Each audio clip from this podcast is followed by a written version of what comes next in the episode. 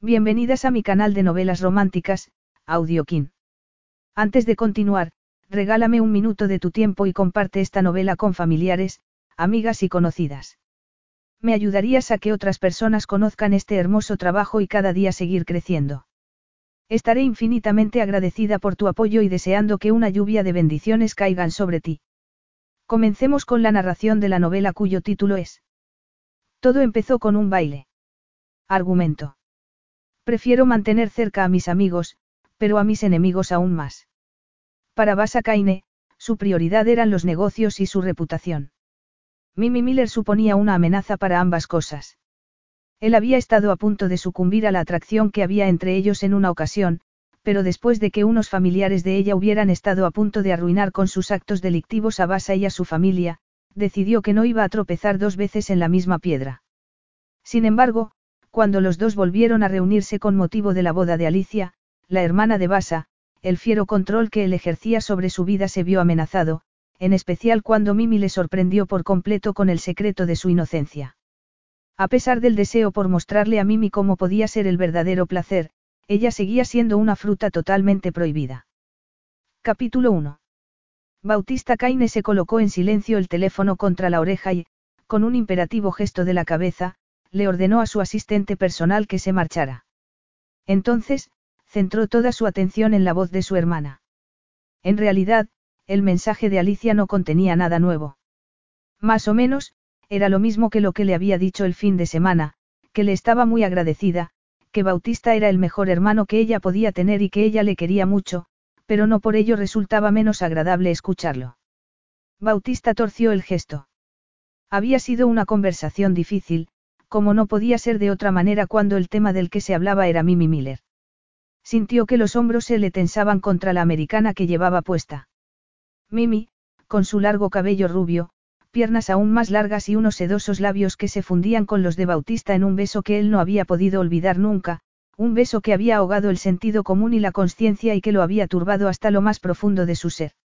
Apretó los dientes al sentir que su cuerpo se tensaba como un perro de caza al olisquear su presa. Ella era como la infame falsa moneda y, probablemente, lo sería siempre dado que nada de lo que Bautista le había dicho a su hermana parecía poder hacerle cambiar la opinión que tenía de Mimi. Tan solo un día antes, ella le había asegurado con vehemencia que a Mimi le faltaba seguridad en sí misma. Habían pasado casi dos años desde que él había enviado a su hermana a Nueva York con la intención evidente de que tuviera la oportunidad de aprender de primera mano el funcionamiento diario de la Fundación Benéfica Caine. Bautista había dado por sentado que la distancia geográfica y el hecho de que ella conociera personas nuevas y, en opinión de Bautista, más adecuadas, pondría fin de una vez por todas a la incomprensible y desafortunada amistad con Mimi. Se había equivocado. Miró por la ventana hacia los narcisos que adornaban el jardín de su residencia familiar de Londres y entornó los ojos oscuros mientras pensaba en la próxima boda de su hermana con Philip Gennesi. La noticia no le había sorprendido ni le había disgustado, pero le había ocurrido todo lo contrario con el inesperado anuncio de su hermana de que quería que Mimi fuera su dama de honor. No estaba seguro de lo que le había sorprendido más, si el hecho de que las dos aún siguieran siendo amigas después de tantos meses de separación o que su hermana le hubiera ocultado a él la amistad que seguía existiendo entre ambas. En realidad, eso no era del todo justo. Estaba seguro de que, si le hubiera preguntado a Alicia sobre Mimi, ella le habría contado todo lo que quisiera saber. Sin embargo, él no había preguntado nada. Ni siquiera había querido escuchar el nombre de Mimi y mucho menos tener que enfrentarse con el recuerdo de la última vez que la vio. Le había resultado más fácil dar por sentado lo de ojos que no ven, corazón que no siente. Desgraciadamente, a pesar de lo mucho que él se esforzaba por conseguirlo, Mimi nunca estaba lejos de su pensamiento. ¿Cómo iba a estarlo? Cada vez que Bautista veía a su padre, le recordaba el daño causado por los poco honestos parientes de ella y, peor aún, las escasas horas en las que había permitido que sus más primitivas necesidades hicieran desaparecer el deber que tenía para salvaguardar a su familia. Respiró lentamente para aliviar el nudo que tenía en los hombros. Como siempre cuando se permitía pensar en el vigésimo primer cumpleaños de su hermana, sintió la misma mezcla de ira y de arrepentimiento. Y, como siempre, se dijo que había sido una excepción, una pérdida momentánea del sentido común en la que había bajado la guardia cuando ella lo miró de aquella manera, porque, hasta aquel momento, había considerado a Mimi una niña. Después, había tratado de decirse que no era culpa de Mimi. Ella no había elegido ser pariente de sangre de un par de delincuentes y no la había culpado por lo que su padrastro y su tío habían hecho. Frunció los labios. No, la culpa era enteramente suya por haber presentado a Charlie Butler y a Raymond Cavendish a su padre. Por no haber sabido ver más allá. Sin embargo, tampoco podía absolver a Mimi de la responsabilidad de sus actos.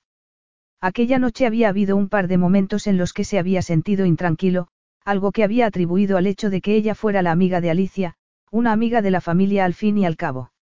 Más tarde, de hecho ya demasiado tarde, había resultado evidente que ella había desempeñado un papel en el engaño que había llevado a cabo su familia. Ella había estado a punto de jugar con él, le había faltado tan poco, lo más increíble de todo era que, a pesar de todo lo que había ocurrido, era la traición de Mimi y su propia estupidez lo que más le dolía incluso después del tiempo transcurrido. Sintió que el nudo de los hombros se tensaba un poco más. Al principio, había querido que fuera una coincidencia, pero la rápida e inexplicable marcha de la fiesta le había confirmado a Bautista que ella era culpable también. A medida que los hechos fueron produciéndose, había dejado de buscar excusas para exonerarla. Más tarde, por el bien de su padre y la reputación de su familia, había tratado de convencer a Alicia para que rompiera su amistad con Mimi, pero su ingenua hermana había ignorado por completo sus consejos. Sintió una profunda irritación. No con Alicia, dado que sabía que su hermana no vivía en el mundo real, pero él sí. Ya era bastante malo haber conducido a los lobos hasta su puerta en una ocasión, pero resultaba que había vuelto a fracasar al no insistir lo suficiente para que su hermana cortara todo vínculo con Mimi. La tensión de los hombros comenzó a bajarle por la espalda. Sabía exactamente lo que ocurriría si los medios de comunicación descubrían que su hermana era la mejor amiga de la hijastra y nieta de los hombres que se habían apropiado de los fondos de pensión de los empleados de Caine. En realidad, no les iba a costar mucho enterarse si Alicia convertía a Mimi en su dama de honor.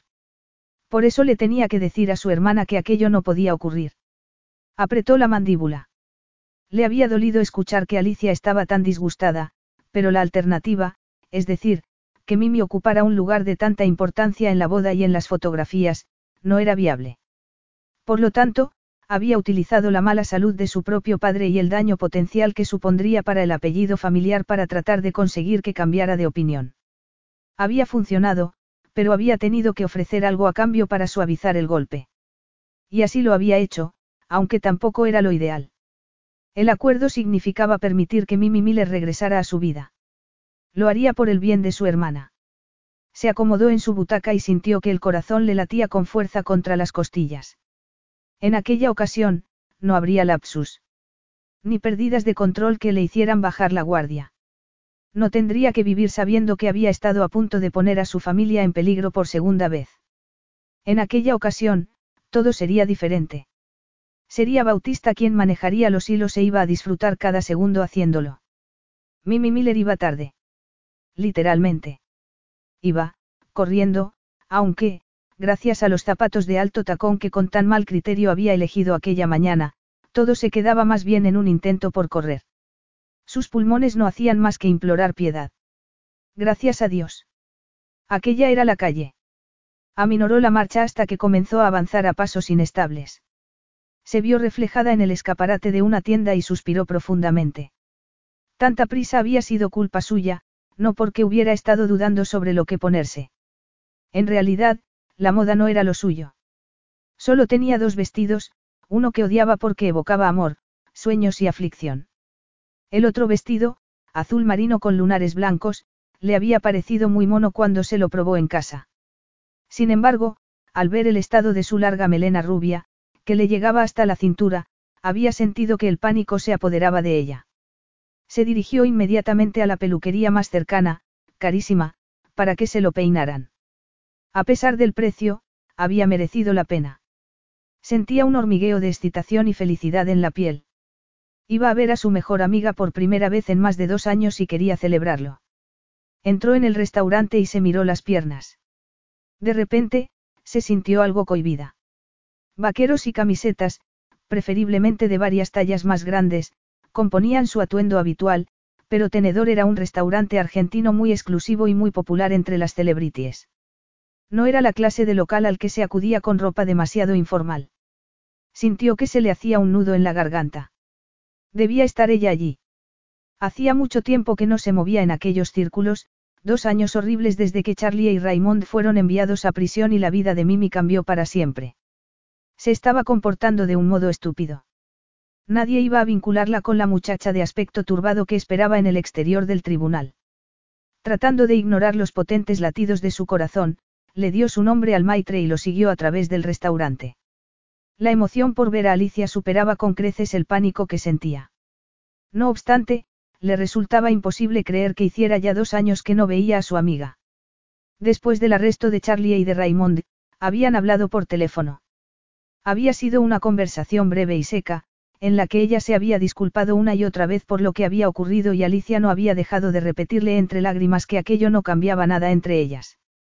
Desde entonces, habían hablado por teléfono y se habían enviado mensajes de texto, pero, entonces, Alicia se mudó a Nueva York y había estado muy ocupada trabajando en la fundación benéfica de su familia. Además, había conocido y se había enamorado de Philip Genesi, el heredero de un imperio hostelero y, evidentemente, él había absorbido la mayor parte de su tiempo. En aquellos momentos, Philip y Alicia estaban comprometidos y, según la invitación que ella había recibido, la boda iba a ser en mayo. Faltaban menos de tres meses. Se podía decir, que, sin esfuerzo alguno, Alicia iba cumpliendo con todas las etapas de la edad adulta. Mimi sintió que se le hacía un nudo en el pecho. Ella, por el contrario, estaba trabajando como camarera en una cafetería de Borough Market. Todas las ambiciones de juventud de convertirse en directora de cine se habían hecho añicos incluso antes de poder alcanzarlas. En cuanto a su vida amorosa, no había nada que decir. Su única incursión en el mundo de las relaciones sexuales la había dejado con la virginidad intacta y la confianza en sí misma tan destrozada que había decidido dejar aquella parte de su vida aparcada indefinidamente. Suspiró. Los comienzos de la primavera siempre suponían que resultara más duro ser soltera. Los parques de Londres parecían estar repletos de parejas arrullándose y tampoco la ayudaba el aroma de las flores, que le recordaba a la fiesta de cumpleaños de Alicia. Y, a su vez, la fiesta de cumpleaños de Alicia le recordaba a Bautista. Sintió que se le hacía un nudo en la garganta. Bautista Caine. El hermano mayor de su mejor amiga. Su primer amor. El hombre que le había roto el corazón y se había marchado sin mirar atrás. Bautista, con su perezosa sonrisa y profundos ojos oscuros. Mimi no había sido la única que había tenido fantasías con él. Prácticamente todas las niñas de su colegio, y probablemente algunas de las madres también, lo miraban con admiración siempre que aparecía a recoger a su hermana. No hacía falta mucho para comprender por qué. Era un hombre inteligente, de éxito y tan encantador que hasta los pájaros parecían quedarse prendados de él. Por supuesto, a él no le interesaban las colegialas ni sus madres. Sus novias eran modelos de largas piernas y labios gruesos.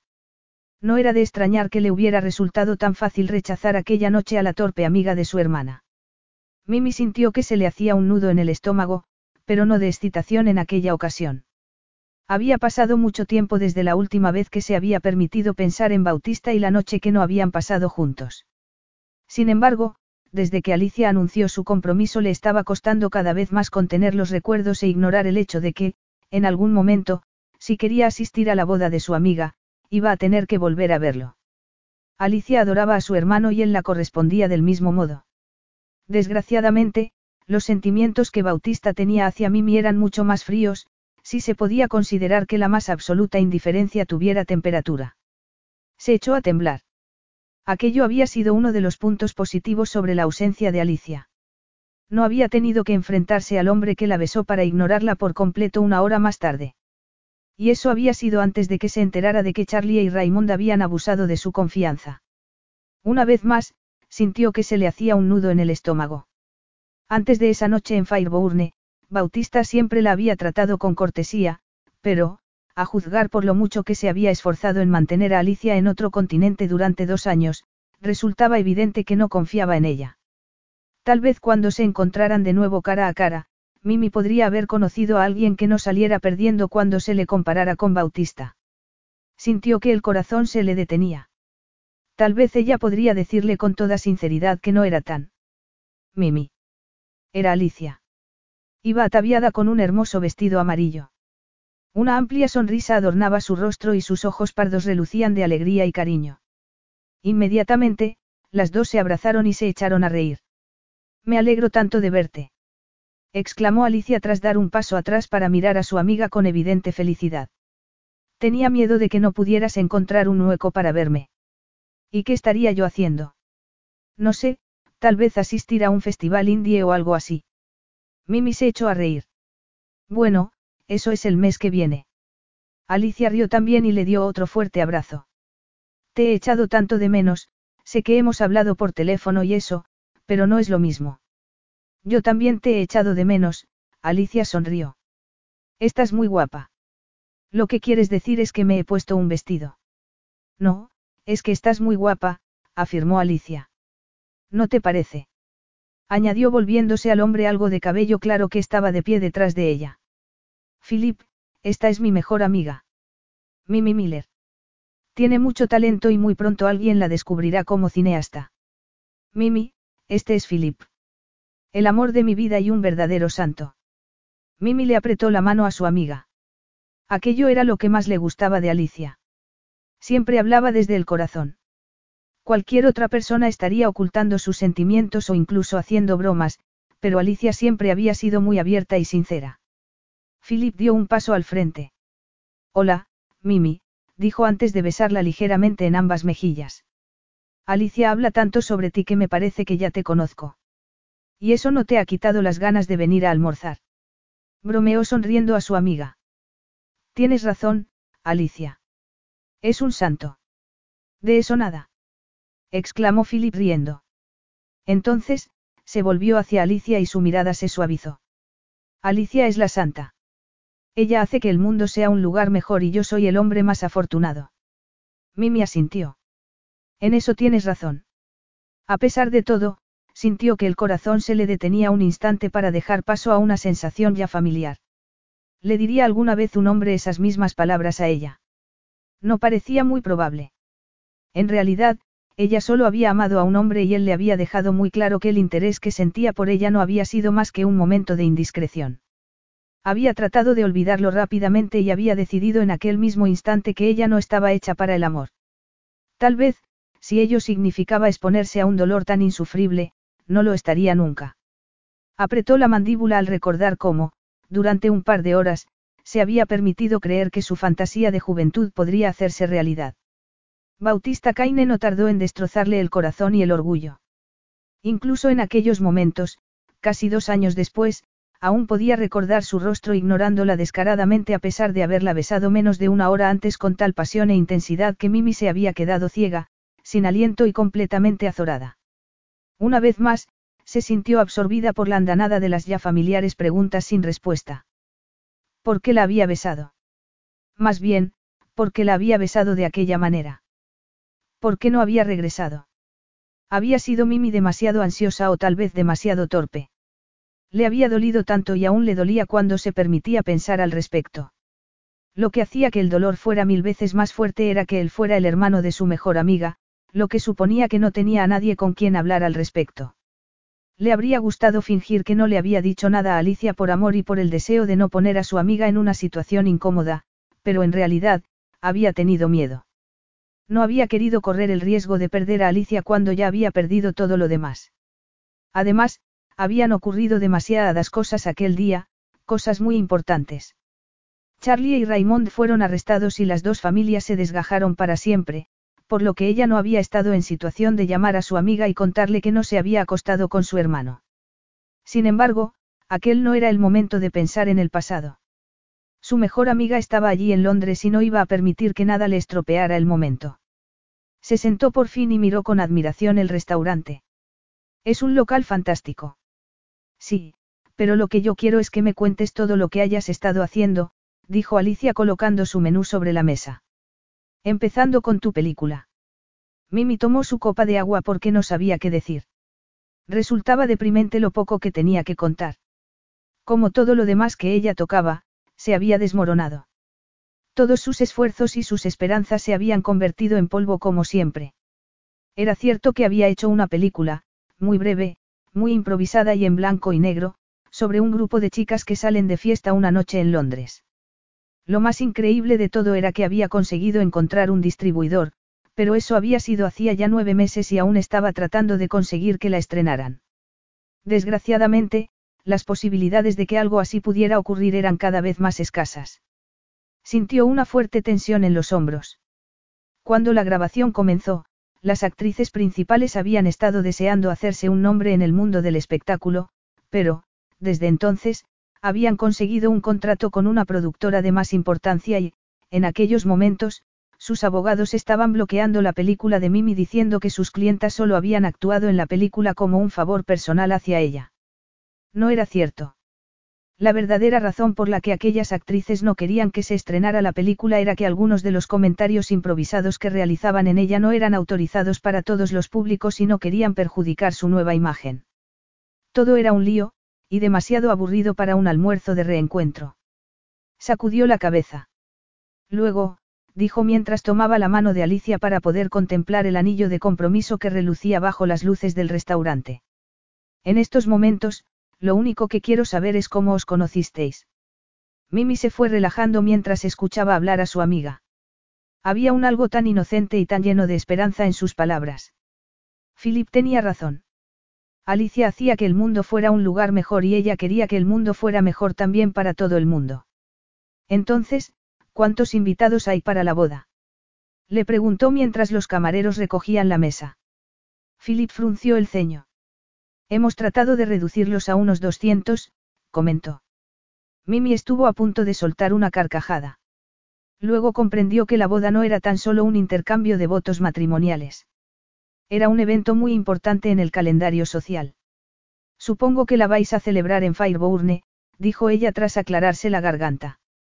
Antes de que su vida se hubiera puesto patas arriba, ella había sido una habitual en Fireburne, la mansión de estilo georgiano en la que vivían los Kaine. Aún recordaba la primera vez que fue, lo impresionada que se quedó por la grandiosidad y belleza de la casa y la perfección que reinaba por todas partes, aunque no tanto como cuando el atractivo heredero de la casa la besó hasta llevarla a su dormitorio, cerró la puerta, se desnudó y luego la desnudó a ella.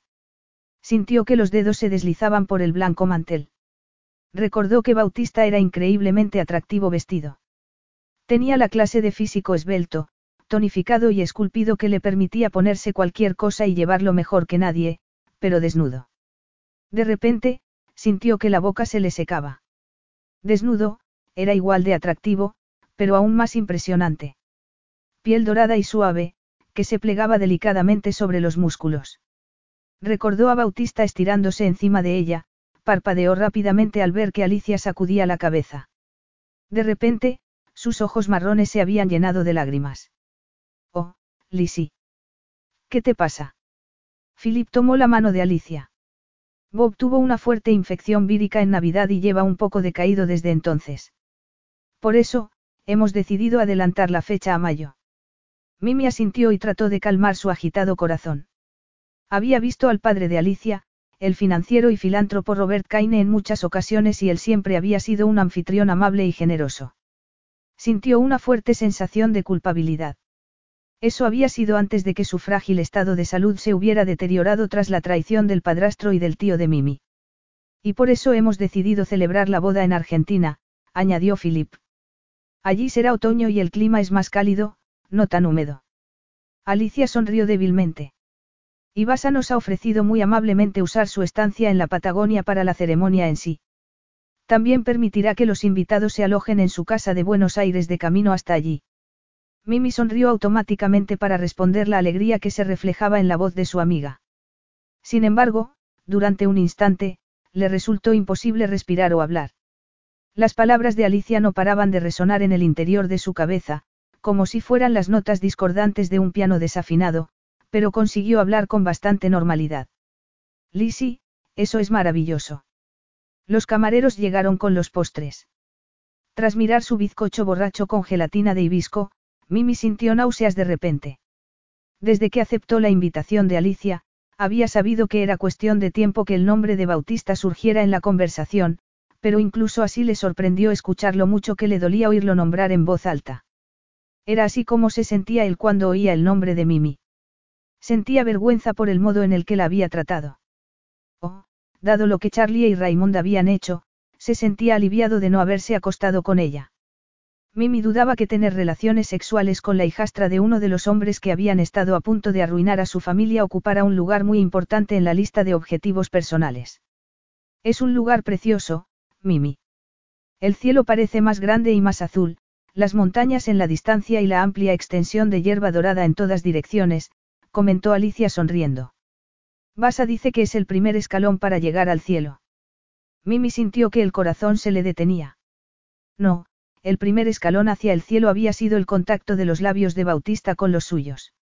Sintió cómo la piel se le acaloraba al recordar lo que había sentido cuando él la besó. La mano le temblaba ligeramente cuando agarró su copa para tomar un sorbo de vino. Estoy deseando, Lizzie, dijo con una convicción que no sentía. Va a ser un día muy especial, pero, hay algo que yo pueda hacer. Es decir, estoy segura de que tienes montones de gente ayudándote. En realidad, hay una cosa que te íbamos a pedir, Philip y Alicia se miraron el uno al otro. ¿De verdad? Les preguntó Mimi inclinándose hacia adelante. A mí. Vamos a tener un fotógrafo, contestó Philip. En realidad, todas esas fotos tan formales no son lo nuestro, pero Bob y mis padres son un poco más tradicionales. Sin embargo, lo que realmente nos gustaría sería que nos hicieras una película. Algo personal, añadió Alicia rápidamente. Ya sabes, como las que hacías en el colegio, con nosotras hablando y comportándonos como nosotras mismas. Tienes un don, Mimi. Sabes capturar el momento y conservarlo para siempre. Pensé que podrías hacer eso por nosotros. Mimi parpadeó. Las manos le temblaban y sentía un nudo en la garganta. ¿Confiaríais en mí para que hiciera algo así? Los dos asintieron sin vacilar. Alicia la miró a los ojos y sonrió. Te he confiado mi vida, ¿o acaso ya se te ha olvidado lo de jugar la crosse contra Saint Margaret's? Mimi sonrió. Lo tengo grabado en el recuerdo. Miró a su amiga y deseó poder decir que sí. Adoraba a su amiga y qué mejor manera tenía de demostrárselo que convirtiéndola en la estrella de su propia película. Sin embargo, conocía a Alicia demasiado bien y, sin duda, aquella era su manera de demostrarle su apoyo. No tenía por qué hacerlo, al menos no públicamente y mucho menos el día de su boda. A Mimi le bastaba saber que ella siempre había sido una aliada sincera y leal. Ay, Lizzie, yo solo soy una aficionada. Y es tu gran día. ¿No es eso exactamente lo que te dije que diría? Le preguntó Alicia a Philip sacudiendo la cabeza. Ojalá pudiera hacerte creer en ti misma como yo creo en ti. Mimi hizo un gesto de desaprobación con los ojos. Tú eres una buena amiga y es una idea preciosa, pero no creo que seas objetiva. Sabía que también dirías eso, repuso Alicia con una sonrisa. Y tienes razón. No soy objetiva, pero eso no importa porque no ha sido idea mía. Ni de Philip, añadió al ver que Mimi miraba a su prometido. Ha sido idea de Basa. Mimi se quedó completamente inmóvil. El corazón le latía con tanta fuerza que le sorprendió que nadie más pudiera escucharlo. No te creo, consiguió decir por fin.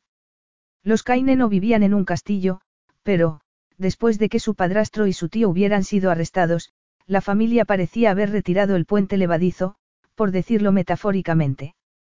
De la noche a la mañana, sencillamente habían dejado de invitarla a su mundo. No había habido drama alguno al respecto.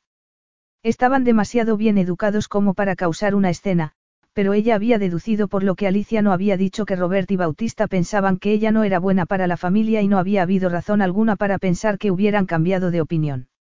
Sintió que la respiración se le entrecortaba. Lo único que tenía eran aquellas pocas horas en la fiesta, cuando, erróneamente, había creído que Bautista sentía por ella lo que ella sentía por él. Y por eso le he pedido que se reúna con nosotros para que te lo pueda decir él mismo. En el momento en el que terminó la frase, Alicia levantó la mano y saludó emocionadamente a alguien que, aparentemente, la estaba observando desde el otro lado del restaurante. Mimi miró en la dirección en la que estaba saludando su amiga e, inmediatamente, sintió cómo el vello se le ponía de punta. Al otro lado de la sala, con un mechón de cabello oscuro cayéndole por el rostro, un traje oscuro que se ceñía a un cuerpo tonificado y muy atlético, estaba Bautista Caine. El corazón de Mimi pareció detenerse. Al ver que él avanzaba, se sintió desfallecer. Al andar, lo hacía con un contoneo natural, que parecían afirmar una seguridad en sí mismo y un descaro que ella no había poseído jamás. Bueno, tal vez brevemente cuando estaba detrás de la cámara. Incluso en un lugar como aquel, repleto de personas seguras en sí mismas y muy atractivas, él era con mucho el más guapo de todos con su cabello y ojos oscuros, casi negros y unos rasgos que mezclaban perfectamente su ascendencia inglesa y argentina. Además de su presencia física, el impacto que había producido en el restaurante se debía también a lo que los directores se referían como, presencia, una cualidad mítica, elusiva e intangible que atraída sin remedio las miradas de todos los que le rodearan. A Mimi le pareció que tardaba una eternidad en llegar a la mesa. Algunos de los comensales lo conocían y querían saludarlo. Mimi sintió que el pulso se le detenía cuando una famosa actriz de Hollywood se puso de pie y le besó en ambas mejillas a pesar de que Bautista no parecía estar muy impresionado. Por supuesto que no. Aquel era su mundo. Más importante aún, no era el de Mimi. Por muchos almuerzos que compartiera con esa clase de personas, nada iba a cambiar ese hecho. Dos años atrás, emocionada por la increíble sensación de que el objeto de sus deseos adolescentes se hubiera fijado por fin en ella, se había permitido creer que sus mundos podrían unirse sin ningún daño colateral. Ya sabía que no era así. El cambio de actitud de Bautista había sido humillante y devastador. Por supuesto, su corazón no había sido el órgano más implicado en aquel particular encuentro. Eso había provocado que la humillación para Mimi fuera completa. Aunque en lo más profundo de su ser podría haber estado esperando una declaración de amor, lo que ella le había ofrecido era sexo. Algo simple, sin ataduras, algo de lo que poder alejarse sin mirar atrás. Y él la había rechazado. Mimi había acudido por voluntad propia a su dormitorio, ansiosa, esperanzada, casi convencida de que podría conseguirlo. Sin embargo, lo único que había conseguido era demostrarse a sí misma que, como siempre, estaba aspirando a algo fuera de sus posibilidades. Basa. Philip. Mimi observó en silencio cómo los dos hombres se abrazaban. No, no te levantes, Lizzie, le dijo Basa a su hermana mientras la besaba en ambas mejillas. Entonces, Mimi sintió que el cuerpo se le tensaba cuando él, por fin, se volvió hacia ella. Mimi lo miró en silencio. No era justo. No era justo que él fuera tan guapo. Quería odiarle. Necesitaba odiarle, pero no podía tratarle como el ser despreciable que era cuando el envoltorio era tan hermoso. Sin embargo, ella no era una muchacha enamorada viviendo en un mundo de fantasía. Ya no había excusa para sentirse tan nerviosa por un hombre que la había tratado tan mal. Vaya, si es la pequeña Mimi Miller, dijo suavemente. En carne y hueso. Ella sintió que el pulso se le licuaba entre las piernas. La voz de Bautista era la guinda del pastel. Su voz era cálida y profunda, como sonaría él. Chocolate si éste pudiera hablar. Basa se inclinó sobre ella. Mimi pudo aspirar el delicado aroma de su colonia cuando los labios de él le besaron las dos mejillas. La respiración pareció cortársele cuando él se sentó a su lado, estirando las largas piernas en su dirección de tal manera que ella tuvo que recoger rápidamente las suyas bajo la silla para evitar que se tocaran. Bautista la miró fijamente durante un instante y, entonces, sus oscuros y burlones ojos se prendieron en los labios de Mimi. Inmediatamente, ella sintió un hormigueo en la piel y los pezones se le irguieron contra la tela del vestido de un modo que deseó poder agacharse debajo de la mesa para esconderse. Con un nudo en la garganta, vio cómo él se reclinaba en su asiento y se volvía a mirar a Alicia. Bueno, que me he perdido, hermanita. Ella sacudió la cabeza. El almuerzo entero, prácticamente. Se suponía que tenías que llegar aquí a la una. Bautista sonrió. Y yo te envié un mensaje para advertirte que llegaría tarde, replicó mientras deslizaba la mano por encima de la mesa para agarrar la mano de su hermana y apretársela afectuosamente. Siento haberme perdido el almuerzo, pero bueno, parece que aún llego a tiempo para el postre. Bajó las larguísimas pestañas y miró significativamente al bizcocho borracho de Mimi, que ella aún ni había tocado. Toma.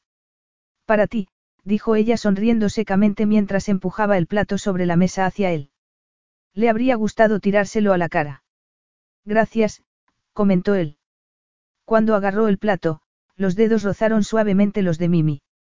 ¿No os parece esto muy civilizado? Los dos se miraron a los ojos.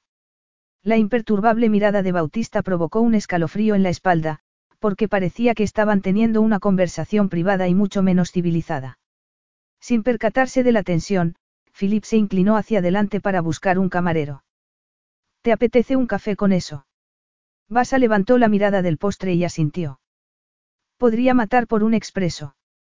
Philip miró a Mimi. Sí, por favor, respondió ella sonriendo, aliviada por fin. Al menos el café significaba que aquella tortura terminaría pronto y ella podría escapar de la penetrante mirada de Basa. En ese caso, cuatro expresos. En realidad, podrían ser dos. Sugirió Alicia mientras le daba a su prometido un codazo en las costillas. Tenemos que reunirnos con tu tía, es que no te acuerdas. Sí. Preguntó Philip sin comprender. Entonces, la mirada se le iluminó y asintió lentamente. Sí. Es verdad. Vamos a reunirnos con, mi tía. Basa hizo un gesto de desesperación con la mirada. Muy sutil, chicos. Entonces, miró a Mimi y le dedicó una larga y lenta sonrisa que volvió a dejarla a ella sin respiración. Mi hermana probablemente te ha dicho que me ha invitado a venir para que pueda convencerte de que hagas una película de su boda, pero, en realidad, fue solo una excusa. Cree que tenemos que hablar a solas tú y yo. Ya sabes, para aclarar el ambiente sobre la historia compartida de nuestras familias. Mimi parpadeó. De ninguna manera. Estuvo a punto de decir las palabras en voz alta. De hecho, había empezado a abrir la boca para hacerlo cuando Basa la interrumpió. Y creo que tiene razón, añadió. Después de todo, las bodas son un paso hacia el futuro. Sin embargo, si tú preferirías no. Basa la miró fijamente, desafiándola para que se atreviera a negarse. A su lado, Alicia la miraba también, pero sus ojos eran dulces y esperanzados. Por favor, Mimi. Los dos sois mis personas favoritas de todo el mundo y sé que te preocupa lo que ocurrió entre tu familia y la mía y que por eso no quieres filmar la boda, dijo. Entonces, se mordió el labio. Mira, Filip y yo nos vamos a marchar ahora, pero prométeme que te quedarás para que podáis hablar. Por favor. Hazlo por mí. Mimi quería negarse, decir que no había razón alguna porque Basa no iba a escuchar nada de lo que ella pudiera tener que decir. Sin embargo, no logró pronunciar palabra alguna. No porque creyera que no eran ciertas sus afirmaciones, sino porque era la primera vez que se encontraba frente a los dos hermanos Kaine y sabía que no podía luchar contra ambos a la vez. Miró a su amiga y forzó una sonrisa. Entonces, muy a su pesar, dijo. Está bien. Me quedaré para hablar. Lo prometo. Capítulo 2. Mientras observaba cómo se marchaban Alicia y Philip, Mimi se sintió como si su madre la estuviera dejando en el patio el primer día de colegio. Al contrario que Basa. Él se había reclinado en su butaca como si fuera un emperador romano en un banquete que se celebraba en su honor. El corazón le latía a toda velocidad. No era la reunión que se había imaginado con Basa, y se había imaginado ya unas cuantas. La mayoría de ellas habían implicado un hombre arrepentido, que se disculpaba con ella y le suplicaba perdón. Desgraciadamente, como ocurría con la mayor parte de su vida, la realidad quedaba muy lejos de su fantasía. Cuando intentó buscarle pareja a su madre, fue un desastre. Su única oportunidad de convertirse en directora de cine estaba languideciendo en aquellos momentos en el despacho de un abogado. Su intento de seducir a Basa había sido totalmente humillante. ¿Cómo iba a sorprenderle que, en vez de atenerse a lo que ella había imaginado, Bautista estuviera tomándose su café y realizando juegos mentales? Notó que la respiración se le entrecortaba. Ya sabía lo que era jugar con Basa y no tenía prisa alguna por volver a hacerlo. Evidentemente, lo más sensato era que uno de los dos se marchara digna y rápidamente. Ya hablaría con Alicia más tarde. Trató de ignorar las náuseas que sentía en el estómago y lo miró de nuevo. Está bien. Sé que hemos dicho que nos íbamos a quedar para hablar, pero creo que los dos estaremos de acuerdo que solo lo hemos hecho por Alicia.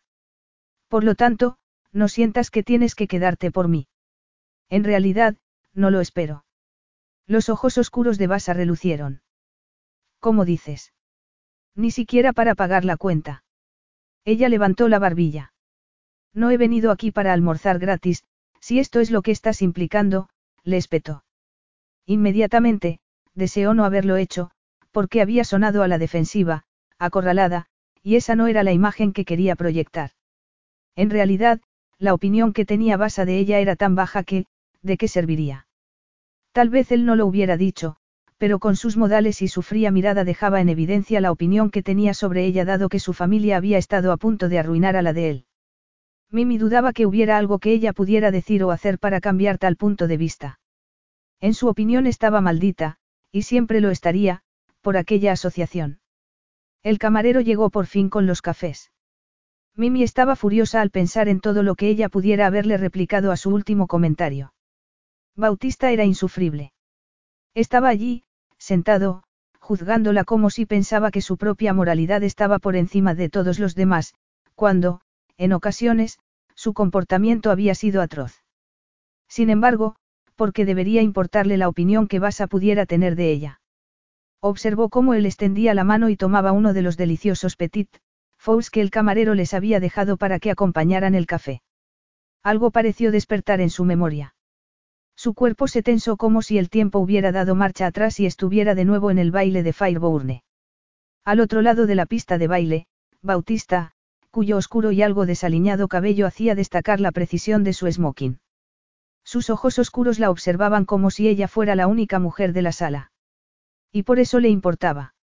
Durante aquellas pocas horas, había florecido bajo su mirada y luego, el milagro, lo increíble, había ocurrido y él la había besado. Le había dicho las palabras que ella había soñado con escuchar y... Apretó los puños. Si iba a recrearse en revivir el pasado, lo menos que podía hacer era hacerlo adecuadamente y recordar cómo, justo cuando ella había empezado a creer que Bautista podría haber dicho en serio aquellas palabras, se había levantado y la había dejado para no regresar a su lado. La siguiente vez que la vio, fue como si ella no existiera. Como si no hubiera sido él quien le había enmarcado el rostro entre las manos, el que había enredado la lengua con la de ella mientras le acariciaba los senos con los dedos. Mientras trataba de tranquilizarse, vio en silencio cómo Bautista levantaba los brazos fingiendo rendición.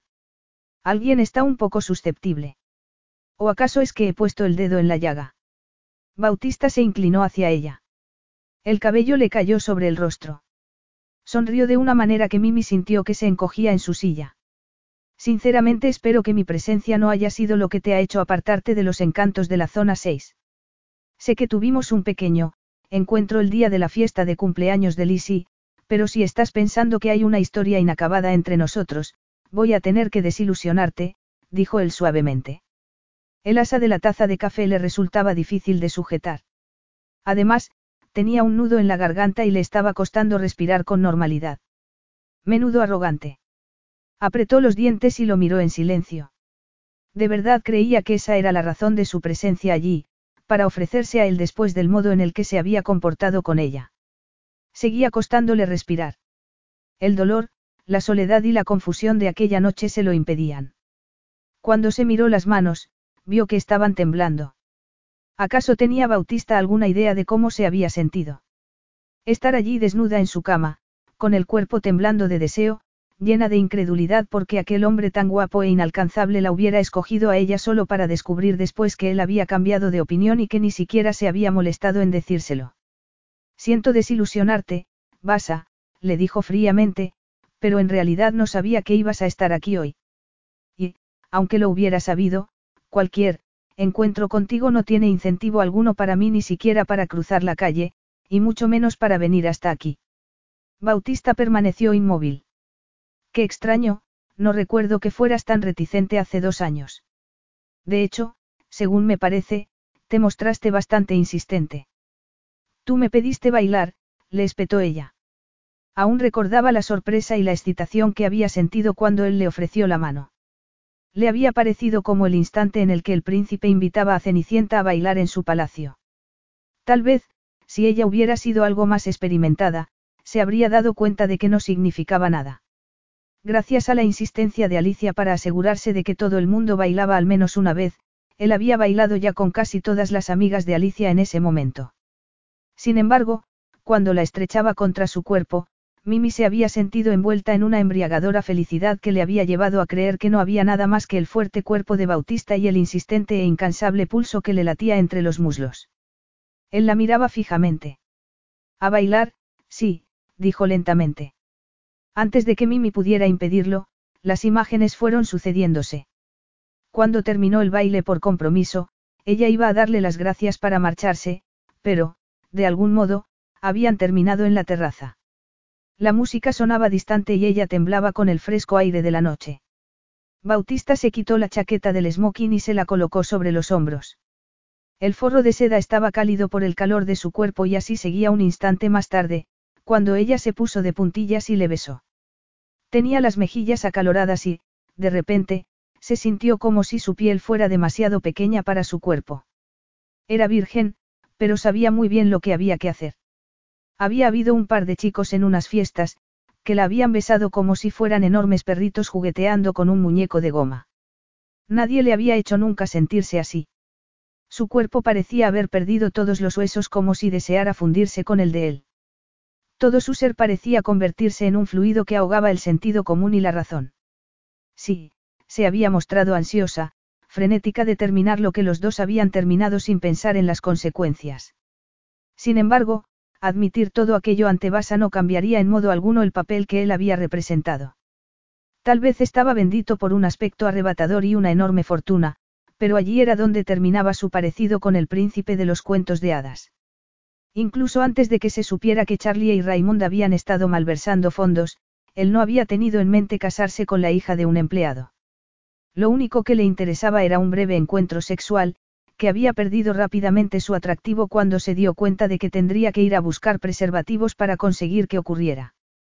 Por supuesto, él se había inventado otra excusa para marcharse, pero Mimi sabía que no había ido a por una botella de champán. La verdad era que ella no había sido lo suficientemente hermosa o deseable para conseguir que él se quedara. Era una fiesta. Había estado bebiendo, dijo ella fríamente. Yo solo quería divertirme un poco, mintió. Eso es lo que las chicas quieren hacer en las fiestas, Basa. Quieren divertirse. A su alrededor, el aire parecía vibrar de anticipación. Bautista seguía observándola. Para cualquiera que los estuviera observando, los dos parecían estar teniendo una especie de tete a tete íntimo.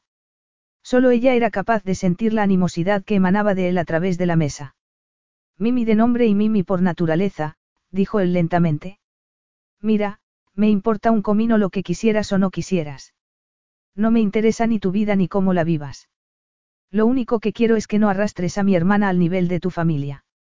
No sé cómo has tenido las agallas de presentarte aquí. Yo no soy mi familia y no haría nunca nada que pudiera disgustar a Lizzie, repuso ella. Sintió que los ojos se le llenaban de lágrimas. Bautista la miraba como si fuera imbécil. Por evidentes razones, no voy a tomar tu palabra sobre eso, dijo él sacudiendo la cabeza. Por mucho que quiera, no puedo impedir que Alicia sea tu amiga, pero no pienses ni por un instante que no veo lo manipuladora que eres. Y, Evidentemente, no soy el único. Ella lo miró sin comprender. No sé de qué estás hablando. Por supuesto que lo sabes. Un pequeño contratiempo legal. Tal vez mi hermana sea demasiado ingenua y confiada, pero, desgraciadamente para ti, no todas tus amigas lo son. Ella lo miró con desprecio. Ellas no son amigas mías. Estoy seguro de ello. Ahora ya no. No después de que las manipularas para hacerte un favor y luego trataras de sacar partido a su éxito. Ella respiró profundamente. No sabes nada de ellas. Ni de mí. Y yo no tengo que estar aquí escuchando todo esto. Apartó la silla e hizo ademán de levantarse, pero antes de que pudiera hacerlo, Bautista habló. Claro que tienes que estar aquí. Le prometiste a mi hermana que hablaríamos. No, lo siento. Se me había olvidado. Eso era solo por Alicia, no. Esto no es una conversación. Es un monólogo en el que tú no haces más que lanzar viles acusaciones, le espetó. ¿De verdad crees que eso es a lo que ella se refería con que habláramos? Bautista la miró fijamente. Entonces, inclinó la cabeza hacia un lado y suspiró. No, admitió. Supongo que no, añadió mientras se deslizaba una mano por el rostro. Mira, Mimi. Estoy aquí porque quiero a mi hermana y su felicidad me importa mucho. Por alguna razón que no logro entender, el hecho de que tú formes parte de su vida le hace feliz, así que estoy dispuesto a... Dudó durante un instante, como si no se pudiera creer lo que estaba a punto de decir. Por su bien, estoy dispuesto a firmar una tregua entre nosotros. Pero no creas ni por un instante que eso significa que quiero besarte y volver a empezar. En realidad, eso no era cierto. Basa lo admitió para sí un segundo más tarde. Al menos, lo de besarla. Tomó su copa de vino y observó el tenso rostro de Mimi. Se preguntó si ella estaba pensando lo mismo. Estaba recordando aquella noche, aquel baile, aquel beso. Como era el caso de Bautista, se centraba su pensamiento en el momento en el que, en su dormitorio, le retiró los tirantes del vestido y vio cómo éste caía a sus pies. Se rebulló en el asiento, deseando poder borrar el recuerdo de lo que había ocurrido y de lo que había estado a punto de ocurrir en la fiesta de cumpleaños de su hermana. Sin embargo, llevaba ya dos años intentándolo y aquellos minutos permanecían grabados en su pensamiento como si fuera un tatuaje incómodo realizado en un momento de locura. Y no solo eran sus suaves labios o el aroma de su piel lo que le resultaba imposible olvidar.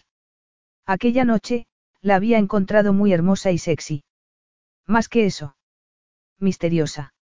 Durante su adolescencia, había sido una visitante habitual de su casa y, gracias a sus ropas poco femeninas, el cabello recogido, las gruesas gafas y los modales poco refinados, se la había distinguido con facilidad de la pandilla de snobs, que era como él había bautizado al resto de las amigas de su hermana. Por supuesto, después del ictus de su padre no había tenido tiempo para nada que no fuera trabajar, dado que se había visto obligado a hacerse cargo de las riendas del negocio familiar. Por lo tanto, no se había fijado bien en ella durante varios años, hasta que entró en el salón de baile el día de la fiesta de Alicia, con un aspecto tan asustado como una gacela que se acerca a un río para beber. Sin embargo, esa no había sido la razón por la que se había fijado en ella. Tomó la taza y se terminó el café. Necesitaba aquel chute de cafeína para contrarrestar el impacto del momento en el que Mimi Miller, metafóricamente, le había tendido una emboscada y le había tirado al suelo. Ella llevaba puesto un vestido largo, de color blanco y cuello alto, que parecía flotar sobre la bella silueta de su cuerpo. El cabello rubio le llegaba hasta la cintura y le colgaba por la espalda como si fuera una capa dorada. Sin embargo, no había sido aquella transformación de patito feo a cisne lo que le había dejado sin palabras, dado que en aquel momento ni siquiera se había dado cuenta de quién era. No, había sido otra cosa, una especie de duda que parecía tirar de un recuerdo que formaba parte de su pensamiento. Entonces, cuando ella se dio la vuelta para tomar una copa de champán de una bandeja, sintió que el corazón le dejaba de latir. El vestido dejaba la espalda al descubierto. Resultaba provocativo sin la descarada sensualidad de un generoso escote o una falda muy corta. Viendo cómo ella se movía por la sala, Bautista sintió una extraña mezcla de resentimiento y de responsabilidad, junto a una inexplicable necesidad de permanecer cerca de ella. Demasiado cerca. Lo suficiente para sentir la calidez de su piel. Lo suficiente para dejar que su mano se deslizara por la cintura y se apretara contra la delicada carne de la base de la espalda. Lo suficientemente cerca para quemarse. De repente, se sintió como si tuviera los pulmones llenos de cemento húmedo. Se había dicho que era solo un baile, un baile por obligación, pero incluso antes de que la música terminara y aunque ella sabía entonces que era la amiga de su hermana y, por lo tanto, que representaba una complicación que él no necesitaba y que, en circunstancias normales, no elegiría, la apretó un poco más contra su cuerpo. Perdido en el aroma de su cuerpo, en el calor de su piel desnuda, no había parado de besarla hasta llegar a su dormitorio. Allí, habrían terminado lo que habían empezado si él hubiera tenido preservativos a mano. Había regresado a la fiesta para buscar una botella de champán con la que consolarse ambos, pero entonces, se le había ocurrido encender su teléfono móvil, que poco antes Mimi le había arrebatado para apagarlo, y su mundo se había desmoronado. Mientras miraba la lista de mensajes de su abogado y de su contable, cada uno de los cuales iba siendo más desesperado, sintió que el corazón se le convertía en piedra. Una breve llamada a su abogado le había dejado claro que tenía que marcharse inmediatamente de la fiesta, aunque debía hacerlo discretamente para no alertar a Alicia. Justo cuando estaba a punto de terminar la llamada, vio a Mimi. En ese momento, pensó que ella había ido a buscarlo a él y Bautista se sintió muy culpable por haberla dejado sola tanto tiempo. Sintió que el corazón se le detenía. Dos años después, habría estado dispuesto a apostar toda su fortuna a que ella no le había estado buscando, pero, en aquel momento, Bautista no lo sabía. Había sido tan estúpido y tan ingenuo como para creerlo y había echado a andar tras ella. Sin embargo, resultó que Mimi tenía otros planes. Evidentemente, tras haber cumplido su misión, se estaba marchando por la puerta trasera.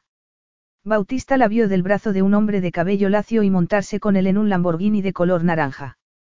Bautista se sintió destrozado.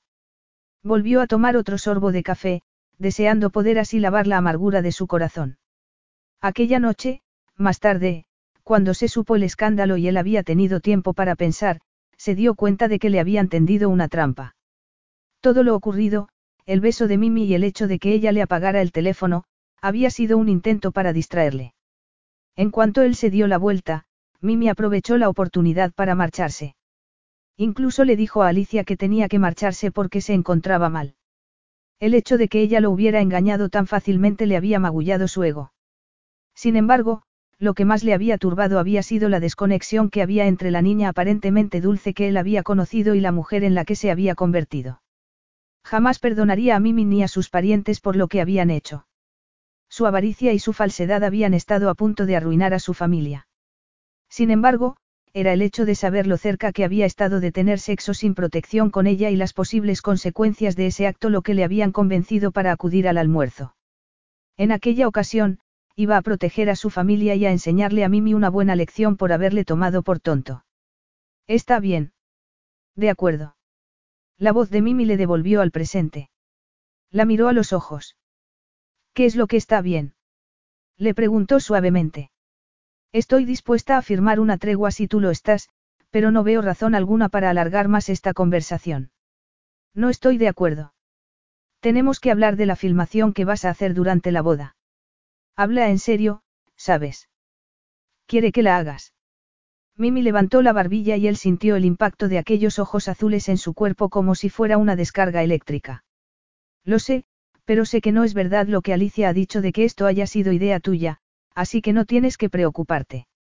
No voy a hacerlo. Bautista apretó la mandíbula. Después de la muerte de su madre y de los ictus que había sufrido su padre y que habían dejado su salud comprometida permanentemente, Bautista se había jurado proteger a su hermana y hacer todo lo que estuviera en su poder para hacerla feliz. Y así seguía siendo. Después de todo, sentía que era en parte culpa suya que su padre tuviera una salud tan frágil y que, después de dos años, el negocio familiar aún se estuviera recuperando. Evidentemente, preferiría que Mimi estuviera muy lejos de la boda, pero la felicidad de Alicia y la reputación de su familia eran lo único que le importaba. Sugerir que Mimi filmara la boda había sido lo primero que se le había ocurrido para tratar de aplacar las lágrimas de su hermana y encontrar una alternativa para que Mimi no fuera dama de honor. Sin embargo, tras haber tenido tiempo de pensar en la idea de que ella filmara la boda, esta le resultaba interesante también a otros niveles. No sería mucho más seguro tenerla ocupada en vez de estar en la fiesta sin supervisión alguna, igual que había estado el día del cumpleaños de Alicia. ¿Y quién mejor para supervisarla que él mismo? Así, él se aseguraría de que su comportamiento no suponía problema alguno para su familia y le haría la vida tan difícil e incómoda como ella había hecho la de él. Fue idea mía, dijo suavemente. Mimi lo miró, abriendo de par en par los ojos azules llenos de desprecio ante lo que, evidentemente, consideraba una descarada mentira. Claro que sí. Es que te encanta tenerme cerca. Fue evidente después de, Mimi se interrumpió frunciendo el ceño. ¿Después de qué? Mimi respiró profundamente y sacudió la cabeza. Dime una cosa, Basa. ¿Por qué exactamente quieres que filme yo la boda de tu hermana? Bautista se encogió de hombros. ¿Y por qué no? ¿Qué quieres decir con que por qué no? Bueno, quería decir que por qué no ibas a poder hacerlo tú. Ella lo miró con suspicacia. ¿Te das cuenta de que has dicho eso en voz alta? Me doy cuenta, sí, respondió él con una sonrisa. Mimi se mordió el labio. Al ver cómo apretaba la rosada carne entre los dientes, Bautista sintió que los latidos del corazón se le aceleraban y que, a modo de tortura, su cerebro le ofrecía una imagen de aquellos mismos labios rosados entreabriéndose bajo los de él. De repente, la necesidad de que ella se comprometiera con el proyecto se hizo tan intensa como la tensión que sentía en la entrepierna. Ella es tu amiga, tu mejor amiga, y sé que no te pide muchas cosas porque jamás le pide mucho a nadie, le dijo él secamente mientras observaba cómo ella se sonrojaba. Sin embargo, te ha pedido esto. Bautista notó en la expresión de su rostro que ella se sentía confusa por aquellas palabras y, entonces, de repente, dicha expresión cambió. Ah, ya lo entiendo. Estás tratando de persuadirme para que le puedas decir a tu hermana lo buen hermano que eres, respondió ella. Bien, pues si eso es lo único que te preocupa, no tienes que fingir más. Le diré que lo has intentando y que yo no quise escucharte. No estoy fingiendo. Creo que harías un trabajo excelente. Se te da bien hacer películas. Claro, dijo ella sacudiendo la cabeza. La expresión defensiva que tenía en su rostro aplastó algo en el interior de Bautista. ¿Y cómo lo sabes tú exactamente? Alicia me mostró algunas de las filmaciones que hacías en el colegio. Evidentemente, no son profesionales, pero de verdad sabes captar el sentimiento adolescente de esperar y desear. No son pérdidas de tiempo. Se produjo un breve silencio. Entonces ella lo miró con tal esperanza y desesperación en su mirada azul que, durante unos segundos, Bautista se olvidó del pasado y de todo lo que había ocurrido y se enfrentó simplemente a la necesidad de tomarla entre sus brazos hasta que el cuerpo de Mimi se fundiera con el suyo tal y como había sucedido hacía dos años. Al otro lado de la sala, Alguien abrió una botella de champán y los dos parpadearon al mismo tiempo. Bautista trató de contenerse y regular su respiración. Como te he dicho, se te da bien hacer filmaciones y esta es tu oportunidad para ser también una buena amiga. Así que te ruego que digas que sí y te ocupes de recopilar recuerdos felices para mi hermana. Se produjo un profundo silencio y, entonces, ella bajó los hombros. Bautista comprendió que había ganado antes de que ella empezara a sentir. Está bien. Lo haré. Bien, dijo Bautista. Tras suspirar aliviado, miró el reloj. Le pediré tu número a Alicia y entonces, mi asistente personal te llamará para hablar de los vuelos. ¿Vuelos? repitió ella. ¿Qué vuelos? ¿Y a dónde? A Buenos Aires, contestó él muy tranquilamente. No te preocupes. Yo pago.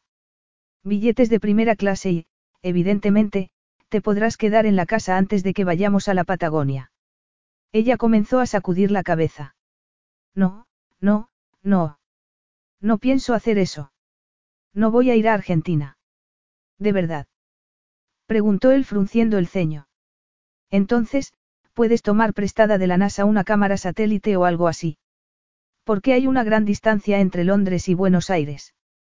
Bautista ignoró la expresión del rostro de Mimi y sacó su teléfono para consultar su agenda. No puedo hacer nada en los próximos dos días, pero puedo volar desde los Estados Unidos el viernes. No me importa si tú puedes ir y volver a la luna. No pienso ir a Buenos Aires el viernes, le espetó ella. Ni, de hecho, ningún otro día que tú me digas. Claro que sí y te voy a explicar por qué. Faltan menos de tres meses para la boda y Alicia va a marcharse dentro de unas pocas semanas para instalarse allí ya con mi padre. Va a tener bastantes cosas de las que ocuparse como para tenerte a ti de acá para allá en el último minuto con un millón de preguntas que podrían haberse respondido de antemano. Que yo te podría haber respondido de antemano. Esto no tiene nada que ver contigo, consiguió ella decir por fin. No es tu boda y no sabes nada de cómo se hace una película. Bueno, yo sí creo que tiene que ver mucho conmigo, respondió él en tono burlón. Dado que el evento va a tener lugar en mis casas y yo tengo unas reglas domésticas muy específicas y muy inflexibles. Bautista vio que ella apretaba los dientes. No puedes esperar que yo tome una decisión ahora mismo. Necesito tiempo para pensarlo. No te estoy vendiendo un coche, Mimi, dijo él. Le recorrió el rostro con la mirada, disfrutando con la mezcla de frustración y miedo que se reflejaba en sus ojos azules. Mira, soy un hombre muy ocupado, por lo que me temo que vas a tener que acoplarte a mi horario, y eso significa que tienes que venirte a Buenos Aires el viernes. ¿Y mi horario? repuso ella furiosa. Creo que Crema podrá cubrir tus turnos bastante rápidamente, ¿no te parece? Bautista había hablado deliberadamente en un tono muy condescendiente. Mimi estaba tan furiosa que ni siquiera se dio cuenta del hecho de que Bautista sabía dónde trabajaba. Miró hacia el otro lado. Eres insoportablemente arrogante. No, simplemente soy sincero, pero supongo que ese concepto resulta bastante desconocido para alguien como tú, rugió él. Por cierto, ¿cómo están Charlie y Raymond? Siguen disfrutando de su estancia a costa de su majestad. Mimi lo miró fijamente. El rubor se fue extendiendo como un amanecer sobre sus increíbles pómulos. Eres un hombre horrible. Y tú significas malas noticias, replicó él, deseando que ella no tuviera un aspecto tan sexy cuando se enfadaba. Bueno, si hemos terminado ya de intercambiar insultos, permíteme que te diga cómo va a ser esto. Lo último que mi familia necesita el día de la boda de mi hermana es un escándalo. La miró fijamente a los ojos. Y, en particular, un escándalo en el que estés implicada tú. Por lo tanto, necesito que te comportes de manera adecuada. Eso significa cumplir mis reglas y será más fácil explicártelas allí. Sin embargo, si no te consideras lo suficientemente madura como para poder realizar un viaje a Buenos Aires con los gastos pagados, entonces llama a Alicia, le ordenó ofreciéndole incluso su teléfono móvil. Y rómpele el corazón. Mimi lo miró en silencio. Veo que sigues en lo mismo. Todo eso de pasar página era solo por Alicia. No te excedas, Mimi. Te aseguro que no voy a pelearme con mi hermana por esto, pero si crees que eso significa que vas a tener total libertad en mi casa, en ese caso veo que no me conoces. Por suerte no, dijo ella escupiendo las palabras, pero si es esa la opinión que tienes sobre mí, ¿por qué no me alojo en un hotel? No te preocupes. Me lo pagaré yo. Tenía una piel impecable. La suave línea de sus labios estaba haciendo que Bautista perdiera la concentración. Mimi era muy hermosa, estaba muy enfadada y él quería besarla desesperadamente. Fue eso lo que le dio fuerzas para volver a reclinarse sobre el respaldo de su silla. Desgraciadamente, eso no me viene bien a mí, le dijo con voz suave. Verás, prefiero tener cerca a mis amigos, pero aún más a mis enemigos. Capítulo 3. Mimi se inclinó hacia adelante para mirar a través del cristal tintado de la limusina. Experimentó una sensación de emoción cuando las calles de Buenos Aires comenzaron a pasar delante de sus ojos. Bautista Caine podría ser el hombre más irritante y arrogante que hubiera conocido nunca, pero, en aquellos momentos, ella no podía dejar de estar agradecida hacia él. Si ella hubiera tenido que pagarse aquel viaje, habría sido una experiencia mucho menos cómoda. Viajar en primera clase, con la ventaja añadida de ser amiga de la familia Caine, no solo había hecho que el vuelo de 13 horas pasara con sorprendente velocidad, sino que había habido también algunas otras sorpresas, como una limpieza de cutis gratuita y una limusina con conductor que la esperaba en el aeropuerto Ezeiza. Torció la boca. En el pasado, esa clase de lujos habían sido los habituales para ella. El trabajo de su padrastro en Caine, el banco privado fundado por el bisabuelo de Basa, le había proporcionado a su familia un estilo de vida envidiable. Se habían mudado a Chesham Place y a ella la habían enviado al mismo colegio que Alicia. Habían disfrutado de vacaciones de verano en el Caribe y de esquí en Aspen y Verbier. Sin embargo, por muy agradable que había sido disponer de dinero, lo mejor había sido ver a Nancy, su madre, libre de la habitual desilusión que sentía por estar casada con un hombre que ni le gustaba ni le quería. Entonces, casi de la noche a la mañana, todo había desaparecido. Todo. La casa. Las vacaciones. La felicidad de su madre. De repente, ella había vuelto a ser una de las indeseables. Charlie y Raymond habían sido enviados a prisión y Mimi y su madre habían terminado en una pequeña casita adosada en Besley. Entonces, ya no le importaba nada. Había estado tan desesperada por escapar de los fotógrafos que las acechaban frente a su casa y de los vecinos que hablaban de ellas a sus espaldas. Solo Alicia, la única persona que tenía todo el derecho a rechazarla y a estar enojada con ella, había permanecido leal. Y por eso Mimi había ido hasta Argentina, a pesar de las razones que su hermano prefiriera pensar. Los hombros se le tensaron de nuevo al recordar la conversación que habían tenido durante su última reunión. Le dolía lo fácilmente que él se había salido con la suya. Podía entender el frío que había sentido ante las acusaciones y amenazas, pero el calor.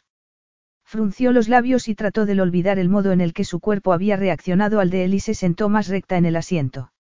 No había sido un encuentro muy satisfactorio, aunque ciertamente sí había supuesto una mejora con respecto al anterior. Al menos, ella no había terminado desnudándose delante de él y haciendo el ridículo. Ciertamente, no era aspirar a mucho lo de permanecer vestida y no ofrecerse en bandeja de plata a un hombre que tan evidentemente la despreciaba. Su teléfono comenzó a sonar en el bolso. Metió la mano para sacarlo y frunció el ceño. Seguramente sería su madre. Ella le había dicho que la llamaría cuando hubiera aterrizado, pero no tenía ganas de hablar en aquel momento. Se sintió culpable. Aún no le había dicho a su madre lo que estaba haciendo en Argentina. Tampoco le había dicho que Alicia iba a casarse, principalmente porque el tema de los Caine estaba vetado entre ellas. Sabía por experiencia que, con solo escuchar su nombre, su madre se ponía a lamentarse sobre el pasado.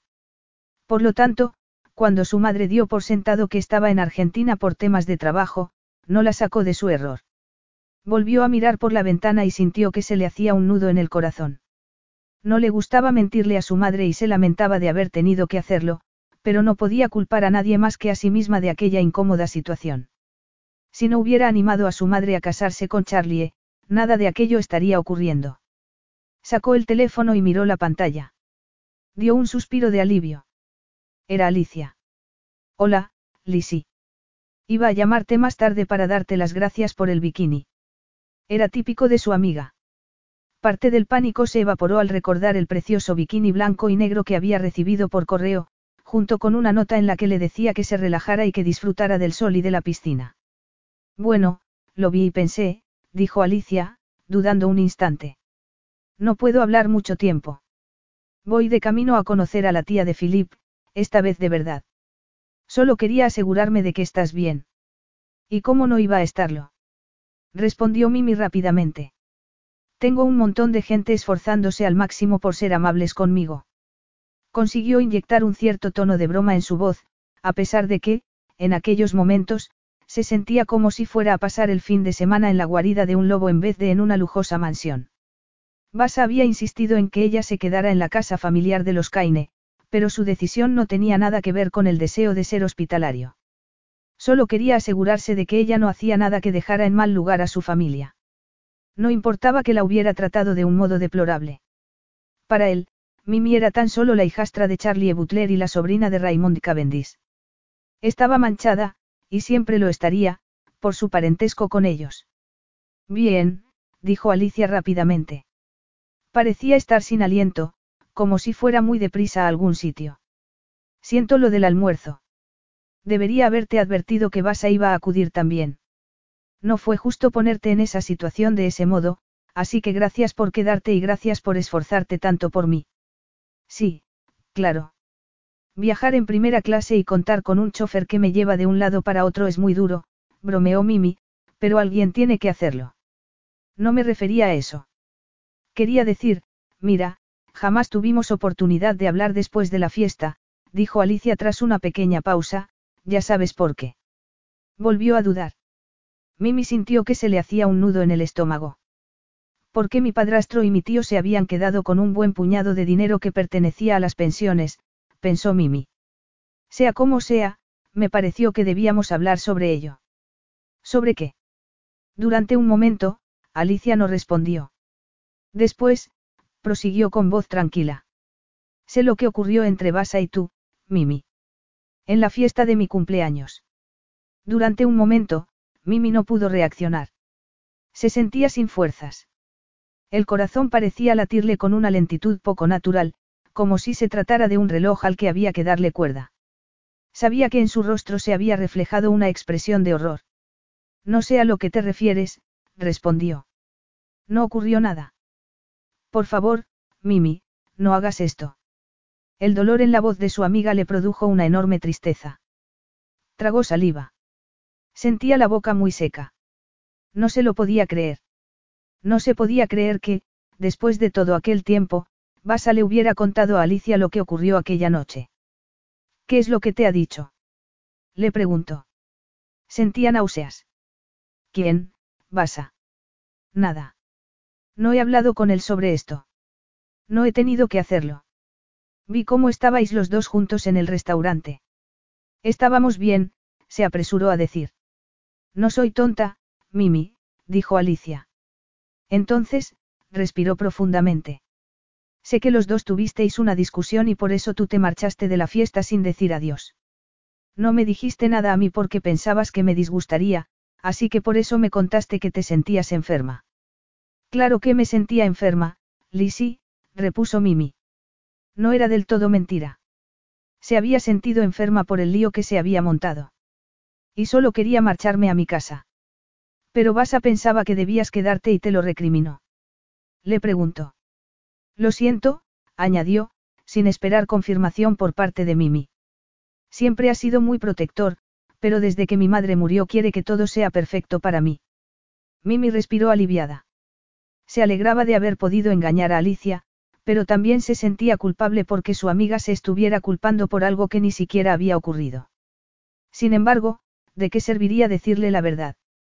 Lo siento, dijo ella. No por ocultar una discusión que no había existido con Basa, sino por dejar que Alicia creyera una mentira. ¿Por qué? Por estar enferma. Yo soy la que debería estar disculpándome. Sé que es mi hermano y lo adoro, pero podrías habérmelo dicho. No me habría puesto de su lado, ¿sabes? Está bien que te hayas puesto de su lado, afirmó Mimi. Es tu hermano. Pero tú también formas parte de mi familia. Sé que tu padrastro y tu tío hicieron algo que está muy mal, pero eso no tenía nada que ver contigo. Mimi agarró con fuerza el teléfono. Claro que tenía que ver con ella. Tal vez no allí en Buenos Aires, donde nadie la conocía, pero en Inglaterra siempre estaba en tensión. No importaba si estaba en el autobús o en un café. Si alguien la miraba con curiosidad, inmediatamente se sentía aterrorizada de que estuvieran atando cabos para sacar un titular. La razón por la que no se había enfrentado a esas actrices era el miedo a perder su anonimato. Había tenido miedo de que la situación se desmadrara demasiado y que su nombre, tarde o temprano, apareciera en Internet y que su escandaloso pasado volviera a ser noticia. Lo sé, mintió. Alicia suspiró. A quien yo elija para formar parte de mi vida no le importa a nadie, y mucho menos a mi hermano. Eres mi amiga y creo que vas allá lo acepta. Nada más lejos de la verdad, pensó Mimi, al recordar la afirmación que él había hecho sobre mantener a sus enemigos cerca. No obstante, trató de insuflar a su voz una alegría que no sentía y dijo. ¿Te ha dicho él eso? Bueno, no exactamente, admitió Alicia, pero sí me dijo que los dos tuvisteis una charla muy productiva y que habíais llegado a un entendimiento. Eso es lo bueno de Basa, si formas parte de su equipo, hará lo que sea por ti. Tras quedar en que hablarían más tarde para poder hacerlo más tranquilamente, Mimi le prometió a Alicia que le enviaría una fotografía de sí misma en la piscina y colgó.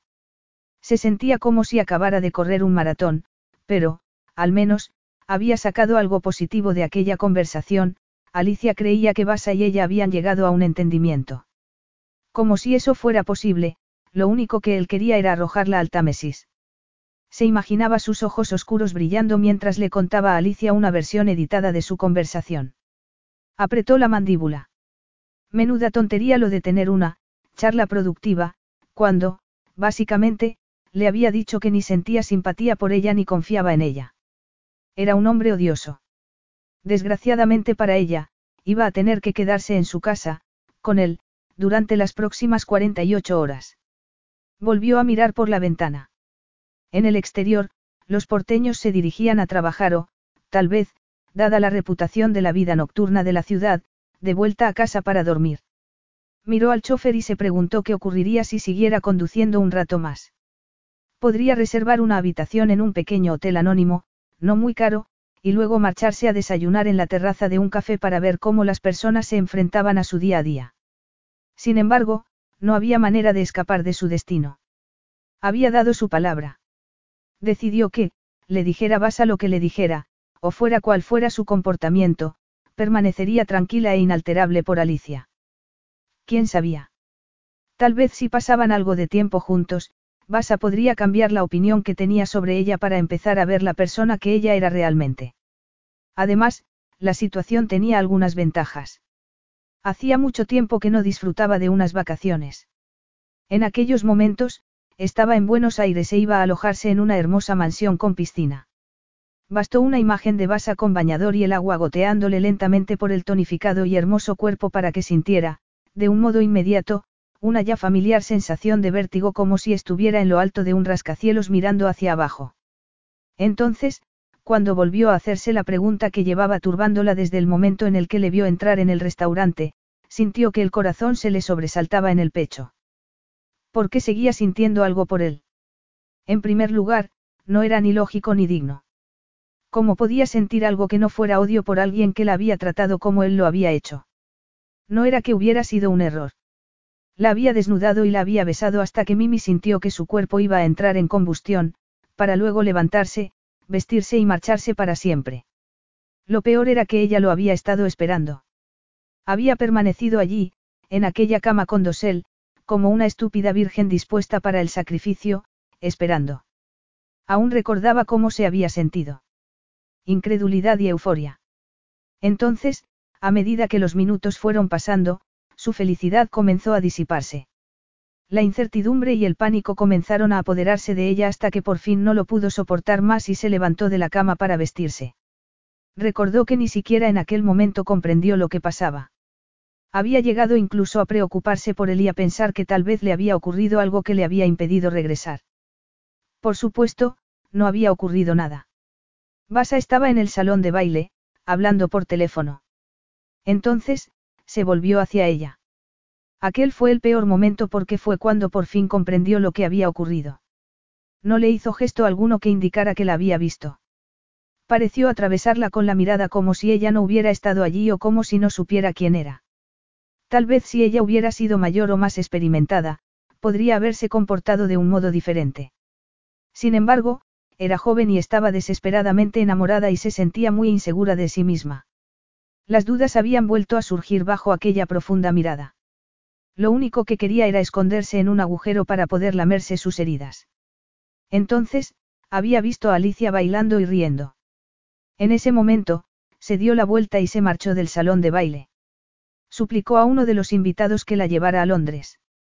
Sabía que no podía enfrentarse a su amiga. Si lo hubiera hecho, no habría podido contenerse y le habría contado todo a Alicia. Había perdido ya tantas cosas en la vida que no había querido correr el riesgo de tener esa conversación y de perder así también a su mejor amiga. Se echó a temblar. A veces, se sentía como si estuviera maldita. ¿Qué otra explicación podría haber para el modo en el que su mundo se destruía tan frecuentemente? Ella era el denominador común en todo lo que ocurría. El abandono de su padre. Charlie y Raymond. Su película. En ese momento, sintió que el coche comenzaba a minorar la marcha y, justo en ese instante, su pulso empezó a acelerarse. Durante los últimos minutos, se había distraído con sus pensamientos, por lo que no había estado prestando atención a lo que ocurría en el exterior. Cuando volvió a mirar por la ventana, se dio cuenta de que estaban avanzando por un amplio bulevar, alineado por árboles. Las casas estaban bastante retiradas de la calle, algunas ocultas por muros y otras por setos perfectamente podados. Todas ellas eran del tamaño de hoteles. Dios mío, hemos llegado. A través de la ventana vio con gran nerviosismo cómo una alta verja de hierro se abría lentamente para franquearles el paso. El coche se deslizó entre ellas y, un momento más tarde, se detuvo frente a una de las casas más hermosas que Mimi había visto en toda su vida. Y la más grande. Se trataba de un edificio color crema que parecía extenderse interminablemente en ambas direcciones. Salió del coche. Sentía que no iba vestida adecuadamente con sus pantalones de estilo militar y una sudadera. Justo en aquel momento, una mujer de mediana edad, muy hermosa, apareció en la puerta. Resultaba evidente que estaba esperando a Mimi. Buenos días, señorita Miller. Espero que haya tenido buen viaje. Me llamo Antonia y soy el ama de llaves del Palacio Figueroa. Mimi sintió que se quedaba sin palabras. Genial. Basa es dueño de un palacio. No era de extrañar que su ama de llaves pareciera una estrella de cine. Ya en el interior, no pudo fingir que no se había quedado muy impresionada. La casa era muy hermosa, perfectamente decorada con colores ricos y vibrantes que complementaban perfectamente el opulento mobiliario de la casa y sus alfombras sabonnerie. Estoy segura de que querrá asearse un poco, así que permítame que le muestre sus habitaciones, dijo Antonia con una sonrisa. Deduzco que esta es su primera visita a Buenos Aires. Espero que disfrute su estancia en nuestra hermosa ciudad. Mimi consiguió esbozar una sonrisa, aunque en su interior estaba pensando que sería más fácil que disfrutara su estancia si no tuviera que pasarla bajo la crítica mirada de Basa. Por suerte, él no iba a llegar hasta aquella noche. Con suerte, incluso podría decirle que estaba muy cansada para poder retirarse temprano y ya no le tendría que ver hasta la mañana siguiente. Estas son sus habitaciones, le indicó Antonia. Mimi atravesó la puerta y se quedó atónita. El sol de media mañana y una suave brisa entraban por las ventanas abiertas. Las paredes estaban pintadas de un delicado color rosa y había varios sofás y sillones tapizados de rosa y oro. Este es su salón. Su dormitorio está a través de esa puerta y también el cuarto de baño y el vestidor. Le permitiré que se instale. Le ruego que se sienta como si estuviera en su casa y, si necesita algo, solo tiene que pedirlo. Evidentemente, Antonia no sabía que su señor la consideraba una enemiga. Entró en el dormitorio y se quedó boquiabierta al ver la enorme cama con dosel. Después de pasarse varios minutos recorriéndolo todo, decidió que lo que más le gustaba era el vestidor. Había un enorme espejo que ocupaba una pared entera y, justo enfrente, dos hermosas chaiselongues, supuestamente para que alguien se pudiera sentar en ellas y observar a quién se vestía. O desvestía. Sin poder evitarlo, se imaginó a Basa sentado en una de ellas, observándola atentamente mientras ella se desnudaba lentamente frente a él. Al mirarse en el espejo, sintió un hormigueo en la piel. Por el amor de Dios. Con el corazón latiéndole a toda prisa, se dio la vuelta y salió del vestidor, maldiciéndose por ser tan idiota. Aquel fin de semana iba ya a ser lo suficientemente difícil como para que ella se pusiera a fantasear sobre un hombre que le había dejado perfectamente claro que la atracción que había sentido hacia ella había sido algo breve y basado exclusivamente en la oportunidad. Una ligera brisa agitó las cortinas. Se acercó a la ventana y vio una hermosa piscina rectangular de perfectas aguas turquesas. Parecía tan tentadora, era exactamente lo que ella necesitaba para refrescar su caldeado cuerpo y aplacar su imaginación.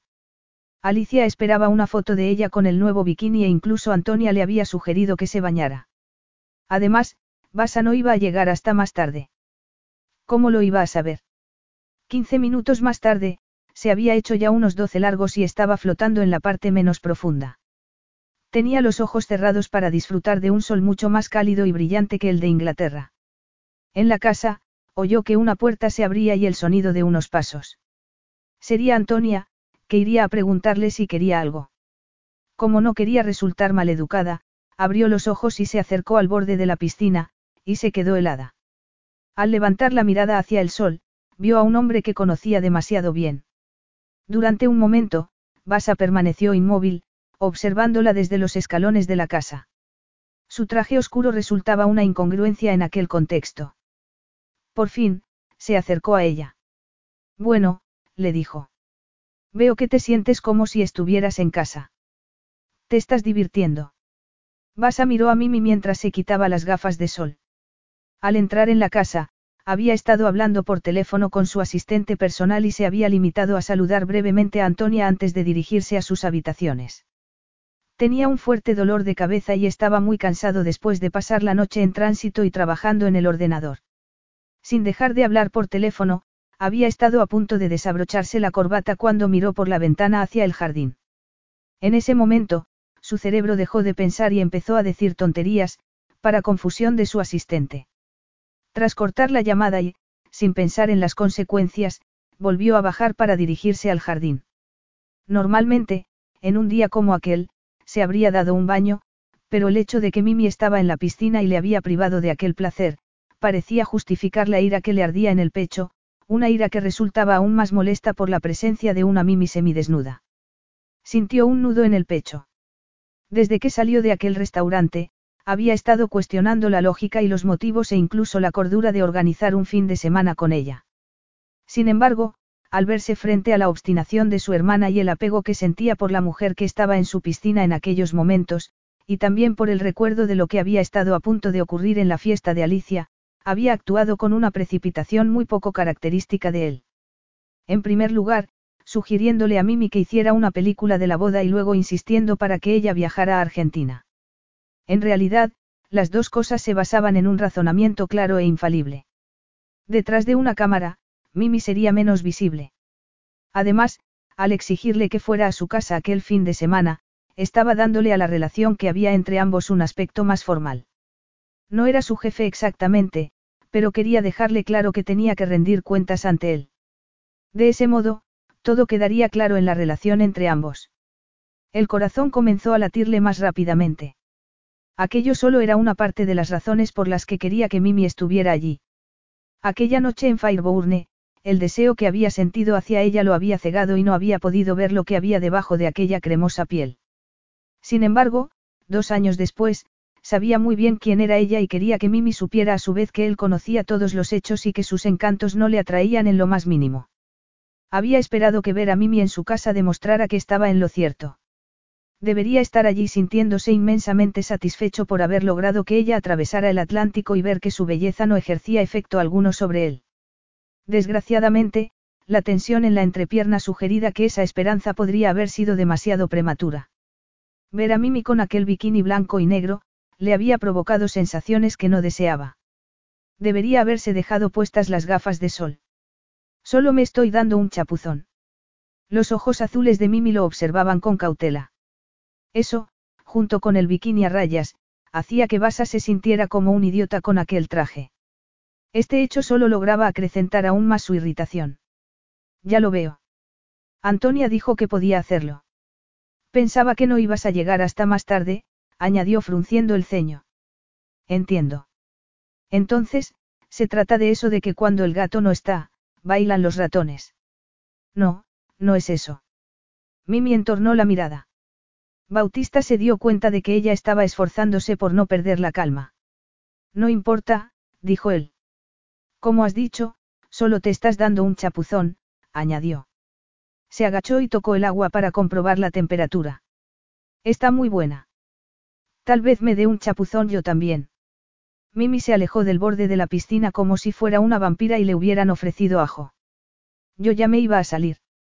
Bautista observó en silencio, con una combinación de ira y lujuria, como ella nadaba hasta el borde contrario y salía del agua. El agua le chorreaba por la espalda y las piernas. La respiración se le aceleró. Era una imagen muy familiar, que le evocaba aquella noche y aquel vestido, incluso era capaz de recordar el tacto. Había deseado tanto tocarla, deslizar los dedos por la suave curva de su piel. Ya no, se dijo tratando de ignorar el calor que le atenazaba los músculos. Nunca más. Toma, le dijo. Había visto el albornoz colgando del respaldo de una de las hamacas. Lo recogió y se lo ofreció. Gracias, musitó ella. Se lo puso rápidamente. No, gracias a ti, repuso él con burlona cortesía. Por venir aquí con tanta rapidez. Ha sido muy amable de tu parte hacerme un hueco en tu apretada agenda. Mimi levantó las cejas e irguió la barbilla. A ver si queda clara una cosa, Basa.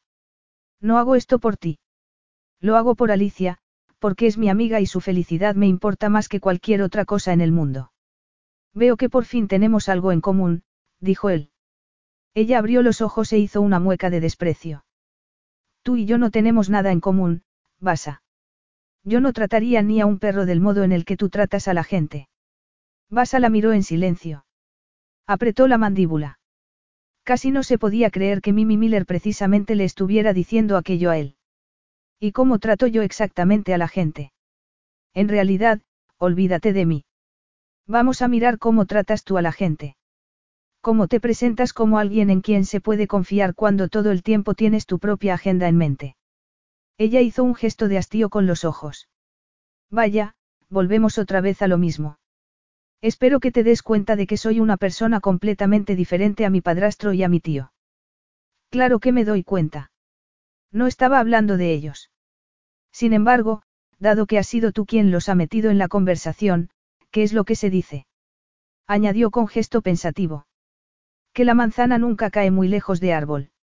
Incluso aunque fuera así, tienes a tu tío Charlie de modelo.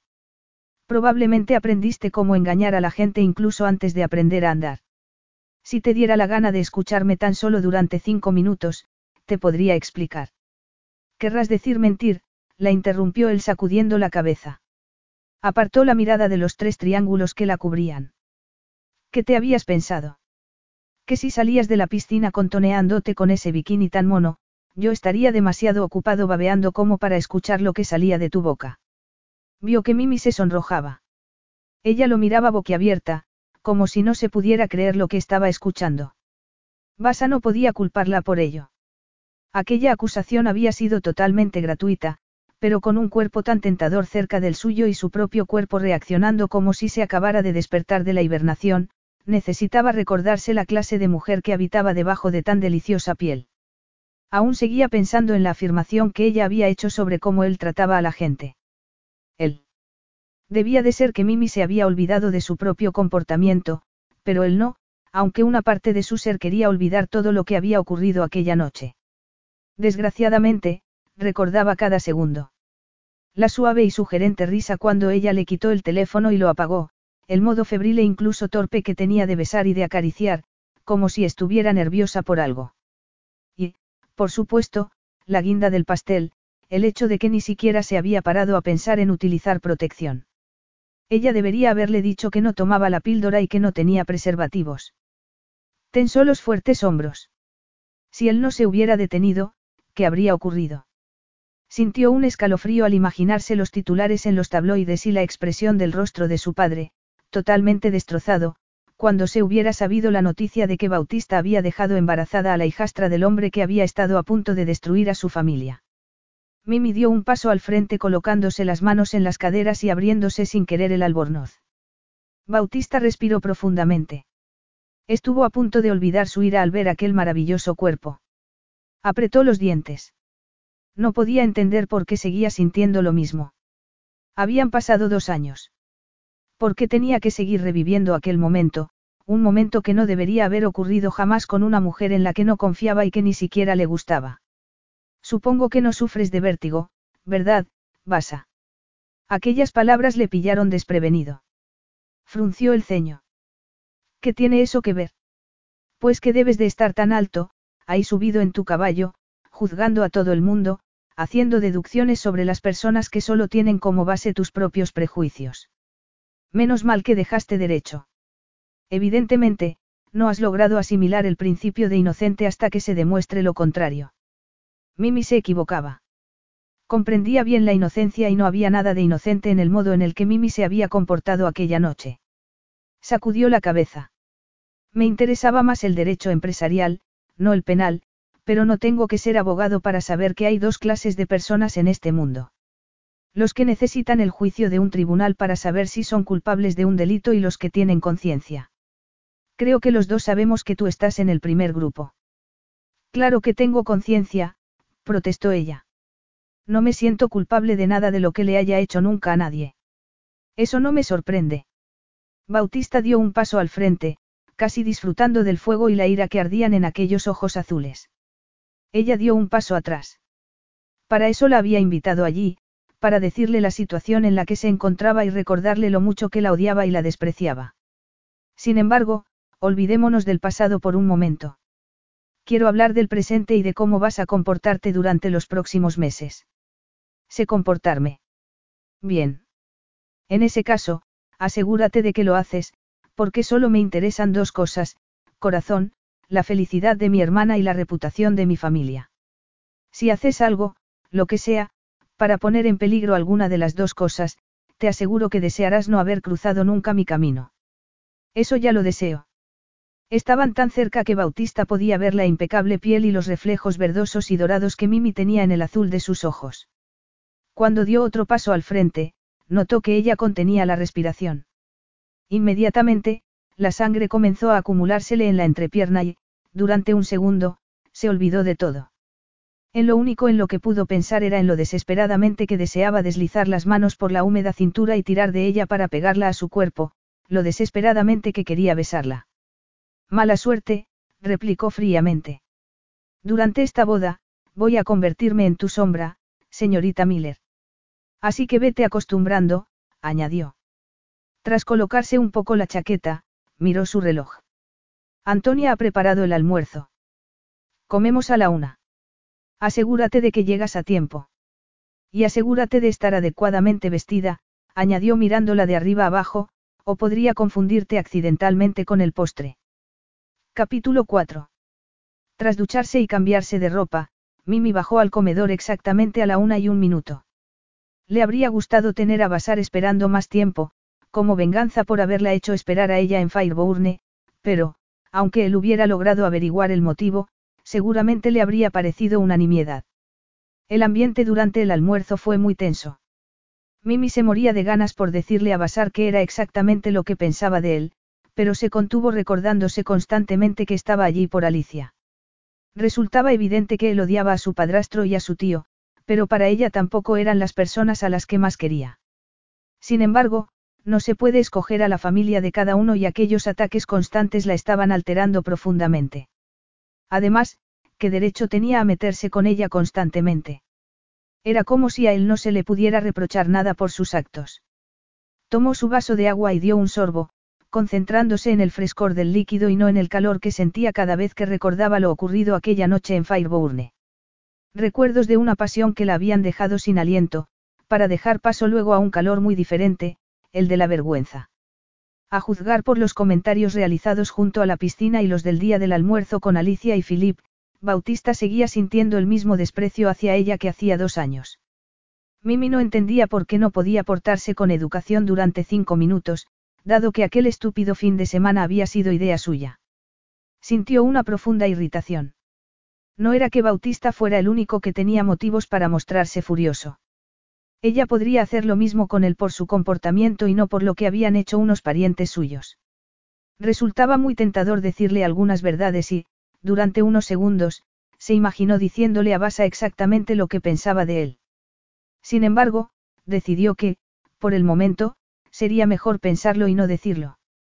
Enzarzarse con él en una batalla dialéctica podría resultar satisfactorio a corto plazo, pero al final terminaría haciendo daño a Alicia. Tensó los hombros. Aquellos dos días iban a ser un ejercicio de contención muy desafiante. Por suerte, había cosas positivas también. Solo tenía que mirar el plato de berenjena ahumada con salsa criolla. Se imaginó lo que estaría comiendo si estuviera en su casa y estuvo a punto de sonreír. Su almuerzo solía consistir de un bocadillo y una botella de agua. Evidentemente, las personas como Basa no tomaban bocadillos para almorzar. Era una pena que él tuviera que estar allí, pero, al menos después de que ella hubiera cambiado el bikini por un vestido camisero de tela vaquera y unos botines, se sentía mucho menos expuesta.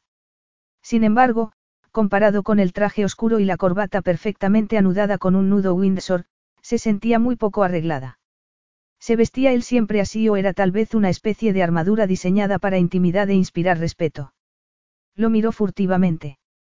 Bautista estaba hablando de las opciones del vino para la cena. En realidad, no importaba lo que se pusiera.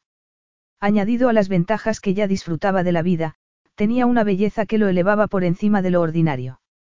Por suerte, Mimi tenía muchas más cosas que mirar que el hermoso rostro de Basa.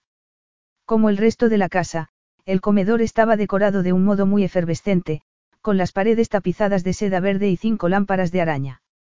Sin embargo, eran los dos lienzos de Basquiat los que dominaban la estancia. Los diseños de las llamativas calaveras y jeroglíficos hicieron que Mimi estuviera a punto de olvidarse de comer. ¿Te gusta Basquiat?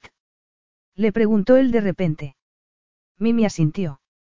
Su rostro adquirió inmediatamente la expresión que había perfeccionado durante el juicio de su padrastro y de su tío. Al principio, cuando Charlie y Raymond fueron arrestados, Mimi había tratado de ocultar su rostro a los fotógrafos, pero no había tardado mucho en darse cuenta de que no podía esconderse. Por lo tanto, había aprendido a dominar sus expresiones y a presentar una adecuada compostura que la ayudara a no revelar nada. Era una pena que no hubiera contado con esa habilidad la noche del cumpleaños de Alicia, la noche en la que se había desnudado tanto literal como metafóricamente delante de Basa. Dejó los recuerdos a un lado y miró los Basquiats. Son increíbles, pero me habría parecido que son demasiado arriesgados para tu gusto. Tal vez, pero el arte es como comer. Si siempre se come la misma comida, no se acostumbra al paladar. Además, dijo con una sonrisa mientras deslizaba la mirada por el rostro de Mimi, me gusta probar nuevos sabores. Ella sintió que el corazón le daba un vuelco en el pecho. Era eso lo que había ocurrido aquella noche. Era así como la había visto él. Como un, nuevo sabor, recordó el último comentario junto a la piscina y la presión en el pecho se transformó en ira. Basa era tan arrogante, decidió que le gustaría ver si él disfrutaba con el mismo tratamiento. Levantó la barbilla y lo miró a los ojos. A mí también me gusta saborear cosas nuevas. La mentira le aceleró los latidos del corazón, pero, ¿qué importaba? Había tratado de decirle la verdad y no había conseguido cambiar la mala opinión que él tenía de ella. Francamente, no se merecía la verdad. Observó cómo los ojos de Bautista se oscurecían y sintió que el pulso le vibraba en la piel con una mezcla de satisfacción y de intranquilidad. Estoy seguro de ello, dijo él tras un instante.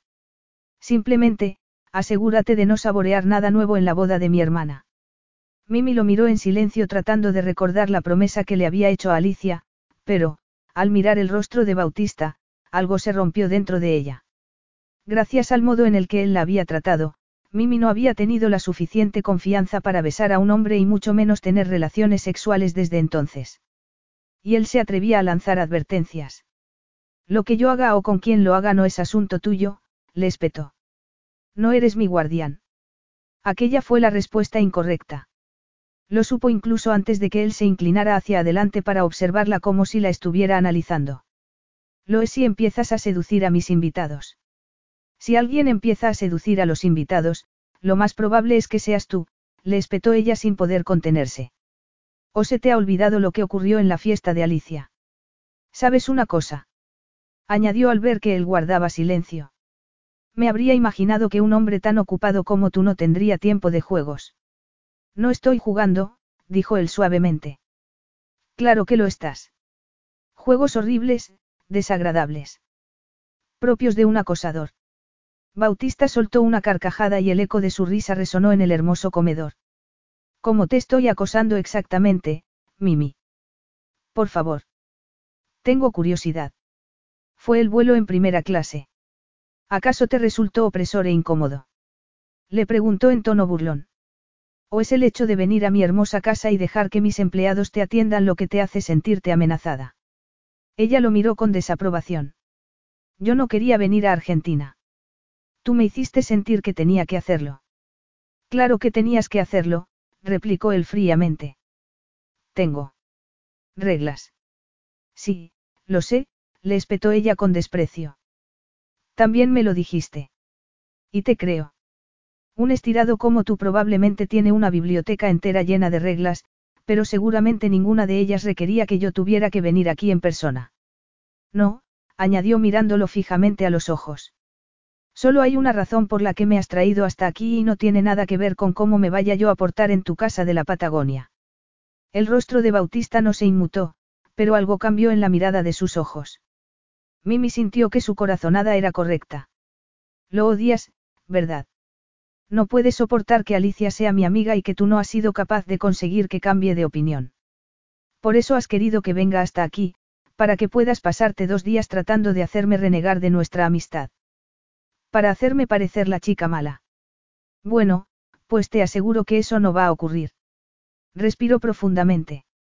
El pulso se le aceleró cuando vio que Bautista se levantaba de repente, arrastrando la silla por el suelo con tal fuerza que estuvo a punto de tirarla contra el suelo. Entonces, él rodeó la mesa con paso firme y se colocó delante de ella. Ya ha ocurrido, gruñó. Tal vez parezcas un ángel, pero eres como el resto de tu familia. Estás totalmente podrida. Desgraciadamente, mi delicada y buena hermana aún no ha descubierto a la verdadera Mimi Miller, así que pensé en acelerar un poco el proceso. Mimi se levantó también, arrastrando con fuerza la silla. Tenía los puños apretados. Se sentía escandalizada por lo que acababa de descubrir y por saber que no había nada que ella pudiera hacer, y mucho menos decir, para hacer que Bautista dejara de considerarla tan corrupta y manipuladora como su padrastro y su tío. Sin embargo, no debería dolerle tanto. Después de todo, no era como si él fuera la única persona que creía en lo de que no hay humo sin fuego. Incluso antes del veredicto de culpabilidad, muchos familiares y amigos le habían retirado la palabra. Sin embargo, por algún motivo, la opinión de Bautista le dolía más que la de nadie. Esa es la diferencia entre Lizzie y tú. Tú no tienes corazón, le espetó ella levantando la mano y puntuando cada palabra con un golpe en el torso de Bautista. De repente, él le agarró la mano y tiró de ella, acercándola tanto a su cuerpo que ella podía notar el calor y la ira que emanaban de él. No era la ira lo que más la estaba asustando, sino lo que había debajo, el deseo que le estaba acelerando el pulso y haciéndole temblar las piernas. El corazón se le sobresaltó. Él lo sintió también. Lo vio en sus ojos. Durante unos segundos, Mimi lo miró a los ojos. Estaban lo suficientemente cerca como para que, si ella inclinaba un poco la cabeza, pudiera rozar los labios de Bautista con los suyos. Sintió que su cuerpo se inclinaba hacia él a pesar de que su cabeza se rebelaba contra ese pensamiento. Entonces, Basa dio un paso más y le apretó con más fuerza la mano. Su hermosa boca aparecía completamente distorsionada con un gesto de burla. Mi corazón no tiene que implicarse cuando me enfrento a una bruja como tú. Solo mi instinto. Y estos me dicen que, tarde o temprano, no podrás contenerte. Verás algo que quieres, algo brillante y valioso y, entonces, serías capaz de arrojar a mi hermana debajo de un autobús para conseguirlo. Mimi se zafó de él y apartó la mano. Eso no es cierto. Adoro a Alicia y nunca haría nada que pudiera hacerle daño. Un admirable sentimiento, estoy seguro. Desgraciadamente, ya lo has hecho. Y eso es lo peor de la gente como tú, como tu padrastro y tu tío. No entendéis la lealtad y el amor, así que no sabéis lo que se siente cuando te lo arrojan a la cara. Bautista estaba muy equivocado. Sabía exactamente lo que se sentía, tanto que aún lo sentía en aquellos momentos, la humillación y el vacío interior que se llevaban por delante toda esperanza y sueño como si fueran un agujero negro. Durante un momento, ella no pudo hablar. El dolor bloqueaba su habilidad para pensar. ¿Acaso Bautista no se daba cuenta de que había estado enamorada de él? Que él le había roto el corazón en pedazos aquella noche. Respiró profundamente. Él había reconocido su deseo porque reflejaba el suyo, pero no había estado enamorado, así que, por supuesto, no había visto su desesperación y su anhelo. El estómago se le tensó. Había sido una estúpida al acudir allí, pero lo sería aún más si se quedaba.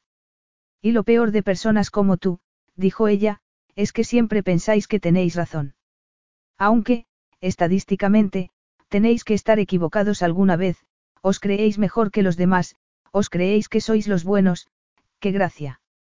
Una parte de su ser no se podía creer lo que estaba diciendo, pero estaba harta de que él ejerciera de jurado, juez y verdugo. ¿Sabes una cosa, Basa? En Inglaterra, pensé que tal vez una parte de ti decía en serio lo de aclarar el aire. Pensé que podrías estar dispuesto a darme una oportunidad para que yo pudiera demostrarte quién soy realmente, pero no quieres, ¿verdad? No, admitió él sin dejar de mirarla. ¿De qué serviría? Ya sé quién eres. En realidad no. Las palabras se le formaron en la cabeza, pero antes de que tuviera oportunidad de pronunciarlas en voz alta, sus ojos se dieron cuenta de la pasión que había en la mirada de él. Sin pensárselo, dio un paso al frente y lo besó. Su boca se fundió con la de él. Tiró de su cuerpo con fuerza, pegándose contra él, para luego levantar los brazos y rodearle el cuello con tanta naturalidad como si lo hicieran todos los días. Bautista se tensó durante un instante, pero luego la estrechó contra su cuerpo, apretándola como si tuviera miedo de que ella pudiera escapársele entre los dedos.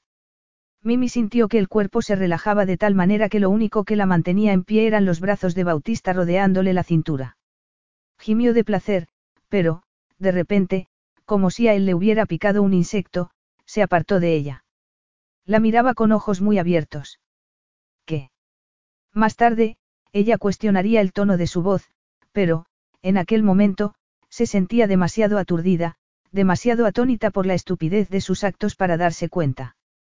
Se centraba en la necesidad de escapar de aquella casa, de aquel hombre y del laberinto de sentimientos que había provocado que un pánico asfixiante le llenara el pecho. Dio un paso atrás. Crees que me conoces, pero no es así. Así que déjame que me presente. Hola, me llamo Mimi Miller y mi vida ya es lo suficientemente miserable como para tener que soportar a un tipo arrogante y acosador que cree que tiene derecho a juzgarme durante los dos próximos días. Ojalá pudiera decir que es un placer conocerte, pero no ha sido así. Así que, si me perdonas, me salto el postre. Antes de que él tuviera oportunidad de responder o de reaccionar, Mimi salió del comedor. Estuvo a punto de chocarse con Antonia, que la miró con expresión de asombro. Oyó que Basa la llamaba, pero no se detuvo. Siguió andando hasta llegar a las escaleras, hasta que por fin pudo alcanzar el santuario de su dormitorio. Basa se dejó caer sobre la silla, tomó el café y lo volvió a dejar sobre la mesa con una expresión de disgusto en su hermoso rostro. Después de la espantada de Mimi, él se había marchado también del comedor para tomarse el café en el salón. En realidad, no quería café. Lo único que quería saber era lo que le estaba ocurriendo a su perfecta y ordenada vida. Sin embargo, a su cerebro le costaba pensar. ¿Cómo iba a hacerlo cuando la vida le había arrojado una bomba llamada Mimi Miller? Apretó los dientes. La respuesta a eso debería ser, fácilmente. Era un empresario multimillonario de 29 años que también presidía una de las mayores organizaciones benéficas de todo el mundo. Entonces, ¿por qué tenía que permitir que una mujer, que ni le gustaba, a la que no respetaba y ni siquiera gozaba de su confianza, pudiera hacerle perder el control como si fuera un adolescente? Lo único que sabía era que nada estaba saliendo como había planeado y que el encuentro de aquel día lo había dejado casi tan aturdido como el que tuvo lugar en Fireburne hacía dos años y que la ira y las acusaciones de ella lo habían turbado tanto como el beso. Su cuerpo se tensó, tal y como era previsible, ante la urgencia de la boca de Mimi sobre la de él y la calidez de su cuerpo. Eso no había formado parte del menú y Vas aún no tenía ni idea de cómo había ocurrido. Primero estaban almorzando y luego discutiendo. Cómo habían terminado abrazándose y besándose el uno al otro como si el mundo estuviera a punto de terminarse. Basa no lo sabía. La única persona que podría contestar estaba arriba, probablemente deseándole todos los males del mundo. Cuando Mimi se marchó del comedor, él tuvo que contenerse para no salir detrás de ella y presentarse también adecuadamente. Y, por adecuadamente, quería decir con los cuerpos desnudos sobre la cama. Así él la habría demostrado exactamente lo poco estirado que él era en realidad. Desde el momento en el que los dos se besaron, no le importó lo más mínimo su familia ni sus mentiras o el hecho de que ella representara todo lo malo del mundo para él. Lo único que le había importado era poder saborearla una vez más. Por suerte, había llegado Antonia. Al ver la mirada con la que le observaba su ama de llaves, había decidido volver a sentarse y terminarse la comida. Mientras se tomaba el café, pensó que no le debía importar lo que ella le había dicho, pero aún podía escuchar las palabras de Mimi en el interior de su cabeza. Él no era un acosador, ni un arrogante. ¿Por qué había dicho ella que su vida ya era lo suficientemente miserable? No lo sabía, pero lo que sí sabía era que no era justo que ella tuviera aquel aspecto tan hermoso. Debería ser como una gárgola, para que nadie, y mucho menos él, pudiera verse engañado por la suavidad de su piel y el maravilloso color azul de sus ojos. Miró el reloj y frunció el ceño. Había dado por sentado que ella reaparecería después de una hora o así, cuando se le hubiera pasado el enfado. Se le estaba acabando el tiempo. Alicia iba a llamar pronto para ver cómo iba todo. ¿Qué le iba a decir? Que habían discutido, se habían besado y que Mimi había salido corriendo para esconderse en su dormitorio. Se imaginó el rostro de su hermana y maldijo a Mimi. No le gustaba que ella tuviera tanto poder sobre él, pero no iba a mentir a Alicia, así que... Se terminó el café y se puso de pie. Subió la escalera hasta llegar a la puerta de las habitaciones de Mimi. Sentía tanta tensión que parecía que se iba a romper. Cielos. Iba a pagar por hacerle subir las escaleras para ir a buscarla. Llamó y esperó. ¿Por qué estaba esperando? Aquella era su casa. Hizo girar el pomo y abrió la puerta. El salón estaba vacío, por lo que, aún más irritado, se dirigió hasta el dormitorio. Está bien, ya has dejado clara tu postura, dijo mirando la cama. Pero creo que... Se interrumpió en seco. El dormitorio estaba vacío, lo mismo que el cuarto de baño y el vestidor. No había ropa ni equipaje alguno, lo que confirmó lo que el nudo que tenía en el estómago ya le había dicho. Mimi se había marchado. Había huido. El pulso se le aceleró y el pánico bloqueó la ira que aún le pudiera quedar. ¿A dónde se había ido? Mientras estrechaba con fuerza la maleta contra su pecho, observando la concurrida calle, Mimi admitió que aquella no había sido una de sus mejores ideas. La palabra idea implicaba un cierto razonamiento, pero, en aquel caso, no había sido así. Tras pasar 15 minutos en su dormitorio, pensando en el grosero comportamiento de Basa y en la humillante decisión de besarlo, había sentido que el pánico se apoderaba de ella y, tras recoger todas sus cosas, se había marchado de la casa sin que nadie la viera. Mientras caminaba por las soleadas calles, se había sentido bastante satisfecha consigo misma. Le resultaba inmensamente gratificante imaginándose el rostro de Basa al descubrir que se había marchado y parecía fácil imaginarse en un pequeño hotel, tal y como había pensado en la limusina de camino a la mansión de Basa. Desgraciadamente, por alguna razón inexplicable, todos los hoteles parecían estar llenos. Levantó la mirada y vio otro, el sexto. Entró rápidamente y se dirigió al mostrador de recepción. Sonrió a la recepcionista y, tras consultar en su teléfono la frase en español que necesitaba, preguntó. Hola. Tienen una habitación para dos noches. La recepcionista sonrió y contestó en inglés. Es usted inglesa, ¿verdad?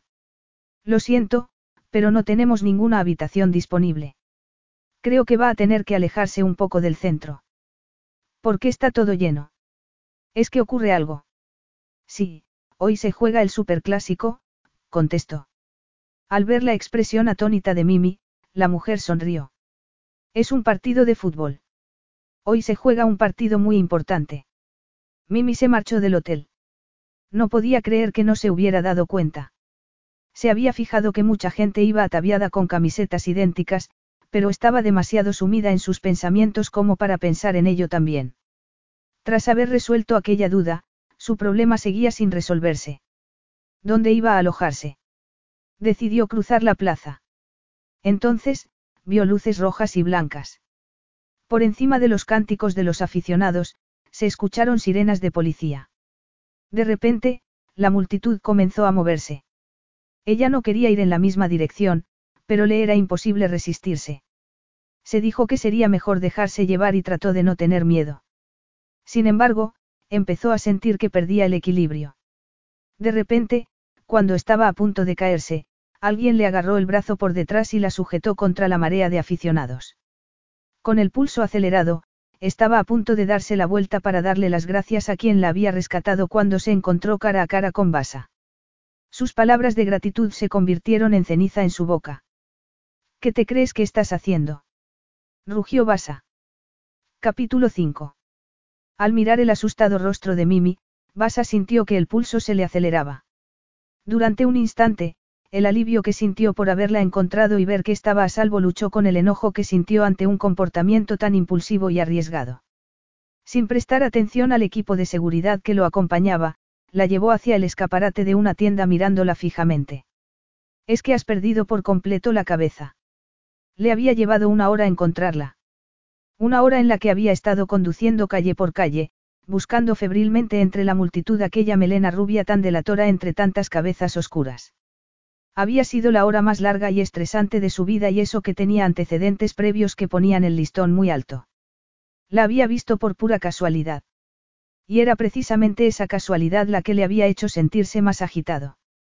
A cada minuto que pasaba, su imaginación se había hecho más flexible, en especial cuando recordó que el superclásico se iba a celebrar aquella tarde en la ciudad. La rivalidad entre Boca Juniors y el River Plate hacía que se produjeran con frecuencia episodios violentos. Ver a Mimi en medio de un mar de azul y amarillo le había helado la sangre en las venas. No, en realidad no. A menos que creas que buscar una habitación de hotel es una señal de locura, replicó ella. Se zafó de él y dio un paso atrás. Basa la miró en silencio, tratando de controlar su adrenalina. ¿Tienes idea de lo que está pasando aquí? Le preguntó señalando a su alrededor. Sí, por supuesto, replicó ella levantando la barbilla. Es el superclásico. ¿Y qué es el superclásico? Le preguntó él, algo irritado por el gesto desafiante en el rostro de Mimi. Es un partido de fútbol. No. Ella lo miró asombrada y confusa. Basa sintió una ligera satisfacción, más juvenil que otra cosa, al haber podido bajarle los humos a Mimi. No es solo un partido de fútbol. Es el derby entre dos de los mejores equipos de Argentina, que también se odian mutuamente y que lo demuestran abiertamente. Hay peleas y heridos. Tú podrías haber resultado herida. Más importante aún es que, si hubieras resultado herida, se podría haber sabido que estás aquí como mi invitada y, francamente, no quiero que algo así se haga público. Mimi palideció. Al ver su rostro, Basa se sintió algo culpable por la brutalidad de sus palabras. Sin embargo, se dijo que no le importaba. Mimi había estado más que dispuesta en representar su papel en el engaño al que fue sometida su familia, por no mencionar que había privado permanentemente a unos pensionistas de sus ahorros, por lo que no tenía derecho alguno a disgustarse por escuchar algunas verdades. La familia Vázquez es tan conocida y respetada aquí como los Caine lo son en Inglaterra, por lo que no necesito que pongas en peligro cualquiera de mis apellidos, en especial con la boda tan cerca.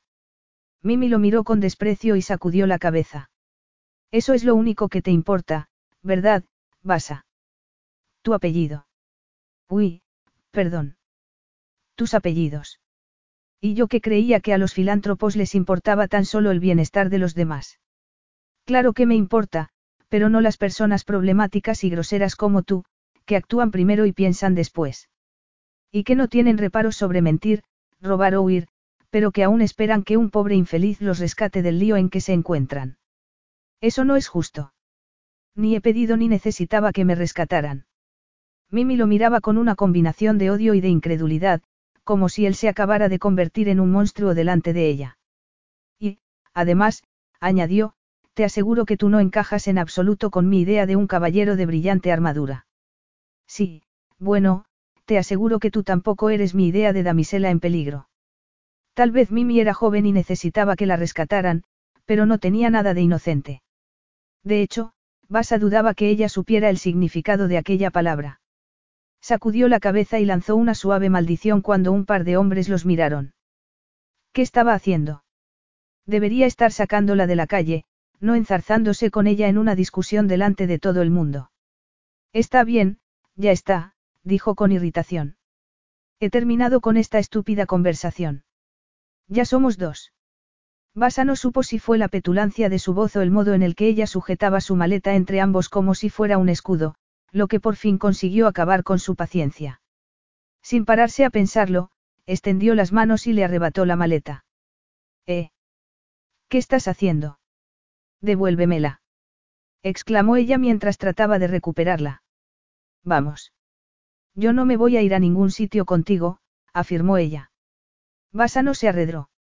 La agarró con fuerza y empezó a empujarla hacia los miembros de su equipo de seguridad, que los escoltaron a ambos hacia el primero de los dos enormes todoterrenos que habían aparcado en una calle lateral, fuera de la plaza. ¿Qué estás haciendo? Te llevo al coche, respondió él, antes de que alguien te reconozca. Esto no es escoltar. Esto es secuestrar, protestó ella. Sí, supongo que sí. Basa se detuvo tan repentinamente que el cuerpo de Mimi se chocó contra el suyo. El deseo, apasionado y potente, le golpeó en el estómago cuando ella le agarró la camisa para no caerse.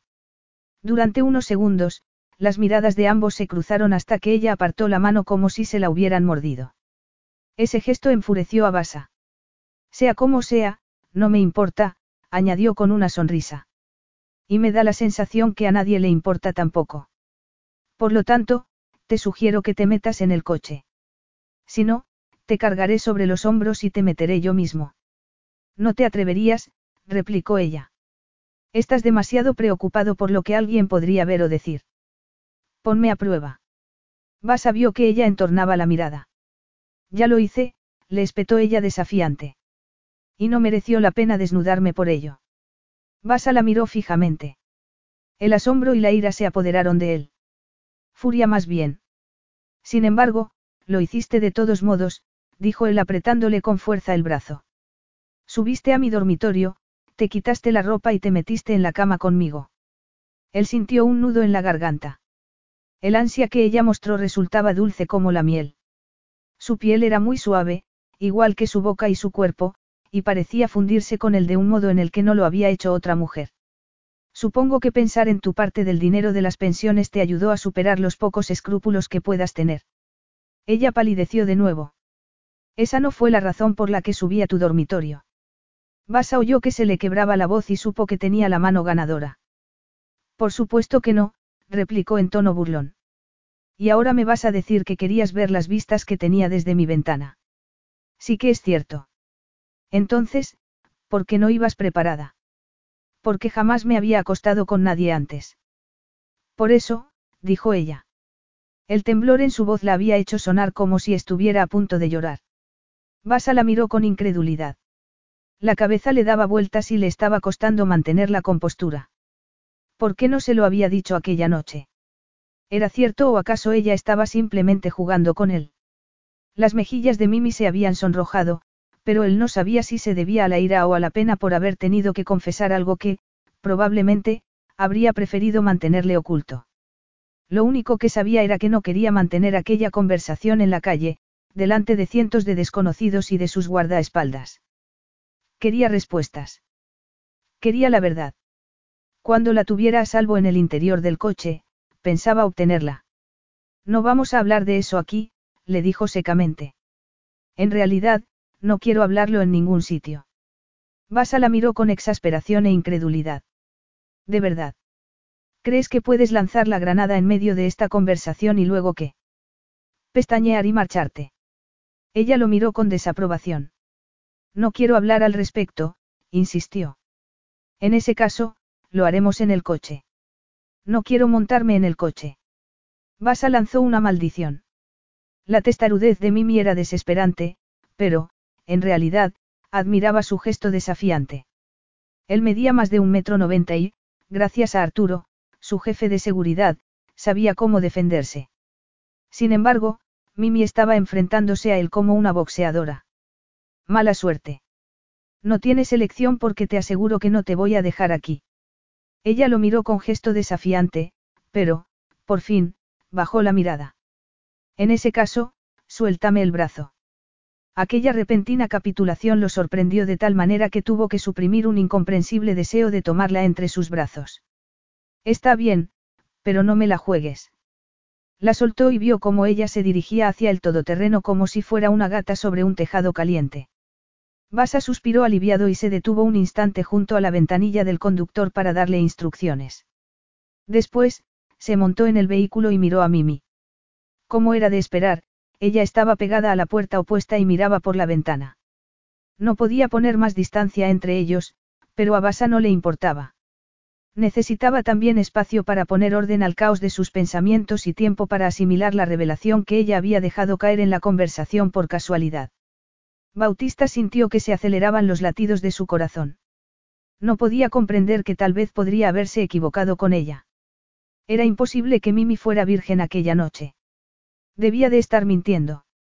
Sin embargo, en su voz había notado cierta tensión que había sonado real. Con cierto esfuerzo, recordó aquella noche en Fireburne. Trató de recordar si ella se había mostrado tensa o aprensiva o se había comportado de un modo que pudiera sugerir que no había tenido relaciones sexuales antes. Podría haberse quedado él tan atónito por su propia reacción ante ella que lo hubiera pasado por alto. Había habido un momento, solo una fracción de un segundo, antes de que él le preguntara si había tomado medidas, cuando él había empujado contra la cálida humedad de la entrepierna y ella le había agarrado el brazo con fuerza. En ese momento, le había parecido pasión, urgencia. En el momento presente, se preguntó si había sido incertidumbre o pánico. Mimi no había dicho nada. De hecho, le había estrechado más contra su cuerpo y le había besado frenéticamente y... Jamás se le había pasado por la cabeza que él pudiera ser el primero. Había creído que sabía bien cómo era, que en los años en los que había estado estudiando en la universidad y luego tomándole el relevo a su padre en la empresa, Mimi simplemente había crecido. Aquel cuerpo, aquella hermosa melena rubia, aquellos dulces labios, no le había costado imaginarse que ella había sido la fantasía hecha realidad de muchos hombres, por lo que había asumido que Mimi sabía lo que estaba haciendo, que sabía lo que les gustaba a los hombres y que por eso se mostraba tan activa, tan apasionada y tan desinhibida. ¿Y si había sido el nerviosismo por perder la virginidad lo que le había hecho adoptar una actitud tan frenética? Se sintió como si tuviera el estómago lleno de piedras. Durante mucho tiempo, había estado seguro de que ella le había mentido descaradamente con la misma boca con la que tan dulcemente lo había besado. Había creído que ella era la clase de mujer que podría seducir sin esfuerzo a un amigo de la familia para darles tiempo a sus parientes para cubrirse. Una mujer que no se había parado a considerar el hecho de tener sexo sin protección con él, aunque, debía de haber sabido sin lugar a dudas que un posible bebé habría nacido en el futuro en medio de un abismo irreversible entre las dos familias. El hecho de que se hubiera comportado así, con crueldad y determinación, había sido tan abrumador como incomprensible, pero Basa acababa de comprender lo equivocado que había estado en la experiencia sexual de Mimi. El hecho de que se hubiera equivocado en aquel aspecto, estaba empezando a hacer que se cuestionara todo lo demás. Se había equivocado en más cosas. Tal vez, en vez de cuestionar los hechos, se había precipitado a la hora de aceptar lo que ella le decía. Si era verdad que era virgen entonces, no habría dicho algo en ese momento. Mimi. No tengo nada que decirte. En ese caso, hablaré yo. Pero para que quede claro, dijo ella. Había seguido hablando como si él no hubiera dicho ni una sola palabra, no pienso volver a pisar esa casa. Así que si pudieras dejarme en el aeropuerto. No estás en un taxi e irás donde yo te lleve, replicó Basa. De verdad creía Mimi que podría dejar caer una bomba como aquella para luego marcharse sin dar explicaciones. No pienso ir a ningún sitio contigo que no sea un hotel o al aeropuerto. No sirve de nada ir a un hotel. Ninguno tendrá habitaciones. En ese caso, esperaré en el aeropuerto. No tendrás que esperar. Mimi hizo un gesto de desaprobación con los ojos y susurró algo entre dientes. Sin embargo, menos de 30 segundos más tarde, se volvió para mirarlo a él y frunció el ceño. No lo comprendo, acabamos de pasar el desvío al aeropuerto. Así es.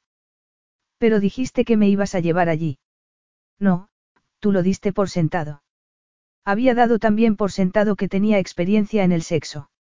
La pregunta se le ocurrió sin previo aviso. Apretó los dientes y decidió dejarla a un lado. Conseguiría sus respuestas, pero más tarde. No era buena idea tratar de resolverlo todo en aquel instante. Entonces, ¿a dónde vamos? A un lugar privado. A un lugar en el que no puedas avergonzar a mi familia. A un lugar que está muy lejos de la civilización, donde nadie sabe quién eres. A un lugar en el que tú y yo podamos tener una larga charla sin interrupciones. ¿A qué te refieres con que está muy lejos de la civilización? Le preguntó. Entonces, un gesto de alarma se dibujó en su rostro. Empezó a sacudir la cabeza. No vas a, no voy a ir a tu casa de la Patagonia. Demasiado tarde, dijo él tranquilamente. Ya vamos de camino. Mimi se sintió como si le hubieran echado un cubo de agua helada por la cabeza, como en uno de esos desafíos de Internet. Se mordió el labio. Basa no podía estar hablando en serio. La Patagonia estaba a miles de kilómetros de distancia de allí y él ya le había dicho que no podía tomarse vacaciones como ella. El alivio se apoderó de ella. Seguramente, la única intención de Basa era mostrarle que él era el jefe y tan solo estaba tratando de asustarla. Ya había sido suficientemente vergonzoso tener que admitir su inexperiencia ante uno de los solteros más codiciados del mundo, pero cualquier conversación sobre su vida sexual iba a revelar tarde o temprano que ella seguía siendo virgen y, francamente, aquello no era algo que quisiera compartir con Basa Kaine en aquellos momentos. En realidad, nunca. No era que se sintiera avergonzada. Todos sus amigos íntimos, también Alicia, sabían que ella aún no se había acostado con nadie, pero preferiría arder antes de confesárselo a un hombre que, tras besarla, la había abandonado. Durante un momento, consideró sus opciones. No tardó mucho en descubrir que solo tenía una. Apretó los dientes. No quería, pero tenía que reaccionar. Estaba dispuesta a cualquier cosa para evitar que él la llevara a la Patagonia. Incluso disculparse. Respiró profundamente y le dedicó una tensa sonrisa. Sé que estás enojado conmigo y siento haber desaparecido de esa manera. Probablemente no debería haberme marchado sin decírtelo primero. De eso no te quepa la menor duda, pero supongo que no debería sorprenderme. Se te da bien marcharte cuando nadie está mirando. El corazón de Mimi empezó a latir con fuerza. Era la segunda vez que él decía algo así y ella aún no sabía a qué se refería con ello, pero no era el momento de distracciones. Como te he dicho, lo siento. De acuerdo. Pensé que no había motivo para quedarme cuando cada vez que hablamos terminamos discutiendo. Además del asunto del beso, que tanto la avergonzaba. Sin embargo, lo sería más aún que él descubriera que seguía siendo virgen. No solo terminamos discutiendo. Mimi parpadeó y contuvo la respiración. Aún estaba escandalizada por su propio comportamiento, al menos en lo que se refería al beso. Evidentemente, lo de salir huyendo después era algo perfectamente comprensible, pero no por ello podía fingir que no había ocurrido. Eso fue un error, afirmó encogiéndose de hombros y fingiendo una despreocupación que no sentía. Define error. Mimi sintió que se le hacía un nudo en la garganta y que la piel se le acaloraba. Contuvo el aliento para tratar de mantener la tranquilidad. Ha sido un acto estúpido y precipitado y no sé por qué ha ocurrido, mintió mirándolo a los ojos. Te prometo que no tienes que preocuparte de que yo pueda hacer otro acto estúpido y precipitado que pueda avergonzar a tu familia. Claro que me preocupa y por eso no nos podemos quedar en Buenos Aires. Eso y el hecho de que tenemos una conversación pendiente que, evidentemente, debió haber ocurrido hace dos años. No, eso no. No voy a dejar que me lleves a una nueva discusión, Mimi. Estamos en un aeródromo y ese, añadió señalando un avión blanco que esperaba en la pista, es mi jet privado. Ahora, tienes que elegir. O usamos mi avión, con lo que tardaremos aproximadamente tres horas, o vamos conduciendo. En ese caso, serán casi once horas, así que... Ella lo miró fijamente. El corazón le latía a toda velocidad. Estás bromeando. Esto es una broma, ¿verdad? No, no lo es.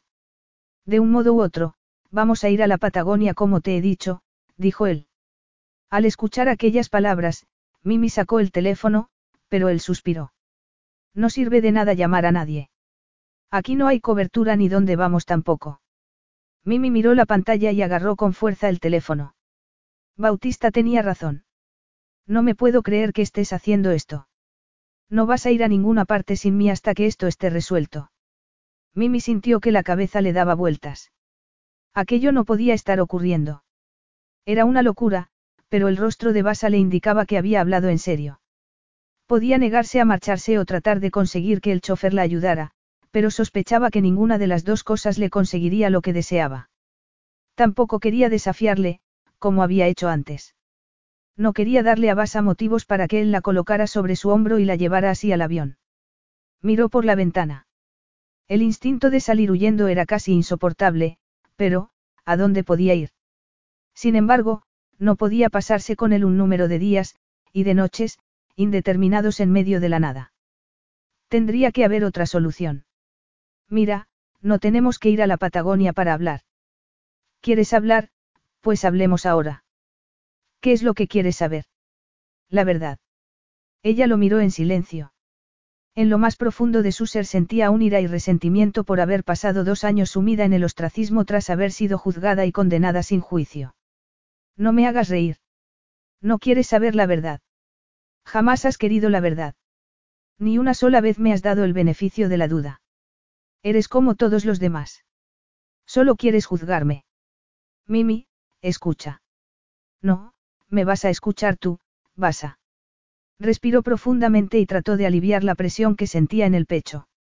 Si quieres obligarme a ir hasta la Patagonia contigo, adelante, dijo llena de frustración y furia. Pero estás perdiendo el tiempo. He terminado de hablar contigo. Así que espero que el silencio te resulte cómodo, porque eso va a ser todo lo que vas a sacar de mí. Capítulo 6. Mimi mantuvo su palabra. Sonrió cortésmente a la tripulación mientras la acompañaban a su asiento, pero, en cuanto Basa y ella se quedaron a solas, se puso a mirar por la ventana. Sabía que era un comportamiento muy pueril y Basa parecía pensar lo mismo a juzgar por la expresión que tenía en su rostro. Sin embargo, ya había tenido más que suficiente y no quería seguir preocupándose por lo que él pensara de ella. Acceder a sus estúpidas exigencias y disculparse no le había llevado a ningún sitio, por lo que decidió mostrarse como la persona grosera, egoísta y problemática que él pensaba que era. Como le dolía la cabeza por las tensiones sufridas a lo largo del día, decidió reclinar la cabeza sobre el asiento y cerrar los ojos. Tras lo que le parecieron unos 30 segundos, oyó de repente el chirrido de las ruedas del tren de aterrizaje y abrió los ojos. Entonces, se dio cuenta de que se había quedado dormida. Miró por la ventana y vio que se estaban preparando para aterrizar. Cuando se bajaron del avión, un todoterreno ya les estaba esperando. El sol acababa de ponerse en el horizonte, por lo que aún quedaba una delgada línea dorada en el horizonte. Sin embargo, incluso con los faros del coche, vio que, más allá de la oscuridad, no había nada más que oscuridad. El ambiente tenía un aire amenazante, por lo que Mimi sentía que aquella oscuridad iba a engullirla entera. Parecían haber llegado a los confines del mundo civilizado. Sintió que se le hacía un nudo en el estómago al comprender su situación. ¿Por qué había permitido que ocurriera? No podía estar allí con un hombre que la odiaba y que desconfiaba de ella, el mismo hombre al que había besado unas horas antes, igual que dos años atrás, sin pararse a pensar en las consecuencias. Se echó a temblar al recordar aquella noche y trató de tranquilizarse. Dos años atrás, lo habría seguido hasta los lugares más salvajes porque entonces había estado dispuesta, deseosa incluso, de entregarle su corazón. Entonces, él tampoco había querido nada de lo que ella tenía que ofrecerle y nada había cambiado. Sin embargo, en aquellos momentos, Basa exigía la verdad. Sabía que él se refería a lo que había ocurrido aquella noche en Firebourne. Y si al dejar al descubierto una verdad, descubría la verdadera realidad. Que todo lo que ella tocaba se convertía en cenizas. Basa ya sabía en qué situación se encontraba su trayectoria profesional. No tenía por qué saber que el resto de su vida, incluía su vida amorosa, se encontraban en la misma situación. El coche se detuvo por fin. Cuando Mimi se bajó, vio que habían aparcado al lado de un lago.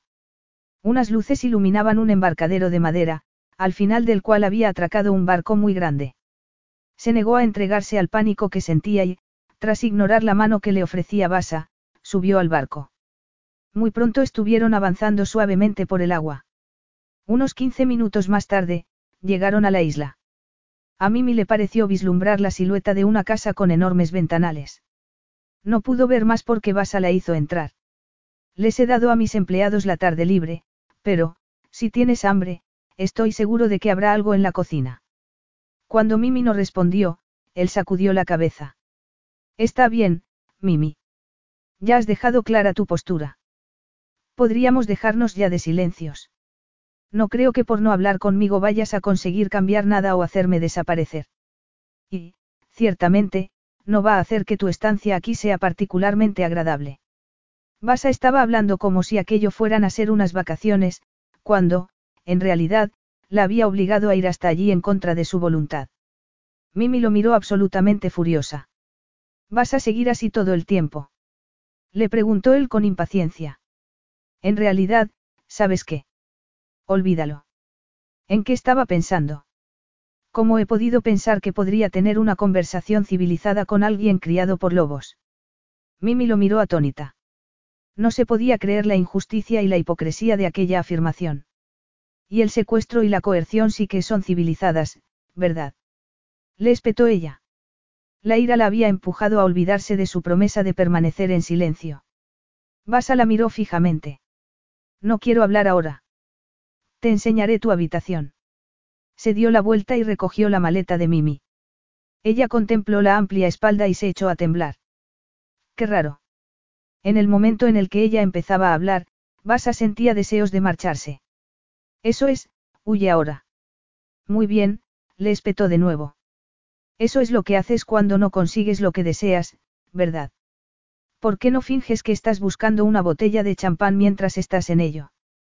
Basa se dio la vuelta y la miró con furia. Baja la voz. No me hables como si yo fuera una de tus empleadas. No lo estoy haciendo, pero en realidad mis empleadas no se quedan ahí chillando como una esposa verdulera cuando todo el mundo está tratando de dormir. No estoy chillando, replicó ella, furiosa. Estás tan acostumbrado a obligar a la gente a hacer lo que tú quieres que no puedes soportar que yo no lo tolere. Por cierto, no soy ninguna esposa verdulera. Más bien, no soy la esposa de nadie. En realidad, estoy encantada de estar soltera. Sin embargo, si me casara, no lo haría con un imbécil insoportable como lo eres tú. Basa dejó caer la maleta sobre el suelo de madera y se dirigió hacia ella mirándola fijamente. No te estaba pidiendo matrimonio, le dijo fríamente. En estos momentos no estoy buscando esposa.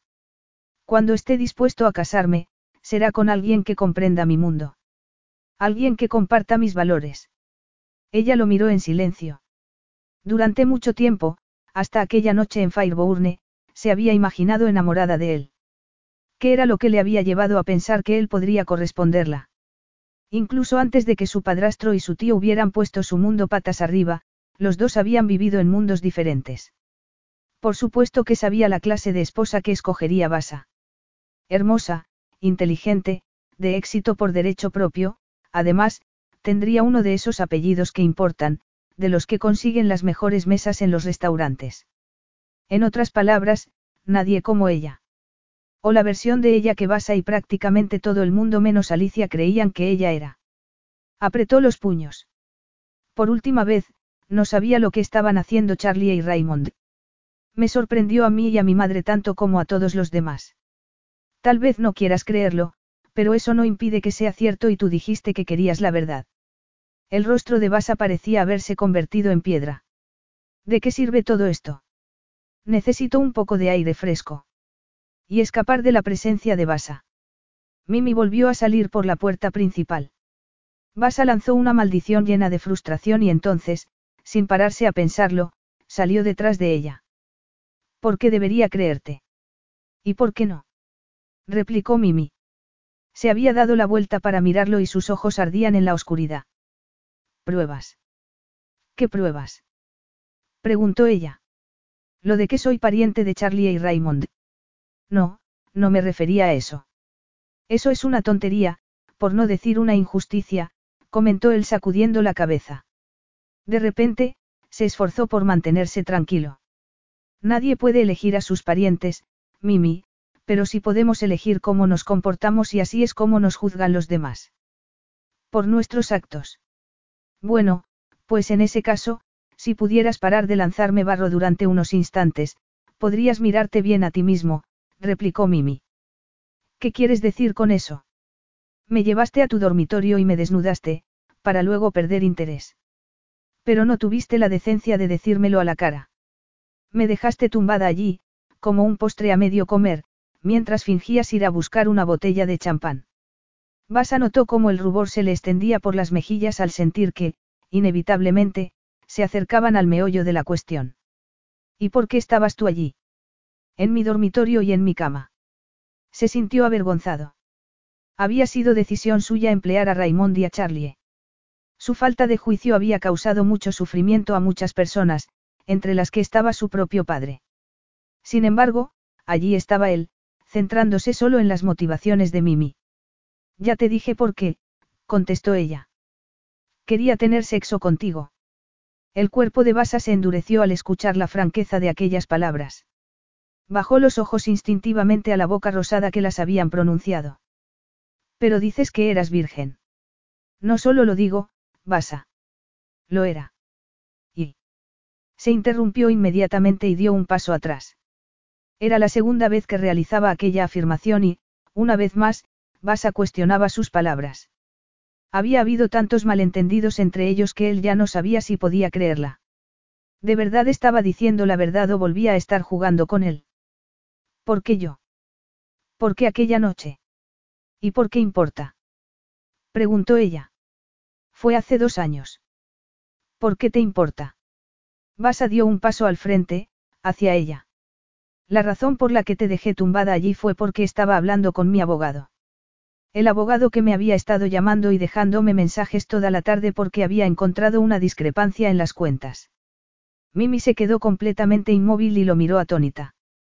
Basa casi pudo rastrear sus pensamientos y comprender que ella estaba regresando atrás para repasar los días y las horas antes de que estallara el escándalo. Entonces, dudó. Aquella reacción no tenía ningún sentido. Mimi no tendría por qué repasar nada. Según sus propias deducciones, ella ya sabía aquella noche lo que estaba ocurriendo y cómo sabía que el tiempo se les estaba acabando a su tío y a su padrastro, había decidido tenderle una trampa a él. A menos, a menos que se hubiera equivocado. Decidió ignorar aquella posibilidad y se inclinó hacia adelante. Gracias a ti, jamás recibí aquellas llamadas y aquellos mensajes, ¿por qué me quitaste el teléfono y lo apagaste? ¿O acaso se te olvida aquel detalle? Por favor, Basa, apaguémonos del mundo. Eso fue lo que dijiste. Mimi palideció, pero Basa siguió insistiendo. Sabes, en realidad me pareció que era poético. No se me había ocurrido que lo decías literalmente. Que estabas apagando el mundo para darles tiempo a Charlie y a Raymond para cubrirse. Mimi lo miró en silencio. Parecía atónita. No era eso lo que estaba haciendo. De verdad. Entonces, ¿por qué no viniste a buscarme para despedirte de mí? Le preguntó el furioso. Ay, lo siento. Se me había olvidado. Ya sé la respuesta a eso. Te vi con él. Metro ochenta, pelo lacio y un coche naranja aún más estúpido que él, añadió. No le gustaron los celos que se reflejaron en sus palabras bajo la ira, pero ya no le importaba nada más que conseguir que ella admitiera la verdad y demostrar que él estaba en lo cierto sobre aquella noche. ¿Ves mi problema, Mimi? Tú quieres que yo crea que me deseabas tanto que estabas dispuesta a darme tu virginidad, pero, si eso es cierto, si realmente eras tan inocente, ¿por qué te marchaste con otro amante? El rostro de Mimi estaba ya tan pálido como el de un fantasma. Claro que te deseaba, dijo ella con voz temblorosa. Y él no era mi amante. Simplemente le oí decir que se marchaba a Londres y yo quería irme a casa. Por eso, le pedí que me llevara. Por supuesto. Ahora tengo que creer que el hecho de que los dos os marcharais juntos solo fue una coincidencia. No, no fue una coincidencia. Fue una necesidad. No lo comprendo. Claro que no lo comprendes. exclamó ella con repentina ira. Eres Bautista Caine. Tienes mujeres persiguiéndote por todos los continentes. Nadie te deja a ti. Nadie sale de tu vida como si tú no le importaras. Cuando no regresaste, Pensé que habías cambiado de opinión, añadió. Que había sentido curiosidad, pero que yo había sido una desilusión. Solo quería marcharme. Ella lo miró fijamente a pesar de la oscuridad. Basa notó el temblor en su voz y comprendió que Mimi estaba a punto de echarse a llorar. No fuiste una desilusión, dijo con voz tranquila. ¿Cómo podía ella pensar eso? Y no solo sentía curiosidad. Me sentía cautivado. Aún recordaba cada segundo. El lento roce de la piel, la urgencia de los labios de Mimi. Tenía ella idea de lo seductora que había sido, de lo desesperado que él había estado por fundir su cuerpo con el de ella y la desilusión que había sentido cuando se vio obligado a detenerse. Si Mimi estaba diciendo la verdad, entonces debía de ser cierto que no había tenido nada con lo que compararse. Basa recordó su primera vez, lo nervioso que había estado por hacerlo bien y dar tanto placer como recibía. ¿Qué habría pensado él si hubiera estado en la misma situación que Mimi? Frunció el ceño. Pero ¿por qué en la fiesta de cumpleaños de Alicia? Si esa era tu primera vez, ¿por qué escogiste aquella noche? Cuando si no iba a ser. Sé que Alicia es mi amiga, pero yo no me mezclo en tus círculos. Sabía que tú estarías en la fiesta y cuando me pediste bailar, pensé que era nuestra oportunidad de estar juntos. Por eso te quité el teléfono y lo apagué. Para, para que no pudiéramos perder nuestra oportunidad. De repente, aunque sabía que aquellas palabras serían precisamente las que diría si estuviera tratando de manipularle, todo le pareció verdad. No sintió deseos de cuestionarlas. ¿Y por qué no dijiste nada? ¿Por qué no me dijiste que nunca habías tenido relaciones sexuales? Tú podrías tener a cualquier mujer, respondió ella apartando la mirada. Pensé que, si sabías que yo era virgen, te echarías atrás. Basa sintió una fuerte presión en el pecho y dio un paso más hacia ella. De nuevo volvía a sentir la necesidad de tomarla entre sus brazos. Cuando te dejé, sí que fui a buscar champán. Tenía intención de regresar. Lo habría hecho si no. Eso ya no importa. Todo es pasado. Sí. Los dos estaban muy cerca. Mimi parpadeó y tragó saliva. De repente, el corazón de Basa comenzó a rugir. Sus ojos buscaban perderse en el fuego que ardía en los de ella. Sí, sí lo es. No te creo. Nunca me crees. ¿No te parece que sería un buen momento para empezar a hacerlo? Mimi lo miró fijamente, sin moverse. El aire pareció vibrar entre ellos. Antes de que Basa tuviera oportunidad de reaccionar, notó que ella se ponía de puntillas y le daba un beso. Su cuerpo se tensó inmediatamente. La tomó entre sus brazos, estrechándola contra su cuerpo y le devolvió el beso. El placer se fue extendiendo sobre su piel como las ondas sobre un estanque. Los labios de Mimi eran tan suaves como recordaba. Ella tenía la respiración muy agitada, por lo que se separó un instante y le atrapó un labio entre los dientes. Basa le llevó una mano a la cabeza y la hundió entre el cabello. Entonces, inclinó ligeramente la cabeza para profundizar el beso.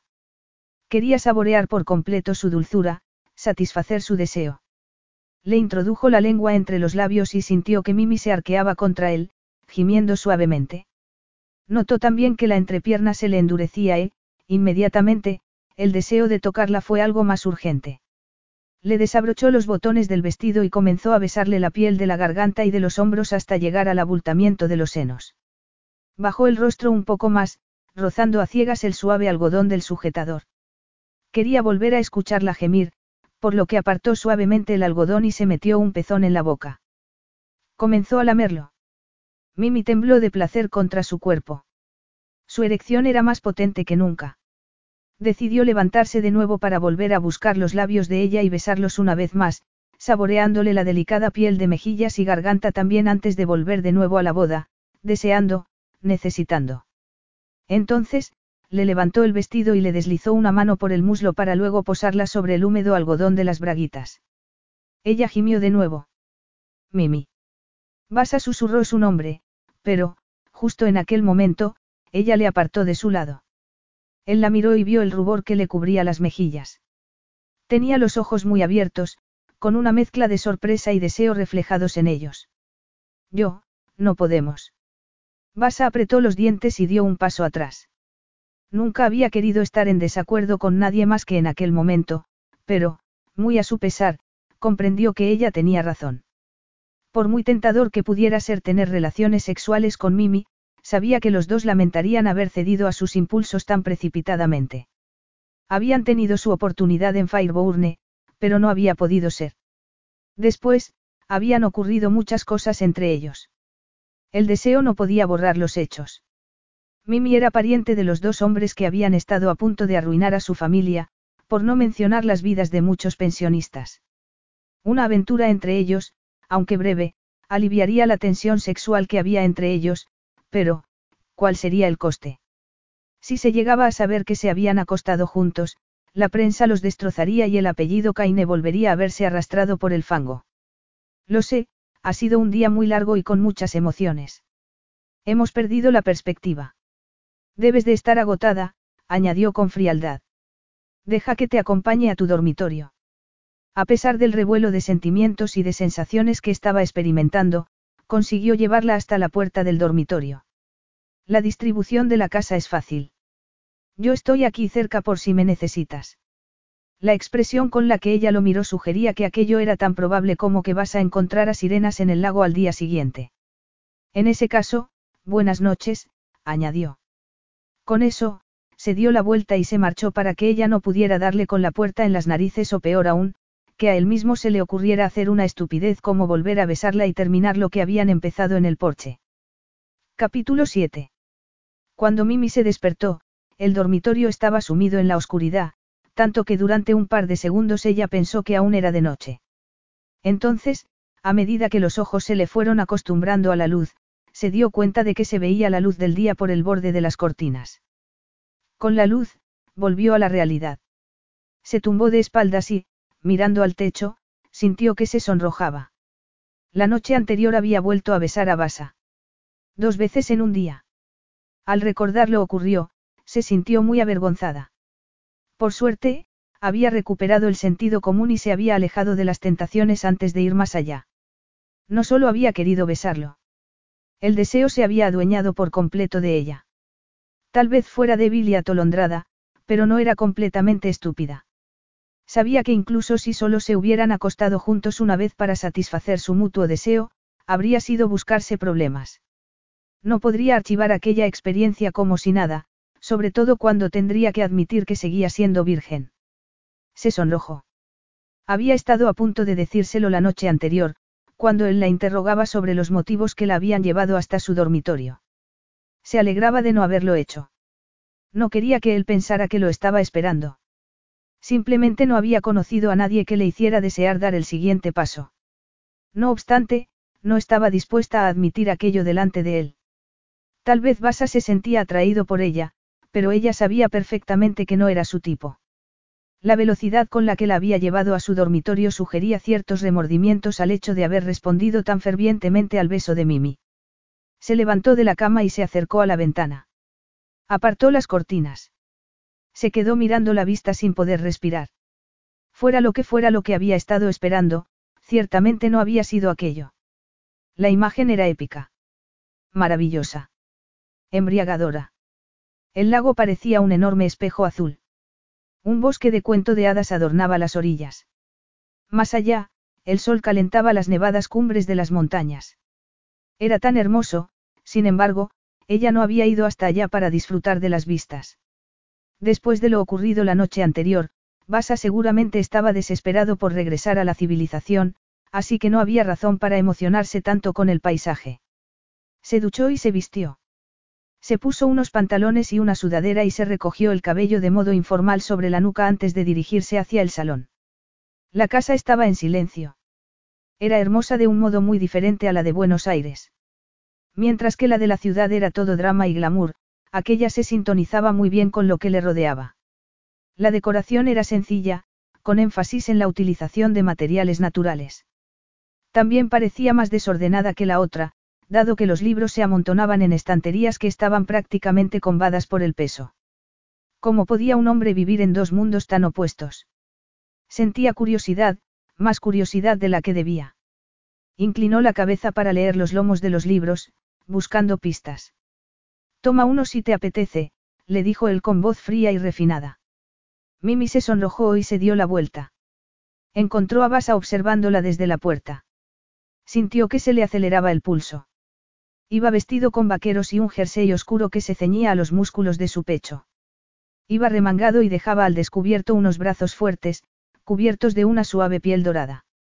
Contra su voluntad, Mimi no pudo dejar de imaginarse el resto de su cuerpo. Horrorizada por la dirección que estaban tomando sus pensamientos, sacudió la cabeza y miró a su alrededor, buscando el modo de escapar. Sin embargo, solo había una puerta y él estaba apoyado contra el marco. De repente, su boca esbozó una de sus escasas sonrisas y Mimi se sintió como si se estuviera ahogando bajo los latidos de su propio corazón. De verdad, lo digo en serio. Se apartó de la puerta y se acercó a ella. Es uno de los placeres de venir aquí, comentó. Perderse en un libro. Estoy leyendo este en estos momentos, añadió mientras le mostraba el que llevaba en la mano. Mimi frunció el ceño. En la portada, aparecía el perfil de una mujer. Llevaba un recogido similar al de ella, pero mucho mejor hecho, por lo que ella dedujo que se trataba de una fantasía mágica o de un romance histórico, dos géneros que jamás habría pensado que podrían gustarle a un hombre como Basa. Al ver la expresión perpleja de su rostro, él sonrió. Creo que Alicia debió de dejárselo la última vez que vino. No es lo mío, pero pensé que había llegado el momento en el que yo dejara de juzgar a un libro por la portada. ¿Te gusta leer? Ella parpadeó. Después de tantas tensas conversaciones entre los dos, le resultaba extraño hablar de algo tan mundano como la lectura. Sí, pero se me da muy mal elegir libros. Basa miró las estanterías y frunció el ceño. Parecía buscar algo concreto. Toma, prueba este, dijo mientras sacaba uno y se lo entregaba. Es una traducción, pero muy buena. Creo que te gustará. ¿Por qué? Es una novela contemporánea muy bien escrita. Ah, y tiene una heroína a la que la sociedad ha condenado injustamente. Mimi miró la portada. No hacía más que repetir aquellas palabras en su pensamiento. A la que la sociedad había condenado injustamente. Eso era lo que Basa había dicho. Los latidos del corazón se le aceleraron. ¿Acaso estaba tratando de decirle algo o estaba sacando ella conclusiones equivocadas? ¿Es esa tu manera de decir que lo sientes? No suelo equivocarme, respondió él con un suspiro. Supongo que esa debe de ser la razón por la que se te da tan mal disculparte. Se produjo un breve silencio entre ellos. Entonces, Basa tomó de nuevo la palabra. Lo siento. ¿Qué es lo que sientes? Que se te dé mal disculparte o pensar que yo formaba parte del mundo de la delincuencia. Por las dos cosas, admitió. Siento que se me dé tan mal disculparme, pero sobre todo haberte hecho cargar con las culpas de tu padrastro y de tu tío. No te lo mereces. Basa la miró fijamente, como si la reacción que ella pudiera tener le importara, como si lo que ella pensara de él tuviera mucho valor. Mimi sintió que una inexplicable ligereza le inundaba el cuerpo. Me equivoqué. Basa dio un paso al frente. Por un momento, Mimi quiso rechazar sus disculpas, seguir enojada con él. Si tenía sentimientos de ternura hacia aquel hombre, ella terminaría sufriendo, igual que le había pasado hacía dos años. No importaba que ella no lo amara, pero, en lo que se refería a Basa, seguía siendo muy vulnerable. Él era el símbolo de sus sueños y de sus esperanzas, un recordatorio de sus fracasos. Acepto tus disculpas. En ese caso, ¿te gustaría venir a desayunar conmigo? Claudia, mi ama de llaves, está deseando conocerte. Estaba hablando con una extraña cortesía, como si ella fuera una invitada en su hotel. Mimi lo miró con cautela. Al menos, era algo que él no siguiera viéndola como su enemiga número uno. Sin embargo, en cierto modo, ella prefería la intensidad de su ira. Cualquier cosa sería mejor que aquella cuidada cortesía. Sin embargo, como sabía que sería una locura decir todo aquello en voz alta, se limitó a sentir. El desayuno fue absolutamente delicioso y ella comió con avidez. Basa tomaba café y parecía distraído, por lo que Mimi dedujo que él estaba tratando de decirle que iban a regresar a Buenos Aires sin perder la dignidad.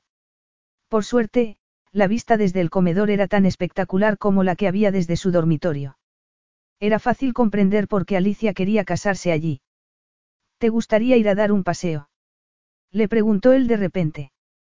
Como Mimi en aquellos momentos estaba pensando en Alicia y su felicidad era lo que más le importaba, le resultó fácil asentir.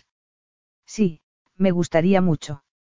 El sol estaba muy alto en el cielo y no había brisa alguna que agitara las hojas de los fuertes lengas, o robles de tierra del fuego, que crecían a las orillas del lago. Basa miró a Mimi y vio que ella estaba observando el lago. Sus ojos eran del mismo color que las aguas.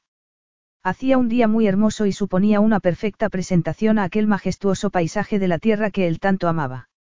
Había algo primitivo y real sobre una vida tan cercana a las nubes, una esencialidad que suponía un contraste muy bienvenido al artificio y la falsedad del resto del mundo. A juzgar por la sonrisa que fruncía sus labios, Mimi también lo pensaba, aunque él no estaba del todo seguro por qué ese hecho le hacía sentirse tan alegre. ¿Qué te parece? Le preguntó él con curiosidad. Creo que es el lugar más hermoso que he visto en toda mi vida, respondió ella. ¿Cómo lo encontraste? Durante un instante, Basa pensó decirle la verdad, pero la frágil paz que habían encontrado aquella mañana seguía vigente y no quería hacer nada que la pusiera en peligro. Además, estaba cansado de los malentendidos entre ellos, discusiones innecesarias y horribles, que les habían impedido ser más sinceros a ambos. Pensó en la conversación de la noche anterior. Después, le costó conciliar el sueño y no solo por el beso. Durante dos años, había estado convencido de que conocía a Mimi y de que ella era culpable, mentirosa y egoísta.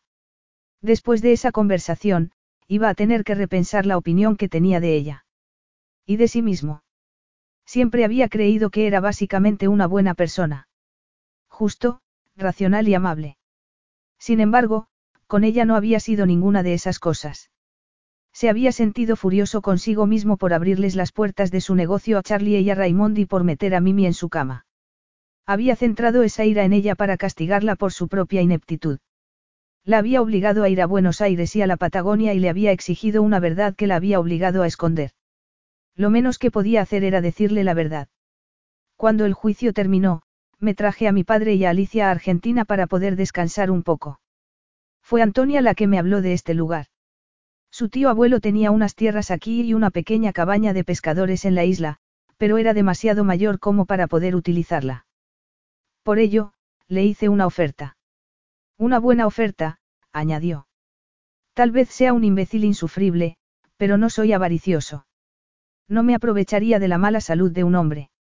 Notó que Mimi lo miraba rápidamente y se arrepintió de sus palabras. Había querido decir algo con lo que consiguiera que ella lo viera de un modo más positivo.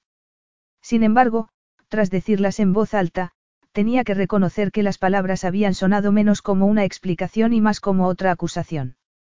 Frunció el ceño. No ha sido una indirecta para ti. Lo sé, replicó ella con una tensa sonrisa. Sé que no te andas por las ramas, Basa. Si querías criticar a Raymond y a Charlie, habrías sido más directo. Ella tenía razón. Basa pensó en cómo le había hablado antes. Había sido muy duro, muy poco generoso con su perdón, tanto en sus modales como en la elección de palabras. Estaba enfadado. Sigo enfadado con ellos. No tenían razón alguna para robar, dijo él apretando los puños. Tenían mucho más que cualquier otra persona. Mucho más que esos pensionistas. Mimi dudó. Entonces, extendió la mano y le agarró los puños para estirarle los dedos suavemente. Lo sé. Le hicieron mucho daño a mi padre, Mimi. Él no ha vuelto a recuperar su fortaleza. Se quedó destrozado por lo que hicieron. Le dio otro ictus, muy grave. Yo tuve que hacerme cargo del negocio, de la fundación. Charlie y Raymond le habían robado mucho más que dinero. Él había perdido la libertad y la independencia que disfrutaban la mayoría de los jóvenes de su edad y, más importante aún, había perdido a su padre. Se produjo otro momento de silencio y luego ella volvió a tomar la palabra. Lo siento mucho, Basa. No es culpa tuya, pero fueron unos momentos muy difíciles. Por eso compré este lugar. Necesitaba tener un sitio en el que distanciarme del mundo. Un lugar tranquilo y a salvo. Basa dudó. Por regla general, no hablaba sobre sí mismo y eso nunca se lo había dicho a nadie. Le había dicho a su padre y a Alicia que había comprado aquellas tierras como inversión. No había querido que ellos pensaran que no podía soportar la presión o que tenía miedo, aunque, en realidad, ambas cosas habían sido ciertas. Debió de haber sido muy duro para ti, le dijo ella amablemente. Por fin estaban hablando. Él miró el perfil de Mimi en silencio. Se sentía profundamente turbado por la preocupación que ella mostraba. Sabía que su familia lo quería mucho, pero nadie le preguntaba nunca sobre sus sentimientos. Siempre lo había agradecido e incluso se había sentido orgulloso porque ello significaba que estaba haciendo bien su trabajo. Sin embargo, en aquellos momentos, con la mirada azul de Mimi observándole, se dio cuenta de que quería compartir aquellos sentimientos ocultos con ella. Fue muy duro. Durante meses, no sabía si podría salvar el negocio. Incluso pensé que podríamos perder Fireborne, dijo. Se había sentido tan asustado, tan solo. Igual que cuando su madre murió. Ayudó el hecho de que no era la primera vez que me tenía que hacer cargo de todo. Después del accidente, tuve que ejercer de presidente durante un tiempo, hasta que mi padre se recuperó. Sintió que los dedos de Mimi apretaban los suyos. No lo sabía. Fue hace mucho tiempo, de todos modos, todo salió bien al final. Conseguí resolverlo. No solo lo resolviste, protestó ella. Lo salvaste. Era mi responsabilidad. Fue culpa mía lo que ocurrió. Yo contraté a Charlie y a Raymond. Yo confiaba en ellos. ¿Y por qué no ibas a haber confiado? Tendría que haberlo sospechado, dijo él. Había detalles, cositas sin importancia, pero yo estaba tan desesperado por demostrar mi valía, para demostrarle a mi padre que podía confiar en mí, que las ignoré. Después de que todo saltara por los aires, me centré en darle la vuelta a todo, pero no me di cuenta de cuánto afectaba al modo en el que me relacionaba con la gente. Resultaba muy difícil recuperar la confianza cuando ésta se ha perdido. Es cierto, afirmó ella en voz muy baja. Mimi apartó la mirada. Le dolía demasiado ver el dolor en sus ojos, el dolor que le había causado su familia. Miró hacia el agua, donde unas pequeñas olas golpeaban suavemente las afiladas rocas. Resultaba fácil centrarse en la amenaza, igual que ella había elegido centrarse en la hostilidad de Basa en vez de pensar en el trauma que lo había creado. Él había perdido a su madre cuando no era mucho más joven de lo que ella era en aquellos momentos y, durante un tiempo, había tenido que cuidar de su familia. Recordó los comentarios de Alicia en el coche y sintió que el corazón le latía un poco más fuerte. Basa aún cuidaba de los suyos. Basa había parecido tan fuerte, tan decidido y ella lo había juzgado por su apariencia externa. Al oír hablar del apellido de su familia, ella había pensado que era un snob. Cuando él le había dicho que tenía muchas reglas, ella había creído que quería controlarlo todo sin comprender la razón por la que se sentía así. No había comprendido su profundo sentimiento de responsabilidad por el escándalo que había estado a punto de arruinarlos a todos. Comprendía lo que le habría costado reflotar su negocio y restaurar el apellido de su familia. No había duda alguna del amor que sentía por su familia o su sentido de la responsabilidad hacia ellos y hacia los pensionistas que habían sido víctimas del robo. Era increíble lo que había conseguido, dado lo joven que era. Sin embargo, todas las heridas dejaban cicatrices. Unas más visibles y otras menos. Ella comprendía bien por qué le costaba confiar en la gente y en ella en particular. Toda su vida había luchado por confiar en sí misma y confiar en otras personas. Todo había comenzado con su padre. Él se había marchado poco después de que Mimi cumpliera diez años. Su madre había quedado destrozada por su rechazo y había buscado apoyo en el encantador e irresponsable Raymond, su hermano. Él le había presentado a Charlie, su mejor amigo. ¿Le había gustado Charlie alguna vez? En realidad, no, pero se había sentido desesperada por volver a ver feliz a su madre.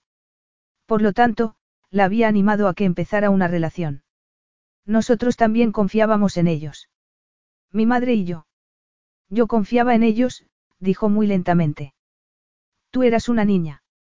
Al principio, sí, pero más tarde creo que sospechaba que no se podía confiar en ellos. Raymond era encantador, pero siempre estaba apostando y a Charlie se le daba muy bien hacerte creer todo lo que decía. Vas tensó el rostro. Entonces, le apretó con fuerza los dedos, que aún tenían entrelazados. Pero tú no lo sabías. No, admitió ella, pero a pesar de todo me sentí responsable, estúpida y asustada. Sobre todo durante el juicio. Debió de ser muy duro. Mimi tragó saliva. Por suerte, ya era todo un mal recuerdo. Fue agotador. Y muy confuso. Fuimos tan ingenuas, o tal vez lo fui yo. Mi madre parecía estar fuera de todo. ¿Qué quieres decir con ingenuas? Estúpidas. Yo sabía que las cosas serían duras para Charlie y Raymond, pero jamás pensé que mi madre y yo también seríamos juzgadas. Sin embargo, así fue. Y nosotras no teníamos un abogado que nos defendiera. Odiaba a los fotógrafos. Eran tan insistentes, sin embargo, lo peor era no saber cómo iba a reaccionar la gente con nosotras. En ocasiones, se mostraban agradables, pero luego hablaban a mis espaldas.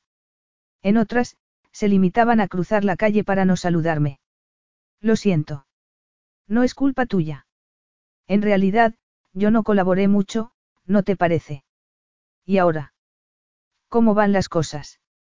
Mejor. El hecho de que Basa se mostrara tan preocupado le produjo vértigo. La mayor parte del tiempo.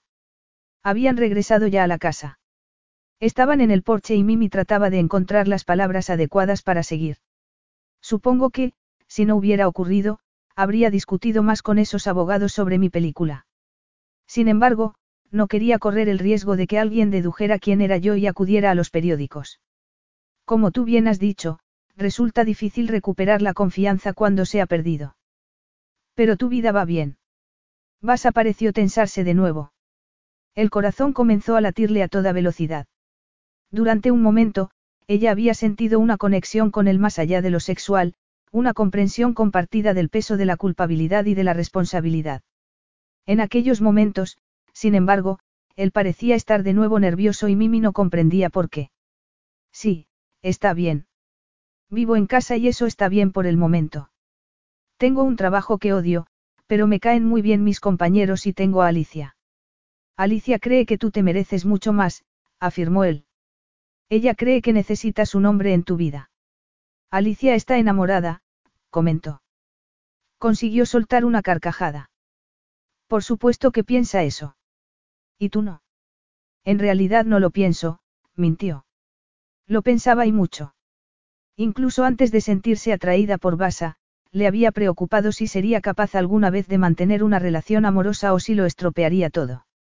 Mira, sé que Alicia quiere que yo tenga lo que ella tiene, pero aún no he conocido a nadie con quien quiera estar de ese modo, mintió.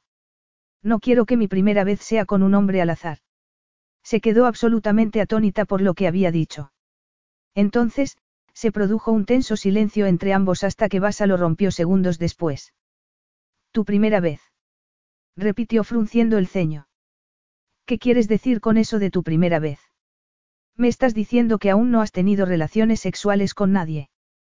Mimi apartó la mano. Se sentía azorada por la intensidad con la que él la estaba observando.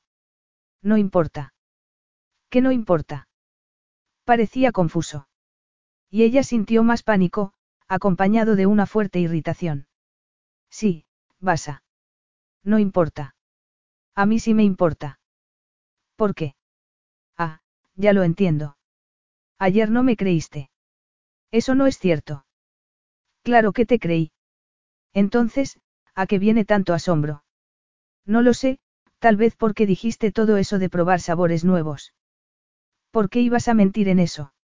Mi vida sexual no era, no es asunto tuyo.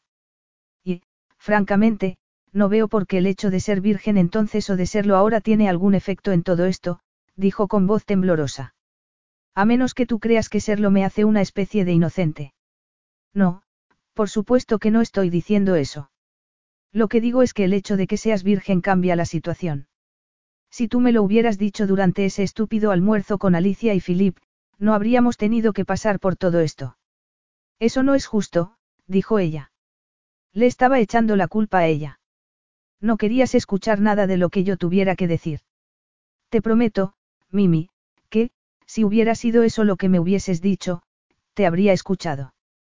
Puede, pero no creo que me hubieras creído, ¿verdad? Basa no contestó, pero ella no sintió satisfacción alguna al comprobar que estaba en lo cierto. Más bien, se sentía totalmente atrapada. Entonces, ahora ya sabes todo lo que hay que saber sobre mí, Basa, mintió. Por lo tanto, esta conversación ha terminado oficialmente. Con eso, se dio la vuelta y volvió a entrar en la casa.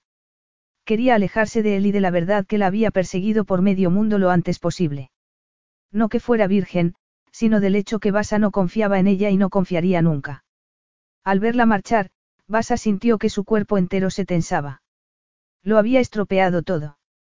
Y no podía culpar a Mimi, aunque, si era sincero consigo mismo, eso había sido precisamente lo que había hecho. Respiró profundamente para tratar de aliviar la sensación de culpabilidad. Nunca se le había ocurrido que ella podría seguir siendo virgen. La confesión de Mimi lo había dejado completamente asombrado. Se había sentido enfadado con ella por no habérselo dicho, por lo que le había sido más fácil culparla a ella por hacer que él se comportara de un modo irracional. En realidad, se sentía verdaderamente disgustado consigo mismo. Decidió que había llegado el momento de enmendar todos los errores pasados. E iba a hacerlo en aquel mismo instante. La alcanzó justo en la puerta de su dormitorio. Mimi. No quiero seguir hablando, Basa, le dijo ella mientras entraba en el dormitorio y levantaba la mano para impedirle que la siguiera.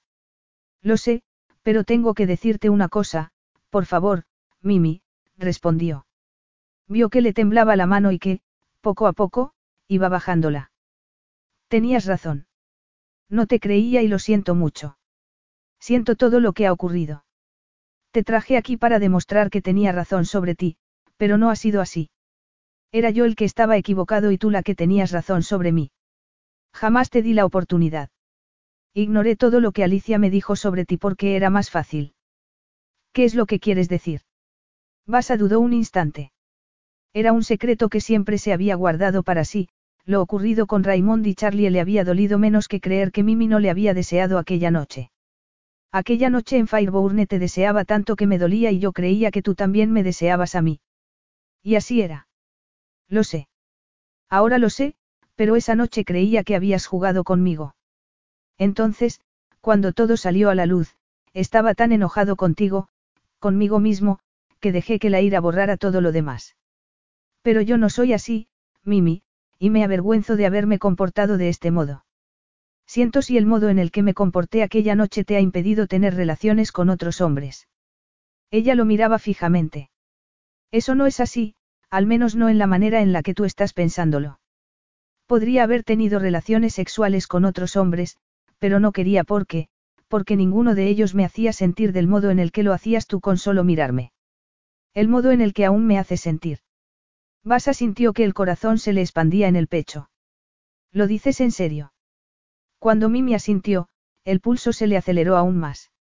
Basa levantó la mano y le acarició suavemente la mejilla. No he podido sacarte de la cabeza. ¿De verdad? Preguntó ella muy sorprendida. Basa asintió. Sí.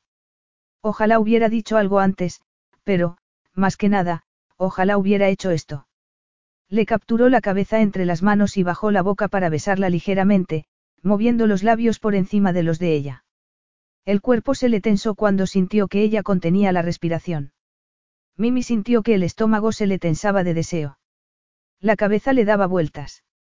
Los labios de Basa eran firmes, pero suaves a la vez. Él representaba todo lo que ella deseaba, pero había estado antes en aquella situación y le resultaba difícil olvidar cómo había terminado. Sintió que el cuerpo se le ponía rígido al recordar los largos minutos que había pasado sola esperando que él regresara. No pasa nada. Al sentir que ella dudaba, Basa rompió el beso y la interrogó con la mirada. Es solo un beso. No quiero que sea solo un beso, pero no quiero volver a equivocarme. Eso es fácil, dijo él tomándola entre sus brazos. No te vas a volver a equivocar, pero no hay prisa. Necesitas tiempo para pensar. Ya he tenido tiempo.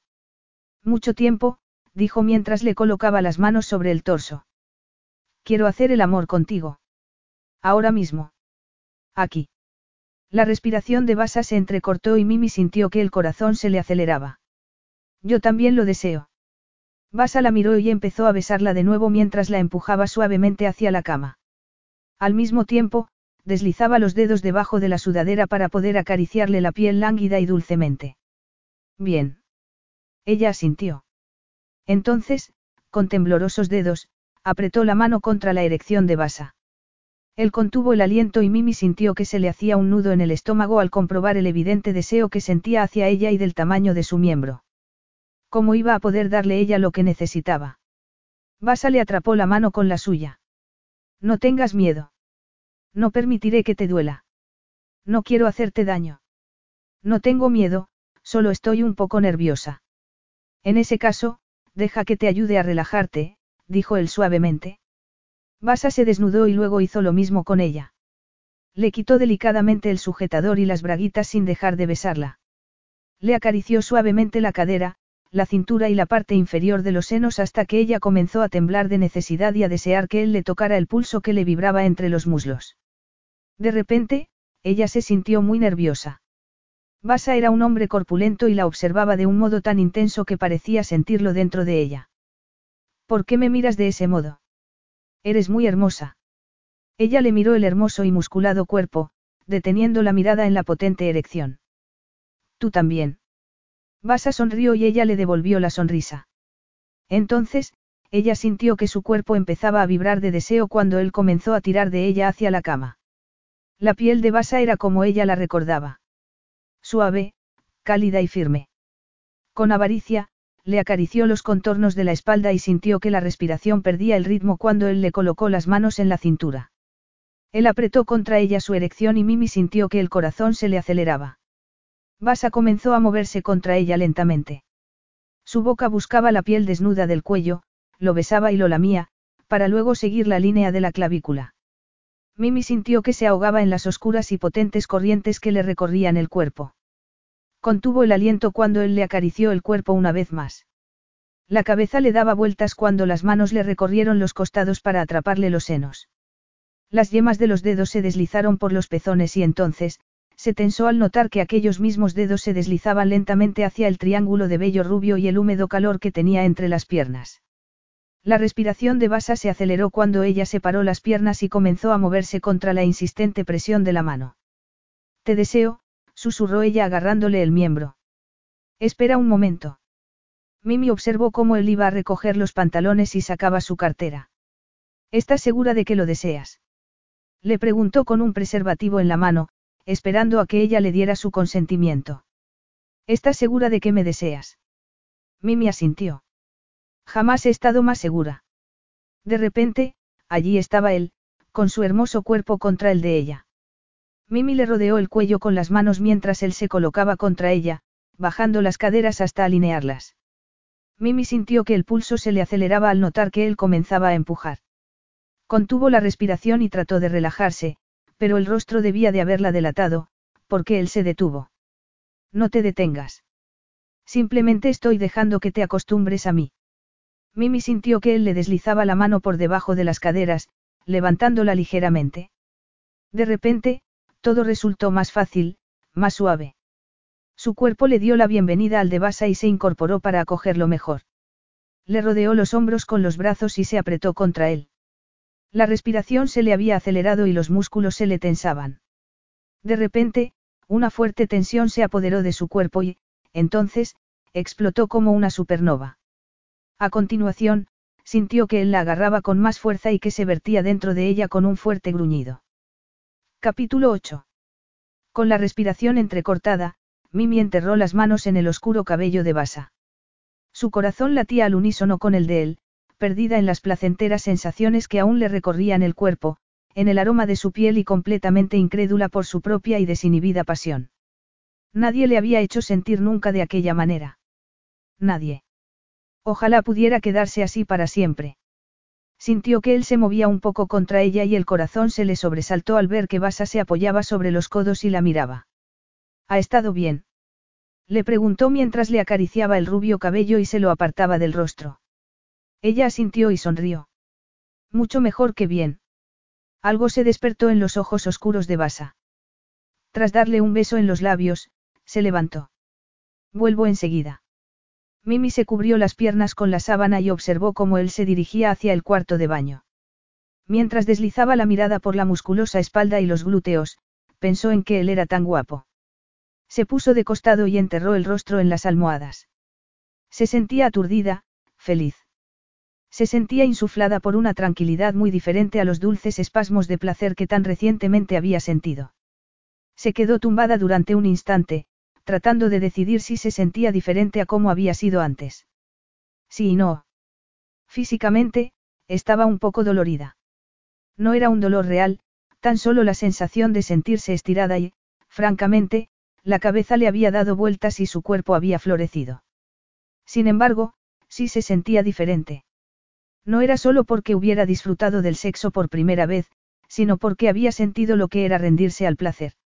Había descubierto una faceta nueva de su personalidad, una mujer apasionada y valiente que no se parecía en nada a la mujer que llevaba dos años viviendo en las sombras. Despertar sexualmente con Basa había sido maravilloso, aunque sabía que el príncipe de cuento de hadas tan solo existía en su imaginación. Él distaba mucho de ser perfecto. Era testarudo, cruel, pero también leal y cariñoso y tenía un profundo sentimiento de la responsabilidad por su familia, amigos y empleados. Lo más importante de todo era que era un hombre real y que los dos por fin se habían enfrentado a su pasado. Miró por la ventana. El sol brillaba y los pájaros cantaban. La vida parecía seguir su curso sin tener en cuenta lo que acababa de ocurrir en aquel dormitorio. ¿Qué ocurriría a continuación? Se le hizo un nudo en la garganta. Había estado tantos años soñando con Basa que no se había dado cuenta hasta aquel momento que su fantasía se había detenido en el momento del clímax. Miró las ropas tiradas sobre el suelo. Iba él a salir del dormitorio y se iba a empezar a vestir. Mimi se sentó en la cama. Debería ella estar vistiéndose. Antes de que Mimi tuviera tiempo de reaccionar, Basa salió del cuarto de baño y se tumbó de nuevo a su lado. El corazón comenzó a latirle con fuerza en el pecho y respiró profundamente. Se dijo que era normal sentirse algo emocionada. Era su primera vez y el sexo había sido muy bueno. Basa se había asegurado de ello. ¿Y tú? Le preguntó después de unos instantes de estar escuchando su respiración. Ha estado bien también para ti. Mucho mejor que bien, respondió él riendo. ¿Sabes una cosa? Nadie me ha hecho esa pregunta antes. Mimi también se echó a reír. Siempre hay una primera vez para todo. Claro que sí, susurró él mientras le tocaba suavemente la mejilla. De repente, su rostro se puso muy serio. Hablabas en serio sobre la razón por la que esperaste. Cuando ella asintió lentamente, Basa bajó la cabeza y la besó. Lo siento mucho, Mimi. Siento mucho cómo terminó aquella tarde entre nosotros y haberte dejado en mi dormitorio de esa manera. Ya no importa. Pero sí que importó entonces. Y te ha acompañado desde entonces. Mimi estaba a punto de decirle que no había sido así, pero ya no quería seguir mintiéndole. Un poco, admitió. Sin embargo, no puedo echarle la culpa de lo que sentía solo a lo que ocurrió en Fireburne. ¿Qué quieres decir? Hubo cosas antes de eso. Como mis padres. Tuvieron una relación muy apasionada y yo no fui planeada. Mimi respiró profundamente. Era la primera vez que se lo decía a alguien. Ni siquiera Alicia lo sabía. Yo tampoco. Aparentemente, mi padre se quedó de piedra cuando mi madre se lo dijo. Mi padre también, pero no de la misma manera, dijo ella bajando la mirada. Mi llegada lo cambió todo, al menos para mi padre. Se marchó y mi madre no lo superó jamás. Por eso me alegré tanto cuando Charlie y ella se hicieron pareja. En realidad, no solo fue que me alegrara, sino que yo la animé. Tus motivos eran buenos. Supongo. Durante unos segundos, Mimi quiso seguir hablando, pero decidió que era mejor dejarlo. Se encogió de hombros. Sea como fuere, yo proseguí con mi vida. Además, tú tenías buenas razones para no regresar a mi lado aquella noche. No sé cómo pudiste con todo. Eras tan joven, solo 27 años. Sin embargo, te ocupaste de todo y enmendaste lo que estaba mal. No todo. Basa comenzó a acariciarle suavemente la piel. Se inclinó sobre ella y tomó un mechón de cabello entre sus dedos y se lo enredó en uno, utilizándolo para hacer que ella se acercara. Mimi sintió que su interior se licuaba cuando él la miró con pasión. Sin embargo, estoy pensando en recuperar el tiempo perdido. Sí. Sí, si tú quieres. Mimi sintió que su cuerpo cobraba vida cuando Basa la miró. Él estaba hablando de sexo y, aunque ella quería recuperar el tiempo perdido tanto como él, no podía evitar sentirse un poco nerviosa.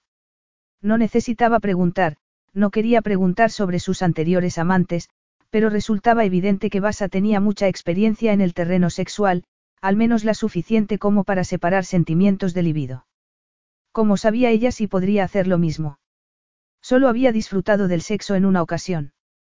Además, el sexo con Basa era asombroso, pero, incluso aunque solo una vez no podía calificarla como experta, ya sabía que para ella había sido algo más que cuerpos moviéndose al compás el uno con el otro.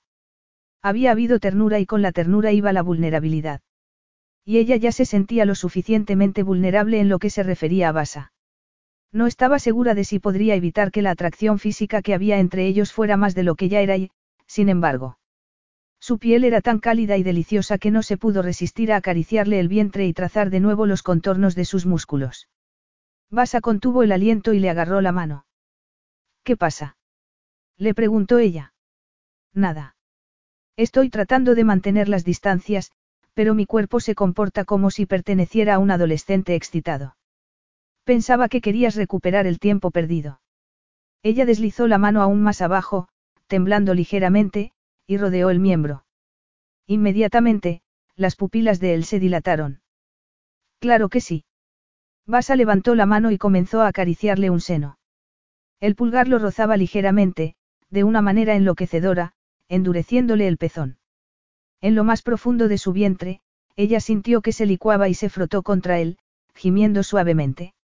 Sintió que la respiración de Basa cambiaba y que tiraba de ella para tumbarse de espaldas y la colocaba encima de él.